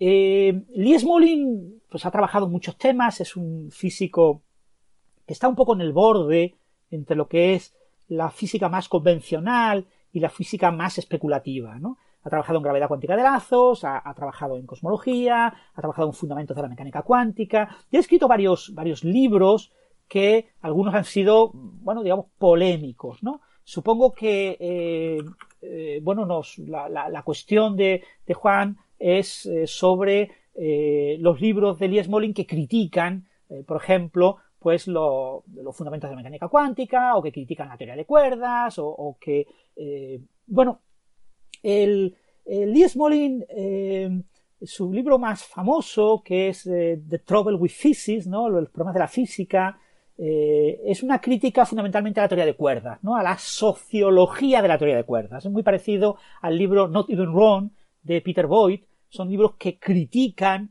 eh, a la sociología. No critican la teoría de cuerdas, no, no, son críticos a, la teoría de cuerdas en rigor, sino que son críticos a eh, que hace 20 años, pues muchos físicos jóvenes estaban enamorados de la teoría de cuerdas, querían ser cuerdistas y abandonaban otras alternativas a la gravitación cuántica.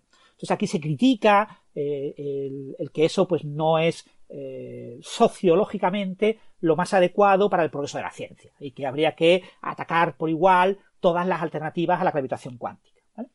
Bueno, esas ideas pues son ideas y yo eh, no las comparto completamente, pero tampoco me desagradan, ¿vale? Yo no, no soy opositor a estas ideas de Peter Boyd o de Lee Smolin o recientemente pues de, de Sabine Hosenfelder, que también ha publicado ideas en, la misma línea. Eh, ha habido también varios filósofos de, la, filósofos de la ciencia que también han publicado ideas en esta línea. Bueno, yo, yo no, yo creo que el atractivo de la teoría de cuerdas va más allá de, ser puramente eh, sociológico y creo que es una teoría eh, muy interesante y que merece la pena conocer y que es una de las grandes obras de la física teórica de los últimos 50 años. Entonces, yo no, no tengo nada en contra de que los físicos jóvenes quieran trabajar en teoría de cuerdas y de hecho tampoco tengo nada en contra de que una vez que empiecen a investigar resulte que al final investigan en un trozo tan pequeño de la teoría de cuerdas que prácticamente nunca mencionan la palabra cuerda y nunca mencionan la palabra brana y, y, hacen un trabajo que se puede marcar en ese, en ese contexto, ¿no? Y eso no me molesta y me parece que es natural y depende mucho pues, del, contexto, del momento en, cada, situación de la física teórica, ¿no? Sí que yo no tengo nada en contra de las opiniones de Elias Molly, pero eso, eh, decir eso que son, eh, bueno, ha, tenido libros de divulgación exitosos en los que critica a, otra gente y bueno, y eso pues eh, en algunos círculos pues no se ve bien y en otros pues se le entiende que él haga lo que quiera mientras gane dinero con sus libros pues maravilloso, ¿no? Y él hace su física y, está haciendo cosas muy, muy interesantes. pero yo os digo, no, no, no aunque él ha hecho también cositas en teoría de cuerdas, pero no, y, siempre ha presumido de que él conocía ambas, ¿no? Él en su libro, ¿cómo se llama su libro? En, su libro Tres Caminos, eh, Through Rows, eh, to Quantum Gravity, tres rutas para la gravedad cuántica, eh, lo estoy viendo ahora en su página web, en, la Wikipedia, perdón, pues él, él propone la teoría de cuerdas en pie de igualdad con la gravedad cuántica de lazos y, y no recuerdo cuál era la otra, la teoría de, eh, triangulaciones causales, bueno, no lo recuerdo porque leí el libro hace tiempo. Eh, es un libro de hace 18 años por ahí, ¿no? 17, no más, casi 20 años. Bien, eh, al grano. No tengo una opinión firme ni a favor ni en contra de Smolin. Me parece bien que haga lo que quiera y yo leo sus libros y, leo algunos de sus artículos, no, todos sus artículos. Bien, en cuanto al otro tema, teoría gravedad cuántica de lazos. La gravedad cuántica de lazos eh, costaría trabajo contar lo que es aquí brevemente en unos pocos minutos. Yo recomiendo, recomiendo eh, a nuestro oyente eh, Juan Barceló y por supuesto a todos los demás oyentes que estén interesados en la gravedad cuántica de lazos, el libro de dos expertos eh, en, habla español, argentinos, pero uno de ellos emigrado en Estados Unidos, Rodolfo Gambini y Jorge Pulin. Jorge Pulin es, lleva muchos años trabajando en gravedad cuántica de lazos y también es conocido, bueno, esto es prensa rosa, ¿no?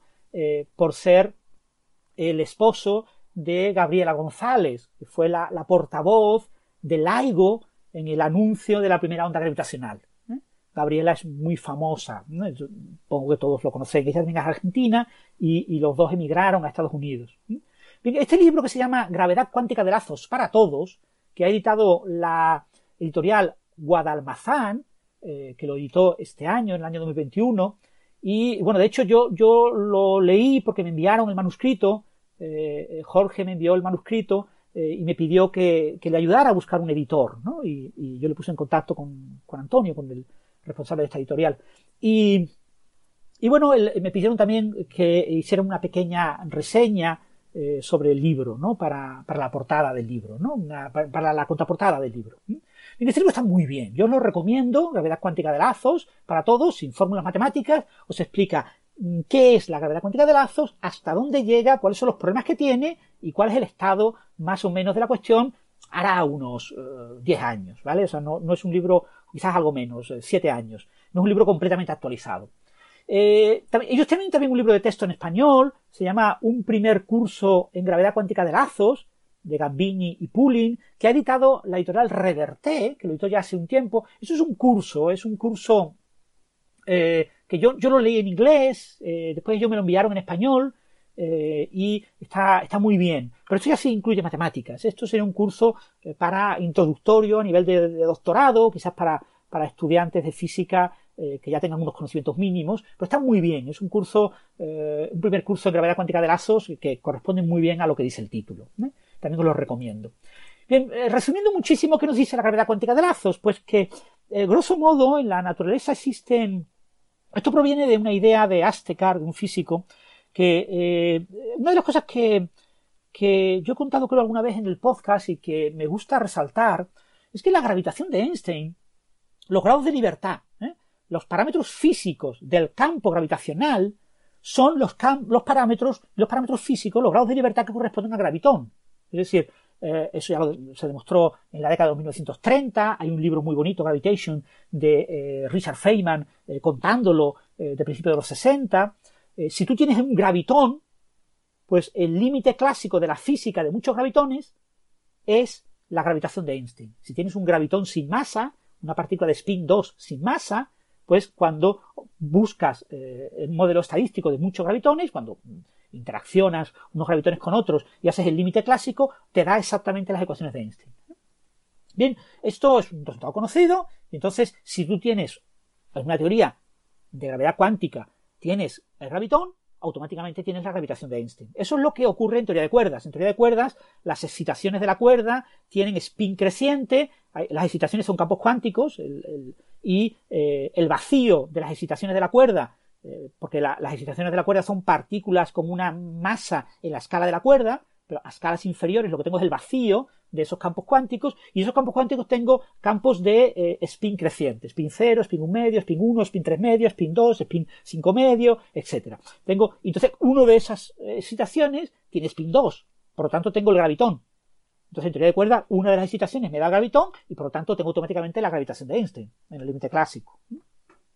Entonces ya ahora hay que jugar para que con una compactificación adecuada eh, los campos de spin 1 correspondan a los que observamos, el campo de spin 2 sea exactamente el, del gravitón, etc. Pero en teoría de cuerdas, eh, eh, digamos, predice la teoría de cuerdas la gravitación, pero en realidad lo que predice la teoría de cuerdas es el gravitón. Ahora bien, en gravedad cuántica de lazos no tengo el gravitón. No tengo el gravitón. La, idea de, de es tratar de destacar los grados de libertad relevantes de la gravitación. La gravitación de Einstein normalmente se escribe con la métrica. La métrica es un tensor de 4x4, tiene 16 componentes, pero es simétrico, luego tiene 10 componentes. Pero esos 10 componentes son redundantes. En realidad solo hay dos grados de libertad, las dos polarizaciones de gravitón. La única física que hay es la de gravitón. Entonces, eh, ¿qué son los otros 8 grados de libertad? Son grados de libertad redundantes. ¿eh? las simetrías gauge. claro, si yo quiero formular la gravitación de Einstein como una teoría gauge, eso lo hizo Utiyama, creo recordar, como en 1950, por ahí, alrededor de 1950. Y entonces yo puedo considerar una teoría gauge para la, eh, digamos, una simetría local asociada al grupo de Poincaré, ¿no? Las simetrías de Lorentz. Y, eso me da eh, una eh, gravitación con torsión. Entonces, la magnitud física no, son, no es la métrica, la métrica es una magnitud derivada, sino que son los símbolos de Christoffel, ¿no? que actúan como conexiones, ¿no? Lo que son los campos potenciales en las teorías gauge. Bien, pues eh, eso, claro, eso tiene, no recuerdo si eran 40, 40 grados de libertad. Pues de esos 40 grados de libertad, solamente dos son relevantes. Y me da una gravitación con torsión, pero las ecuaciones de la torsión las puedo resolver. Y si resuelvo las ecuaciones de la torsión, resulta que eh, esas conexiones, que esos símbolos de Christoffel, eh, tienen que ser compatibles con la métrica, luego tienen que ser los símbolos de Christoffel, la, la, compatibilidad tiene que ser la de, la, conexión tiene que ser la de Levi-Civita. Es decir, obtengo exactamente la ecuación de Einstein. Entonces, eh, las ecuaciones de Einstein las puedo entender como una teoría Gauge. Bien, ¿y por qué os cuento todo esto? Porque, fijaros, las teorías Gauge son teorías de redundancia. las teorías Gauge son teorías en las que yo describo las ecuaciones con mucha redundancia, con muchos grados de libertad ficticios, pero que me ayudan a escribir las ecuaciones y que me ayudan a calcular las ecuaciones. Pero para eh, resolver un problema físico concreto tengo que fijar el gauge, tengo que fijar la redundancia para ir a los grados de libertad físico eh, que realmente existen. Entonces la idea de Azteca era buscar los grados de libertad de la eh, relatividad general de Einstein. Encontrar unas variables, son unas variables muy complicadas, eh, son, son lazos de Wilson, son una cosa que surgió en teoría cuántica de campos en la década de los 70 y no voy a entrar en detalles técnicos, pero buscando unas variables muy complicadas que son una especie como de, de flujos de energía más o menos en forma de lazo cerrado, él trataba a Aztecar de obtener esos grados de libertad eh, mínimos, esos grados de libertad, eh, eh, esos dos grados de libertad que tiene una, una teoría de la gravitación, y eliminar que no apareciera de forma explícita el resto de la redundancia.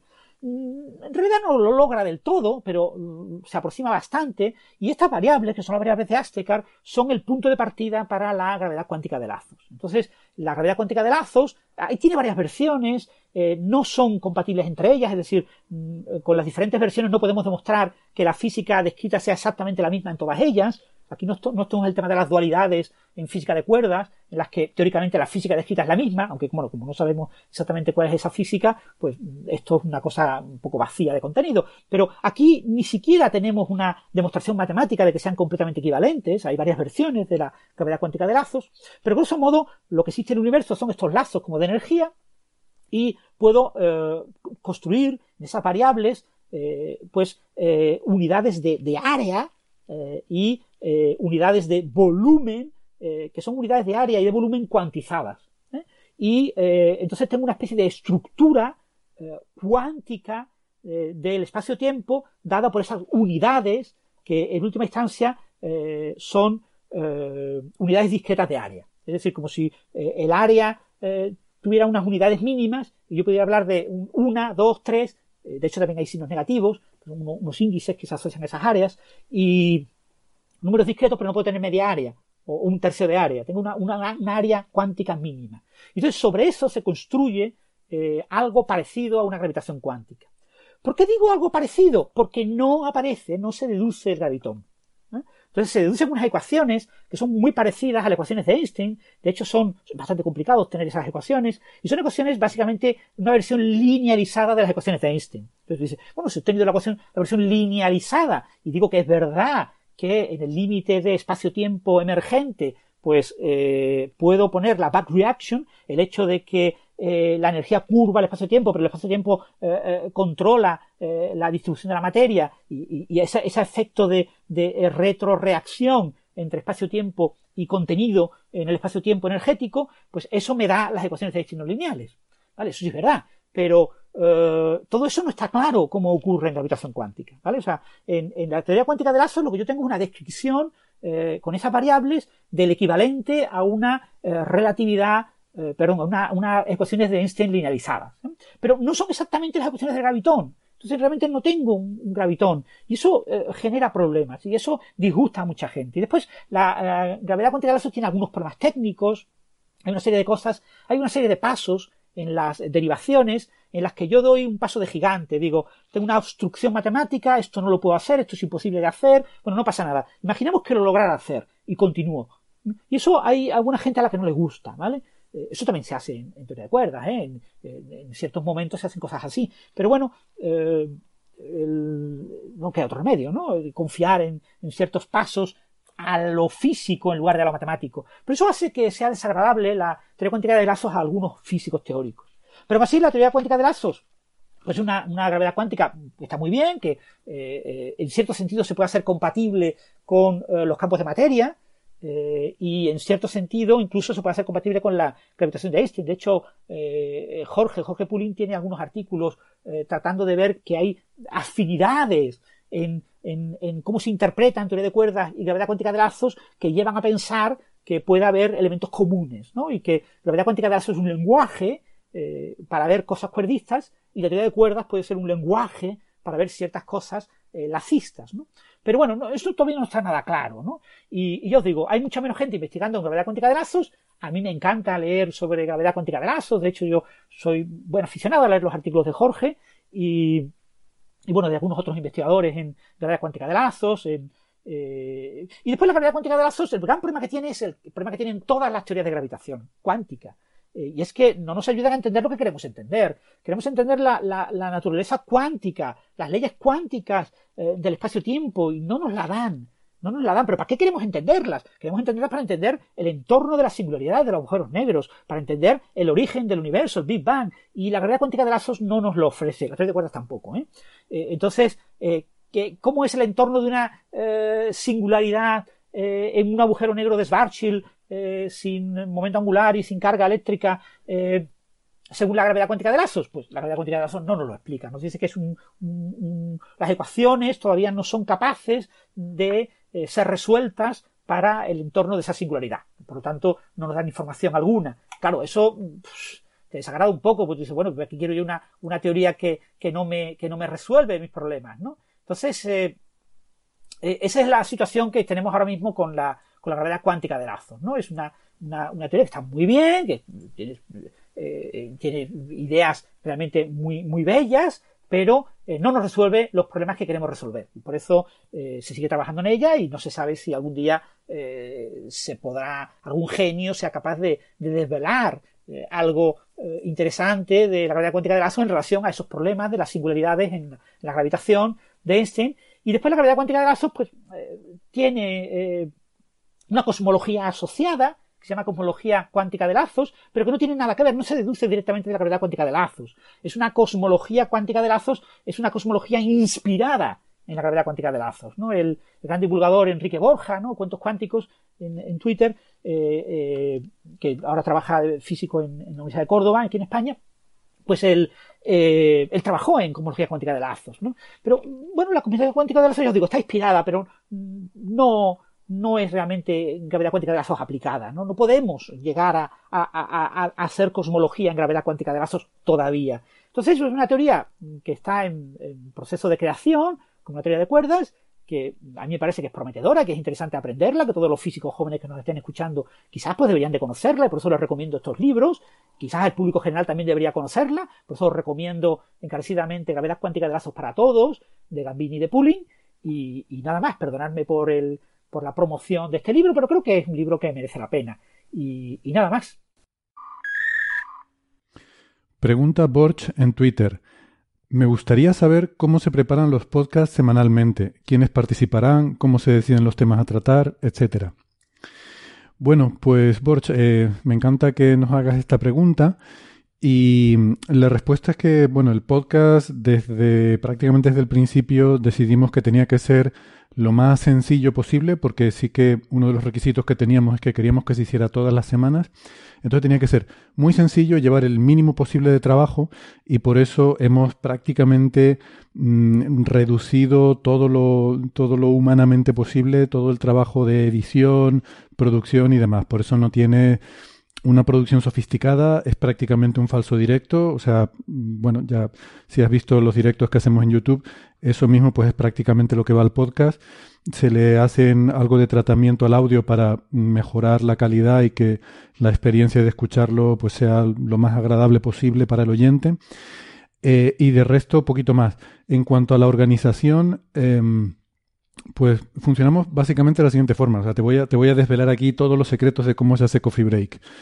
Empieza el lunes, ¿vale? El lunes por la mañana, eh, pues yo envío un correo a la lista de colaboradores que tenemos, que es una lista muy amplia, em, de lo voy a decir, de amigos míos, y ya está. A veces la gente me dice, oye, ¿por qué no llevas a este o a otro o a alguien que es experto en no sé qué cosa? Y digo, porque es que yo no quiero llevar expertos, yo quiero hablar de mis amigos, es mi podcast y yo quiero ir a, pasármelo bien, a charlar con mis amigos y, echar un rato agradable, como, como hacemos todos en, en, cualquier tertulia, pues en el trabajo o cuando salimos con, con nuestros amigos, eh, lo que sea, ¿no? Y y, ya está, y es así. Y al que no le guste, que haga su podcast, ¿no? Entonces, pues como digo, el, lunes mando un correo preguntando básicamente quién está disponible esta semana, quién le apetece participar, porque ese es otro requisito también de, de Coffee Break, es que es una cosa totalmente voluntaria, ¿no? O sea, aquí la gente viene porque le apetece, porque le gusta, porque se lo pasa bien eh, y también porque aprendemos. En el fondo, yo por lo menos mi motivación sobre todo de hacer Coffee Break, aparte de que lo paso bien hablando de los temas que me apasionan con la gente que me cae bien, pues también es que siempre todas las semanas aprendo mucho. Y, creo sinceramente que, bueno, para mí además profesionalmente creo que hacer Coffee Break es algo que, que, me enriquece y, por eso pues quiero aprovechar para darle las gracias también a, a todos estos colaboradores, a todas estas amigas que participan en el podcast y que, eh, y que cada semana pues contribuyen eh, eso, pues a que yo personalmente eh, por lo menos tengo esa experiencia de que me ayuda a aprender y a enriquecerme como persona y como profesional. al grano que me estoy yendo por las ramas. entonces los lunes mando ese correo, entre lunes y martes pues si todo va bien recibo tres, cuatro, cinco respuestas de pues eso de gente que dice, sí, yo me apunto, yo puedo, a mí me viene bien, pero solo una hora, ese tipo de cosas, ¿no? Y ya una vez que tenemos decidido quiénes van a participar, ya entonces iniciamos una conversación, que sigue siendo también por mail, eh, en la que entre ese subconjunto, las personas que van a participar en ese episodio, pues ya empezamos a debatir sobre los temas y simplemente, pues básicamente cada uno propone de qué le apetecería hablar y, eh, lo que hacemos es que tenemos un documento compartido, un Google Doc, en el que vamos poniendo esos temas eh, y simplemente, pues eso, cada uno propone de qué le apetecería hablar. Y, salvo que haya demasiados temas y digamos, bueno, pues vamos a dejar estos para la próxima semana o vamos a quitar este que no es tan interesante, etcétera. Pero lo normal es que en esa interacción pues ya queden definidos cuáles son los temas de los que se va a hablar, ¿no?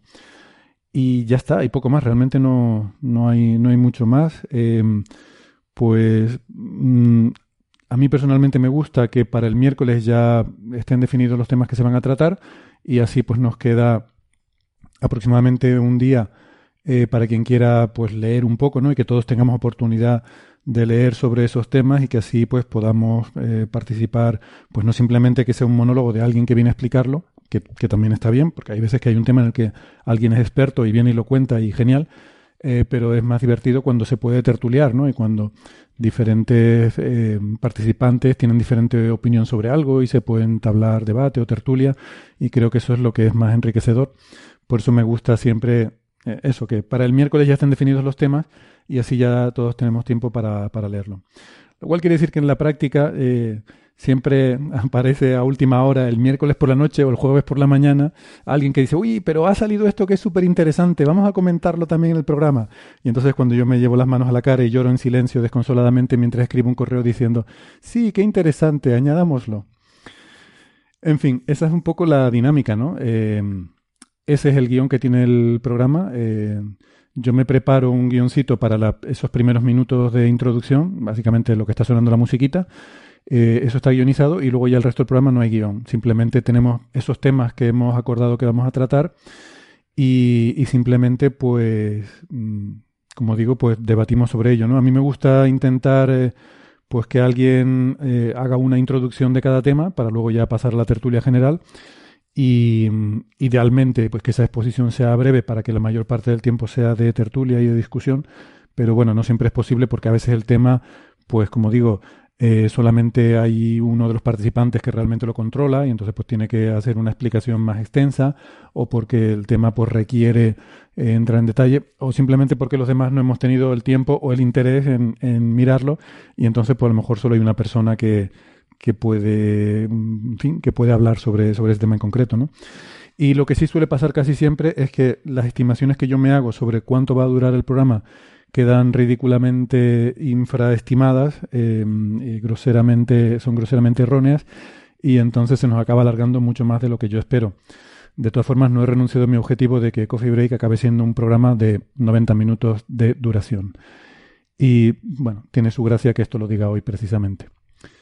En fin, esa es un poco la, dinámica del, del, podcast, pero básicamente se trata sobre todo de eso, de buscar una excusa para juntarnos un rato a charlar de, de las fricadas que nos gustan y con gente con la que nos apetece estar. Y con esto terminamos el último episodio de Coffee Break, Señal y Ruido en este año 2021. Nos volvemos a escuchar la semana que viene, si ustedes lo tienen a bien. Ya para entonces será 2022. Nuestros mejores deseos, sinceramente, de felicidad y prosperidad para este año nuevo de parte de todo el equipo, eh, menos del becario.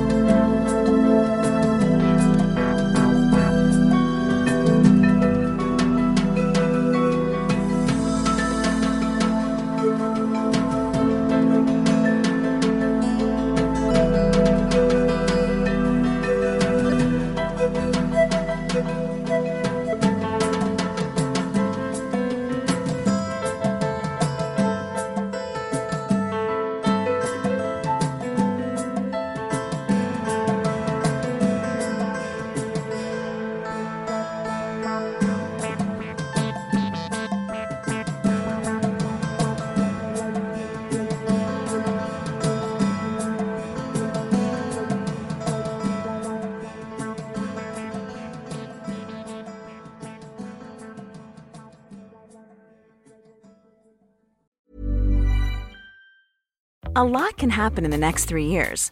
Like a chatbot may be your new best friend.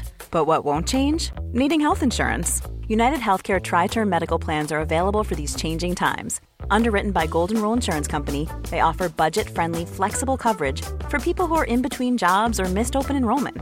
The plans last nearly three years in some states, with access to a nationwide network of doctors and hospitals. So, for whatever tomorrow brings, United Healthcare Tri Term Medical Plans may be for you. Learn more at uh1.com.